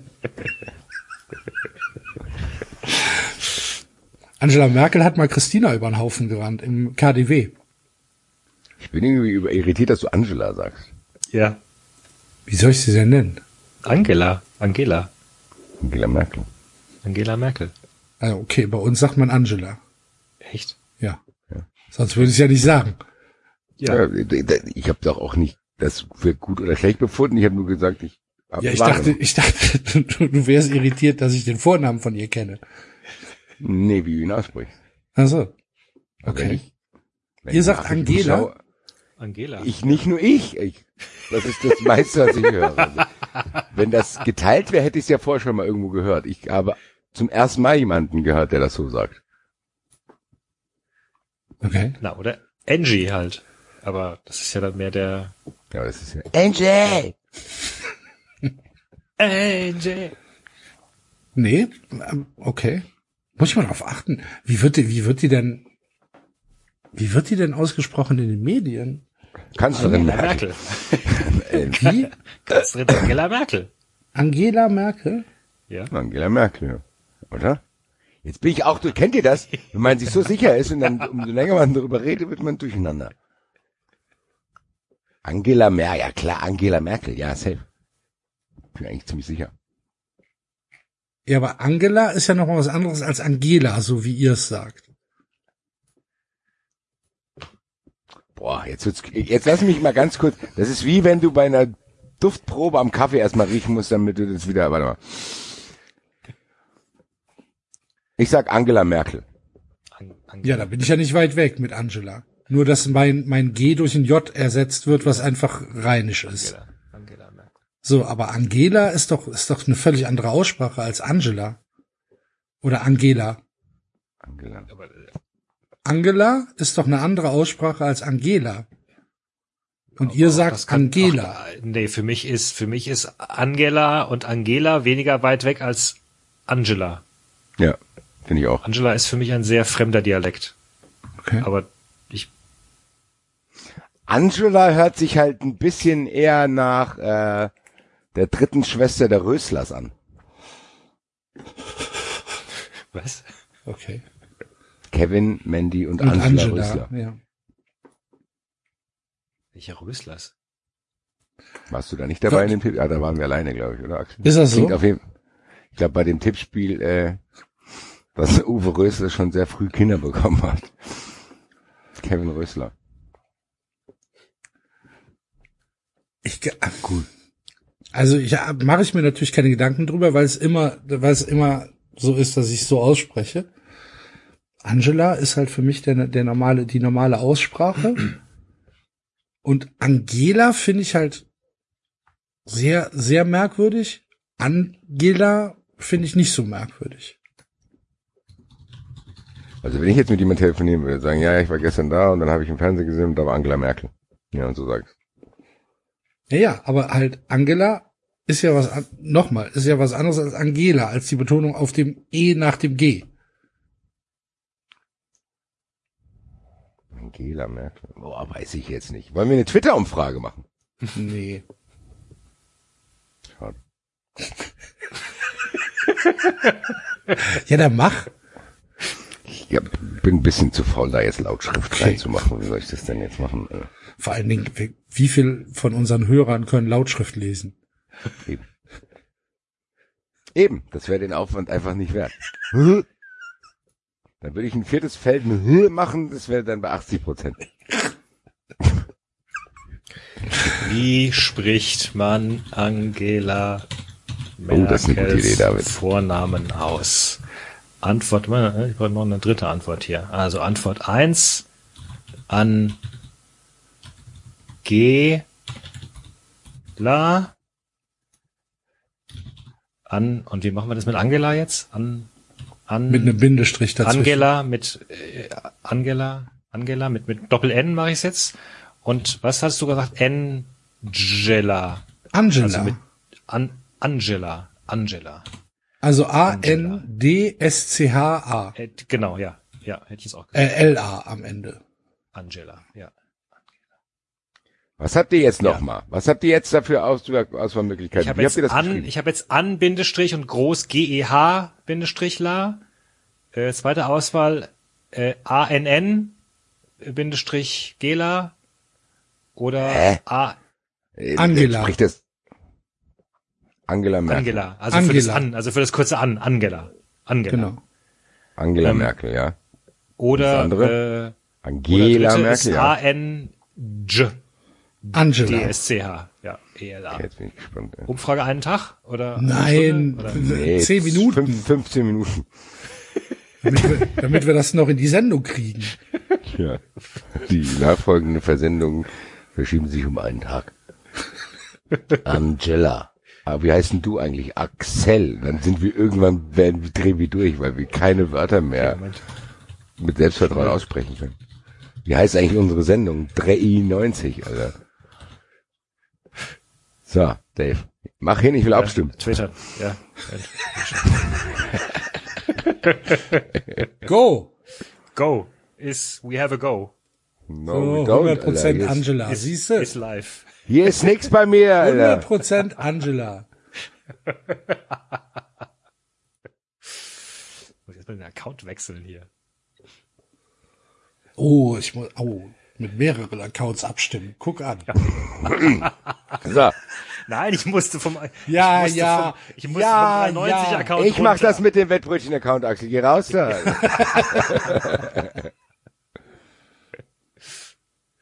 Angelo. Oh, Leute. oh. Dass jemand, wer 93 hört, dann so einen Witz darunter macht, passt eigentlich nicht. Nee. Also wer 93 hört und denkt, das wäre lustig. Der kann das. Uh, das muss ich mir merken für den Dings. Ja. Für den Kali-Doppelpass. Angel A. Was? Angel A?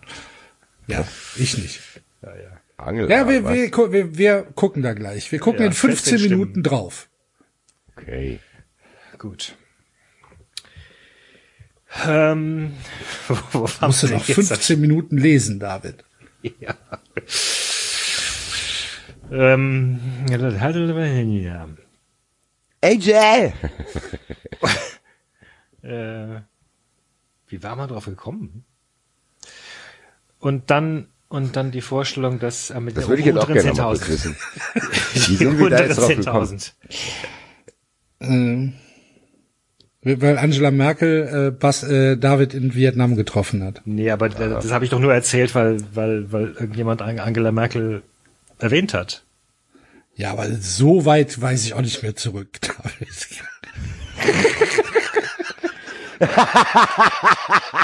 also ich, Ich kann dir sagen, ich war- weil das war, aber warum habe ich dann das da?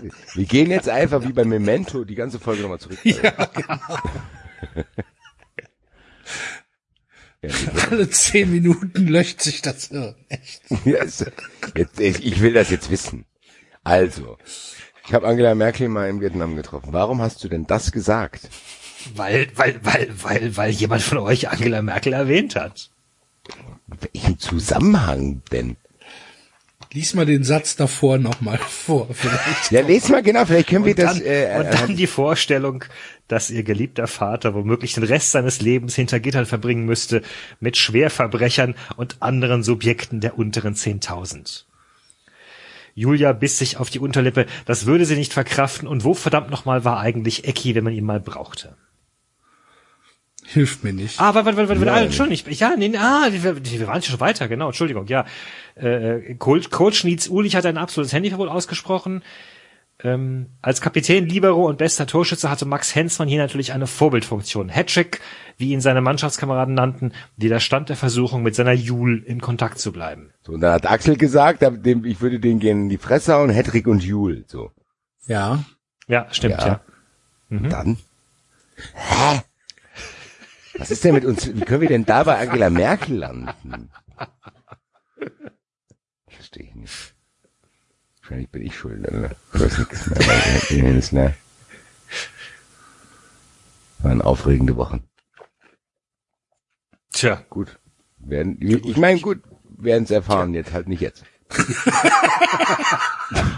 haben es ja, wir haben es ja aufgenommen zum Glück. Wir haben es sehr aufgenommen. Huch.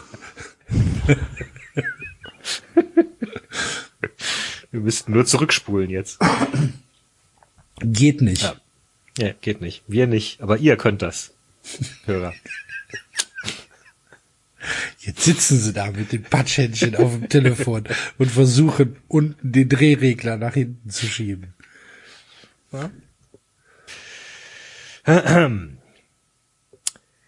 Was sollte in drei Tagen schon Wichtiges passieren?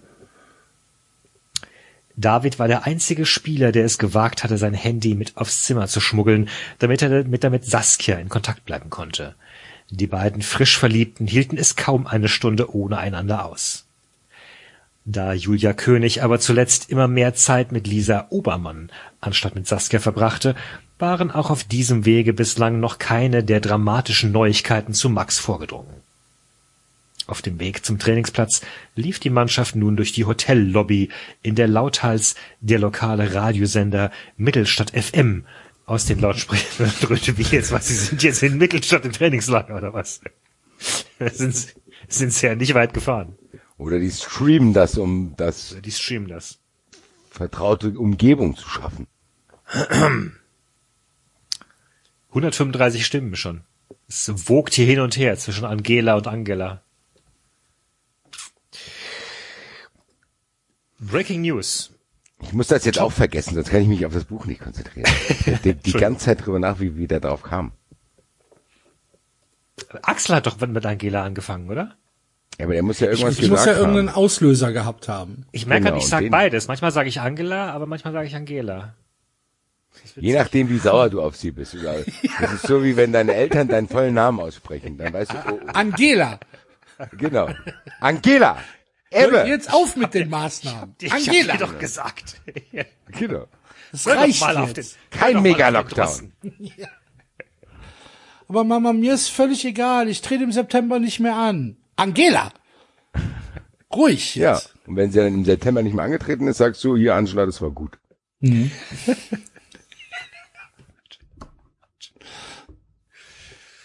Und wenn sie dann nach, nach ihrer Kanzlerschaft sozial absteigt, kann man sie auch Angela dann nennen.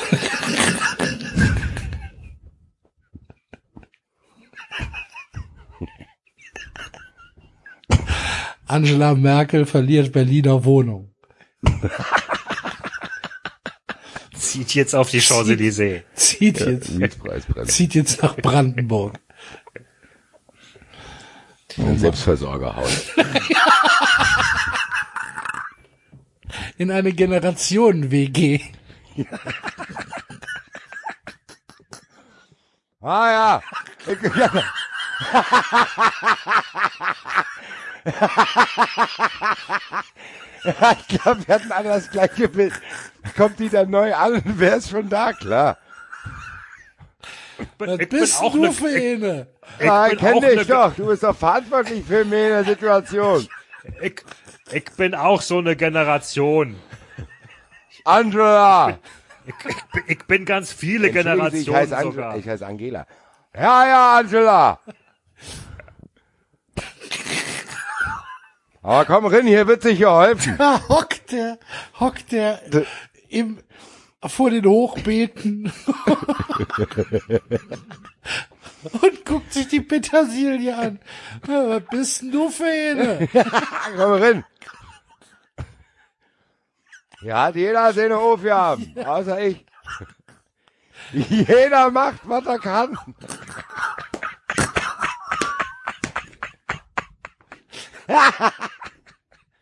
Jeder macht, was er kann, ich mach halt nicht so viel. Aber dafür gut.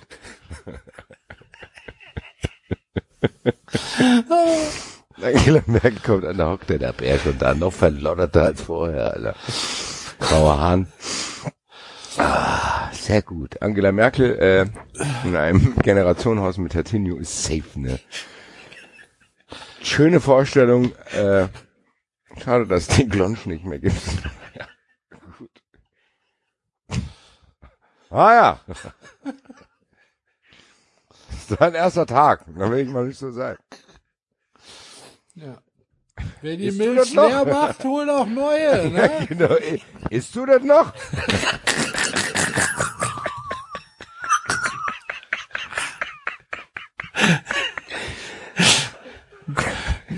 Wir schmeißen hier nämlich nix weg. Das ist eine ganz schöne Umstellung aus der Stadt, ne? Ja. Ja, ja, ja, ja, ja. Wir leben ja nämlich Fall- nachhaltig. Er findet dann auf jeden Fall dubiose Aufnahmegebühren, die er sich selber einsteckt. Ah, gut. ähm, ja, wir werden es im Nachhinein erst erfahren, wie wir da drauf kamen. Ja. Gut. Ähm, Breaking News. Top-Geschäftsmann Klaus Mittelmann tot aufgefunden. Hauptsponsor des FC Blau-Weiß vermutlich erschossen. Ach so, das Was meinte heißt denn vermutlich erschossen? Ja. Wenn einer in hat die Fresse geschossen bekommt. Ist dieses vermutlich? Ich will mich da nicht zu weit aus dem Fenster lehnen. Aber es könnte sein. Ja gut, vielleicht, Vielleicht war er Presse, vorher Äh, schon tot. Vielleicht war es vielleicht, hat die. Presse das auch so erfahren. Ja. Also erschossen, ja gut, stimmt. In Hedricks Kopf begann es zu rattern. Was passierte gerade in der Heimat und was würde dies nun für ihn und seinen geliebten Verein bedeuten? Also wo, wo ist er denn jetzt, wenn, wenn er nicht in seiner Heimat ist? Ja, Mittelstadt FM läuft da auf Stream. ja, in der Hotellobby. Ja, da hat der Heidschuh Lukas sich was ausgedacht.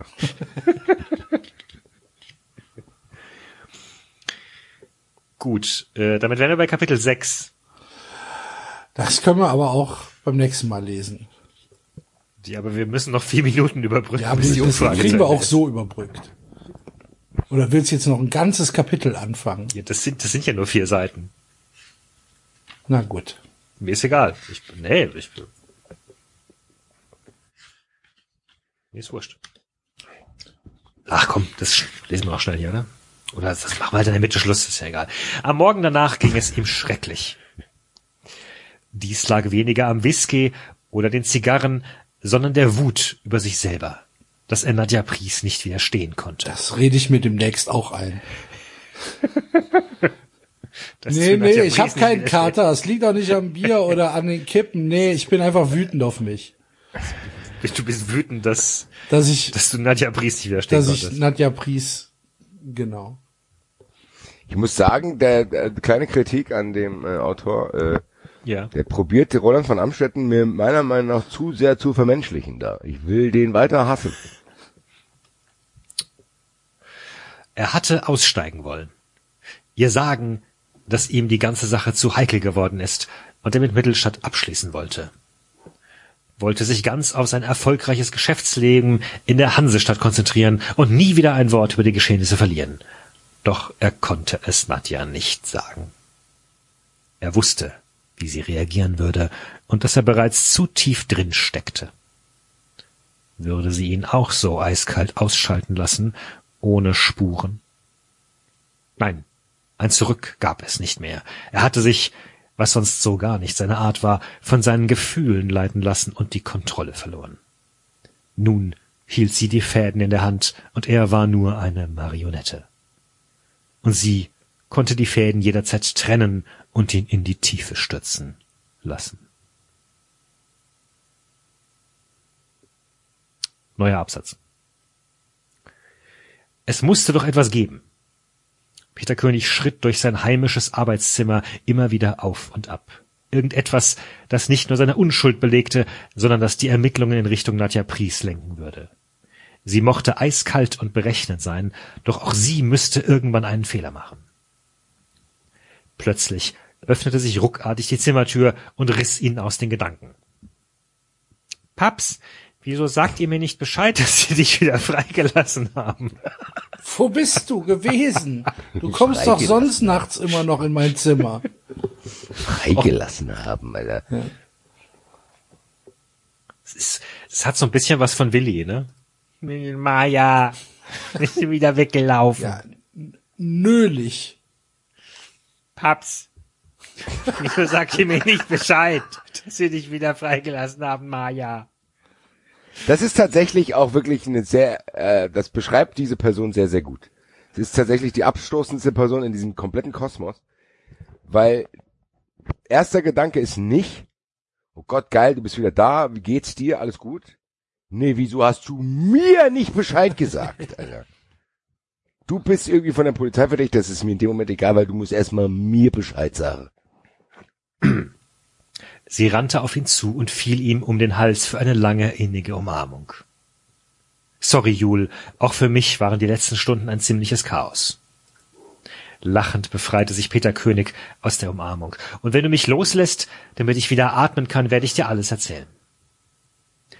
Julia gab ihrem Vater. Hat sie, hat sie den im, im Bärhock oder was? Yeah. So, und dann, Papi, Piledriver, komm. Ein schöner Aufgabegriff, Alter.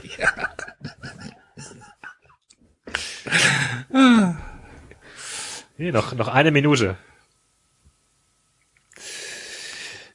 Ähm, Julia gab ihrem Vater einen neckischen Buff. Das habe ich ganz wieder vergessen. Den Buff. Ich bräuchte noch einen Twitter-Account, oder? Der Buff. Der Buff? Der Buff. Nee, was wir aber irgendwann brauchen, ist ein äh, Mittelstadt-Wörterbuch. Ich habe mir solche Sorgen gemacht. Was passiert hier gerade alles? Hat Roland von Amstetten damit etwas zu tun? Peter musterte seine Tochter skeptisch. Von Amstetten? Wie kommst du denn jetzt auf den? Die Episode mit dem jungen Mann aus Hamburg war für ihn nur eine Randnotiz gewesen, eine flüchtige Bekanntschaft, die so schnell aus Mittelstadt versch verschwunden war, wie sie kam. Weißt du, er hatte eine Auseinandersetzung mit Hedrick, und seitdem habe ich ein ganz schlechtes Bauchgefühl. Er hatte so viel Hass in seinem Blick. Da wurde mir ganz anders. Peter König grübelte. Könnte an Julias Verdacht etwas dran sein? Gab es vielleicht eine Verbindung zwischen Nadja Pries und diesem Roland? Zumindest wusste er nun, dass er eine Spur hatte, der er nachgehen musste. So, und ich schlage vor, wir enden stilgemäß mitten im Kapitel, dass wir auch nächste Woche, nächstes Mal bestimmt unsicher sind, wo wir waren. Wo wir Und, überhaupt ähm, waren, genau. Genau. Vor allem nächste Woche, in drei Wochen wissen wir safe nicht mehr mal, wer Angela Merkel Wir haben ist. Eben, wir wissen nicht, was vor einer halben Stunde war, Ja, Buchclub-Account, wie wir Alter. auf dann- Angela Merkel gekommen sind. Gut, die Umfrage ist beendet. Ähm, es ist vergleichsweise knapp ausgegangen. Äh, für Angela waren 38,1 Prozent von äh, 226 Stimmen. Ähm, für Angela waren äh, 46,5 Prozent und für Angela waren immerhin 15,5 Prozent. Ich sehe hier 16 bei 280 Votes. Warum haben wir, un hast, hast du einen Kicker auf, David? Was? Ich, Ja. ich war, bin im. Ah, Entschuldigung. Tatsächlich. Ich habe Ah. nicht, nicht refresh gemacht. Okay. Ich habe äh, was? Nein, ich habe ich habe jetzt habe ich 36 für Angela, Ja. 48,2 für Angela und 15,4 für Angela bei 280. 15,4 steht da bei dir. Ja. Mir steht 16. Bei mir steht auch 16. Da haben die für den David, haben die das extra nochmal anders aufbereitet. Oder für die haben für uns halt einfach einfache Zahlen genommen. Genau. Hier der Ja. Basti und der Axel, die kriegen keine 16. Kommazahlen. Bevor ihr da rummacht, 16. Aber ich bin, äh, das kann sein, ich bin jetzt im 93-Account drin. Vielleicht ist man von außen, sieht der anders aus? Ja, das kann natürlich sein. Ich gehe mal, ich gehe mal mit, dem, mit meinem Account rein. Moment, ganz kurz. Dann klären wir es gleich. Nee, das sind auch 15,4. Tja, Mysteriös. Das ist tatsächlich mysteriös, Alter. Was soll denn das jetzt, Alter? geil. Wir sind zu doof für Kommazahlen. Der Twitter-Algorithmus sagt, Ah, Denen den- geben wir keine den Kommazahlen. Auf gar keinen Fall. Bei, bei hier, bei so 15-minütigen Umfragen. Wahrscheinlich sehen, deswegen habe ich die Umfrage am Anfang auch gar nicht gesehen. Ich musste da aktiv in den 93-Account rein. nicht überfordern den, den Nutzer. Geil, wir sind auf einem, wir sind auf, auf einem Downgrade bei Twitter gelandet. Scheinbar, Alter. Nicht alle Inhalte werden uns angezeigt, um uns selbst zu schützen. Guck mal, wenn ich jetzt in den Wettbrötchen-Account reingehe und da auf 93 schaue, wie der das angezeigt bekommt.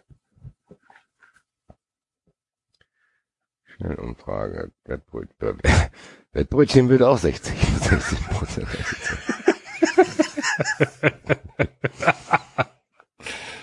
Ich gehe das jetzt hier mal durch. Manfred Vielleicht liegt es auch 33. tatsächlich an der Art und Weise des, des Clients. Das kann ja sein. Wo hast Also du bei es denn mir jetzt ist, eigentlich geschaut? bei mir ist TweetDeck. Bei Ich mir ist schau- Handy. Bei mir ist die ich iPhone-App fürs Handy. Über PC. Ah, okay, das kontrolliere ich jetzt auch nochmal. Lass ich hier nicht auf mir sitzen.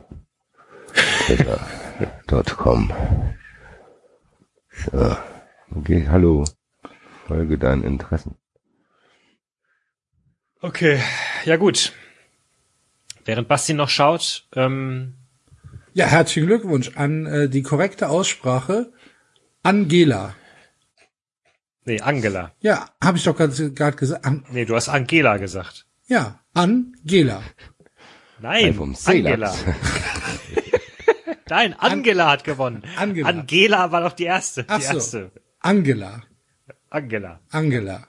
So, hier ist jetzt eine Umfrage. Aber hier keine. Mehrheit. 15,4, das hat hier mit PC zu tun. Okay.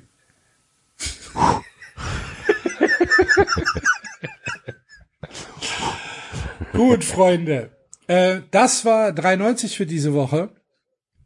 Danke fürs Zuhören. Am Mittwoch gibt's, äh, wie angekündigt, wieder eine Fun Friends Folge. Das heißt, solltet ihr noch kein Fun Friend sein, geht auf patreon.com 93 Fun Friends und äh, schon für 4 Euro im Monat bekommt ihr Bonus-Content.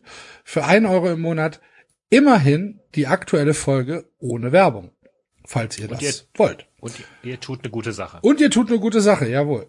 Und ähm, jo, das war's. Wir hören uns äh, nächste Woche wieder. Bis dahin, bleibt gesund und munter und tschö.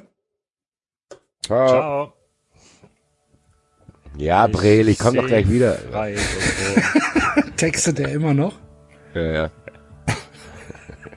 Der sagt, er hat jetzt genug Alter, wo Zeit. bist du? Der sagt, ich habe jetzt Zeit. Und wenn ihr uns was zu sagen habt, findet ihr uns auf Twitter und Facebook.